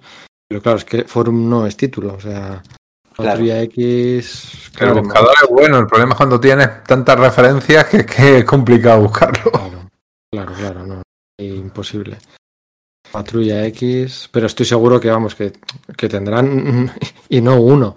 Sí, tendrán dos, números. tres y cuatro. Porque además y- recordemos que Forum hizo dos ediciones de, de esta. Eso iba a contar yo ahora, algo de eso. Yo, yo tengo toda la grapa de la Patrulla X, todo lo que sacó Forum, pero en primera o en segunda edición o en Sí. retapado. Eso es. Porque todo, Justo, yo tengo una edición Frankenstein, como casi toda, como lo son casi todas mis estanterías. Un- números que en su día no me pude comprar, eh, eh, que bueno, pues cuando salió en segunda edición lo pillé así, o que conseguí más adelante de segunda mano en un formato, los retapados que me fueron muy útiles, ¿no? aunque hubo algunos números de la Patrulla X que, que no llegaron a salir en retapado de forum. Eh, por ejemplo, este de la, este que he comentado de Lobezno corriendo hacia adelante, agachado con pícara detrás eh, de fondo, ese no llegó a salir en un retapado, así que nos da una idea de lo mucho que debía estar vendiendo la Patrulla X en ese momento, cuando la, la distribuidora, creo que era RBA en esos momentos, agotó la tirada. Mira, estoy viendo, tienen la biblioteca Marvel de, de la Patrulla X tienen eh, tienen la Inferno, que Inferno se publicó en una serie aparte. Sí, eso fue una miniserie aparte, sí. Tienen Infierno aquí en, en Comics Universal. Tienen los Omnigolds, por supuestísimo. Aquí tienen los próximos Omnigolds. Tienen aquí ya en preventa el décimo, que va a salir el. Ahora, en mayo. mayo. En mayo, sí, sí, sí. sí. La Imposible Patrulla X, Omnigold 10, Disolución y Renacimiento. Mar Silvestri, Wild Portasio, Chris Claremont, Jim Lee, Rick Leonardi y Rob Liefeld. Los números 244 al 267. Em, tienen aquí, bueno, estoy bajando y bajando y bajando y bajando y tienen. Bueno, tienen todo. Tienen lo de Bendis, claro, me está saliendo ahora. Lo de John Byrne, Los Años Perdidos. Tienen el Marvel Héroes de Patrulla X contra los Vengadores, con Magneto. La miniserie de los Cuatro Fantásticos contra Patrulla X de Marvel Héroes también. Em, Oye, Canela en rama, todo eso, ¿eh? eh, todo, sí, ahora, bueno, Stone sin X-Men de Whedon, el, la, la- el Obras Maestras 32, la Patrulla X, la saga de Fens Oscura, que es el primero que me compré yo. Sí, sí. Cuando lleguemos a. uf, dentro de uno o dos podcasts, eh, cuando lleguemos a los Vengadores contra la Patrulla X, voy a rearle duro a esa miniserie. Bueno, hubo problemillas entre editoriales. Mira, bueno, bueno, aquí hay de todo. En, eh, mira, aquí está, aquí está. Mira, mira, mira, mira. La Patrulla X, volumen 1. eh, volumen 1. Tienen el número 2, el número 8, el número 9, el número 11, el número 14, el número 15. El El de Forum en 17. primera edición, estás diciendo. Volumen 1, sí. Fua. Claro, claro, claro, claro. ¿Y, y qué precio tiene, por ejemplo, el número 2? 6 6.95. Tienen un una pechada de los números de los que estamos hablando, ¿eh? O sea, estoy viendo, sí, sí. ahora, según ha dado la, la clave Pedro, estoy viendo eso, pues el enfrentamiento contra Calista y Tormenta, el- el- la, transfor- la transformación de Tormenta en, en criatura del nido, lo de Jason Mira, del que, hemos, del que hemos hablado ahora, de la portada esa de Jason Vanguard de- con la vela o, o la esferita esa de Medellín y la portada del número 174 USA eh, 395. es la 395 es la del número 27 de Forum. Y ahora aquí está la del pulpo, la de Piro, la de Calisto y la boda, bueno, pues todo de lo que vamos a hablar ahora. Bueno, ahora, no, no sé si ahora o... Bueno, veo que por ejemplo el 31 de la Patrulla X de Forum fue el anual, eh, que era el 8 de la, Sí. de la Patrulla X, el- vamos a ver, de Uncanny X-Men, que era ese anual dibujado por Michael Golden, en el que se encontraban con el hombre imposible, una tradición que, bueno, pues eh, Chris Claremont retomó varias veces a lo largo de pues varios anuales de, de sus mutantes, ¿no? Recuerdo uno en concreto con Alan Davis, que era espectacular, donde repitió ese juego de el hombre imposible transformado en Galactus, ¿no? Con su esquema de, de colores. Eso es, con Brett, con el que He es- odiado esos, esos anuales de- con el hombre imposible. Porque es que no puedo con el personaje. a mí me encanta. Sí, ¿eh? Me- Eres como Stan Lee. Sí, sí, pero es un mixed applique de tercera, tío. Sí, es que, bueno, claro, están tan bien dibujados que... Totalmente de acuerdo. Es el dibujo, claro. Tú dices Michael Gordon fue, dice Alan Davis fue, el dibujo está muy bien, pero lo que es la historia, un personaje que intenta ser gracioso, nunca es gracioso, no lo eres. Pues a mí me turboflipa. Todas La aparición aquella que hizo Vale. con Cable y X-Force, que tenía, que aparecía ahí el hombre imposible con tres hijos, tres hijos súper aburridos, de que, que no se parecían a él, que eran unos, eh, ¿cómo se dice? Emos, no, no, hemos, ¿quiénes son los que son así como muy aburridos? Los hemos. Bueno, en aquel, mo- en aquel momento serían Generación X. Sí, bueno, súper aburridos, ah, venga, y les llevaban de cable y X-Force a ver si les animaban con sus cosillas noventeras y se- salían animados los chavalillos. Y a mí me ha gustado siempre, lo siento. Sí, es que eso que No, yo no, también conocí en números de los Cuatro Fantásticos Sí. dibujados por George Pérez. Igual tiene que ver eso est- estrictamente con lo visual, que siempre me ha gustado mucho. En fin, Bueno, tengo una propuesta que haceros. Cuéntanos. Acabamos el primer podcast de seis horas hablando de la muerte de Fénix y propongo acabar aquí el segundo podcast con esta saga de Fénix y Mente Maestra Y dejar ya a Romita Jr. para el tercer podcast. y empezar el tercero con John Romita Jr. porque llevamos otras seis horas, llevamos otras seis horas. Con música será un poquito más, seis horas y diez o lo que sea. Y tiene cierta poesía, ¿no? Porque, bueno, pues eh, acabas el primer Y además podcast los temas van a ser otros. Eso es, aquí los temas empiezan a ser, a ser otros y ya la franquicia se expande. Así que os propongo acabar aquí en la parte 2 de X de los podcasts de la Patrulla X de Chris Claremont. Salvo que tengáis una idea mejor y o veáis un punto de finalización más cercano que tenga sentido. No, tiene, tiene Eh, sentido. 170. acabemos aquí. Está bien. Hemos hecho el 138 al 175. Ujú. Nos quedan otros 100 números. Más anuales y cosas. Y colecciones queda- asociadas, sí. Y más Inferno, más X Factor, más. La idea de, de esperar a, a- a- Acabamos el primer podcast con la muerte de Jean Grey, de esperar a la resurrección de Jean Grey, pero eso es. En, ¿Qué es? No, ¿Los Cuatro 200. Fantásticos, do- 268. Sí, pero será vamos, eh, en la patrulla después X. del el 200. 202, algo por el estilo. 201, 202 por ahí. Que no podemos tirar hasta. No podemos tirar hasta el 200, se nos va a ir de las manos. Venga, pues con el Pues cambio ya, de se nos, dibujante. ya, se nos, ya se nos ha ido de las manos. Con el cambio de dibujante. Venga, sí, Adiós, a- Smith. Sí, Hola, John Romita Jr. Eso, eso es una nueva etapa larga, serán eh, nuevos temas, así que sí, es muy...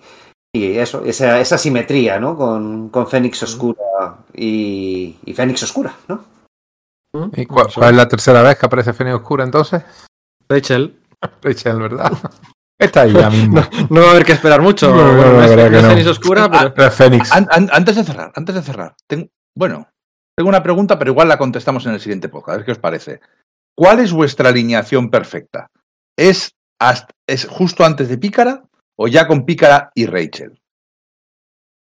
Con Pícara y sin Rachel. No, para mí es con Banshee. Lo siento. Yo no- Para mí es la de Dios ama el hombre mata. Mm.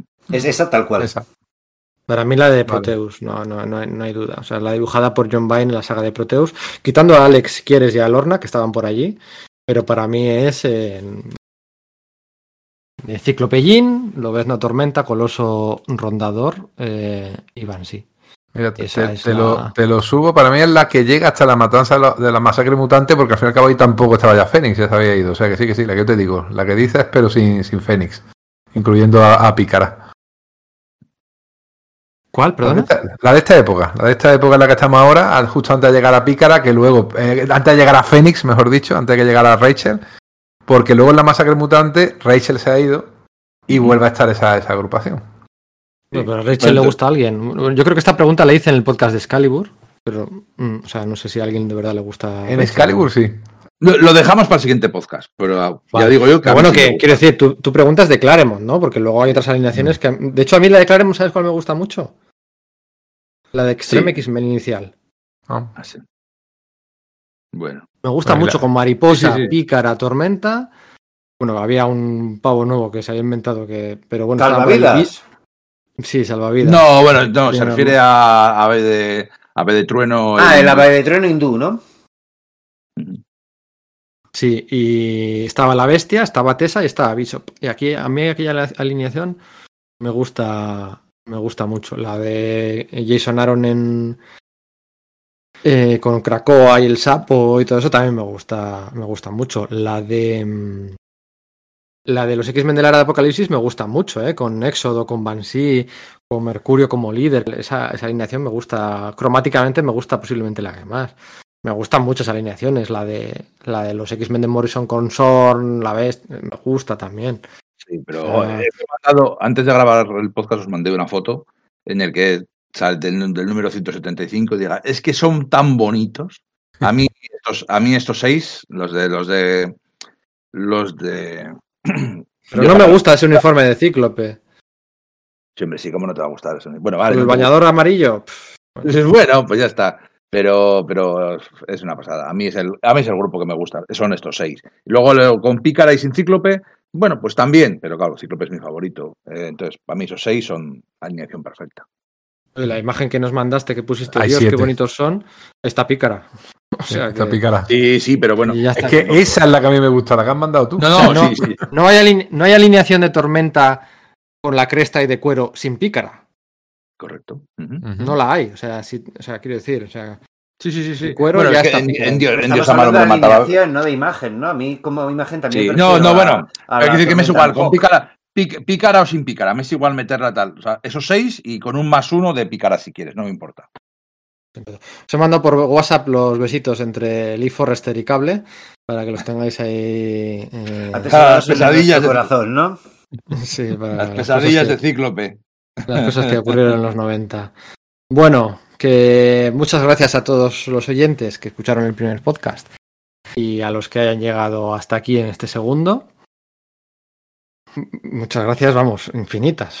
O sea, o sea si no hubiera tenido, quiero decir, esto es verdad, si no hubiera tenido esa repercusión y esa aceptación y ese gusto, eh, esta segunda parte habríamos metido el acelerón. O sea, quiero decir, eso es, es, es, es obvio, ¿no? O sea, eh, muchas gracias. Eh, esperemos que os guste el tercero. Y bueno, y el cuarto. Y, Y bla, bla. no sé, bla. quinto- yo creo quinto no, quinto no, pero cuarto sí. Espérate que nos. Bueno, este ha sido el 2DX. Dejémosle ahí. El tercero molaría acabarlo con, con Inferno, ¿no? Por siguiendo ese, ese rollo de Fénix, Fénix y. Bueno, lo que pasa es que luego ya te queda muy poco para el final. Ya iremos viendo. Si es que lo- ya lo dije, la historia creció mientras la contábamos, pues ya veremos. O sea, depende de cuánto tiempo lleguemos o tardemos en llegar a la masacre mutante. Porque, claro, aquí hay mucho fan de Romita Jr. Un abrazo. Venga, chao, chao. Adiós.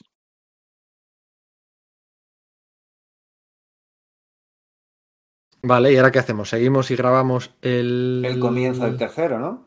Comienzo un poquito para que Sí, luego que saca- ya sacamos, el a- tiempo. si sacamos media hora larga, pues eh, ¿Os estupendo.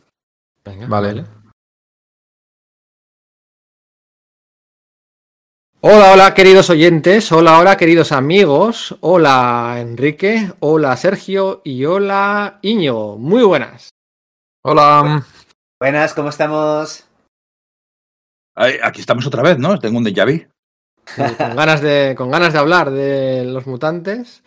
Me Oh, imagino. sí. Uh, como si lo hubiéramos hecho hace nada. Bueno, está bien. que la pregu- pregunta difícil, pregunta difícil. ¿Qué eh, estímulo puede haber en grabar un tercer podcast de los X-Men después de haber hecho la etapa más mm, potente, ¿no? Desde el Jan 6 hasta el número 175. Eh, Bueno, que, que se puede, se- hay cosas que contar, hay cosas que eh, analizar, o sea, de verdad, eh, ¿cómo vendéis este tercer podcast que sea más, más interesante, si me apuras, que los dos primeros, ¿no? Porque lo gordo ya está, ¿no? Eso no me lo negaréis.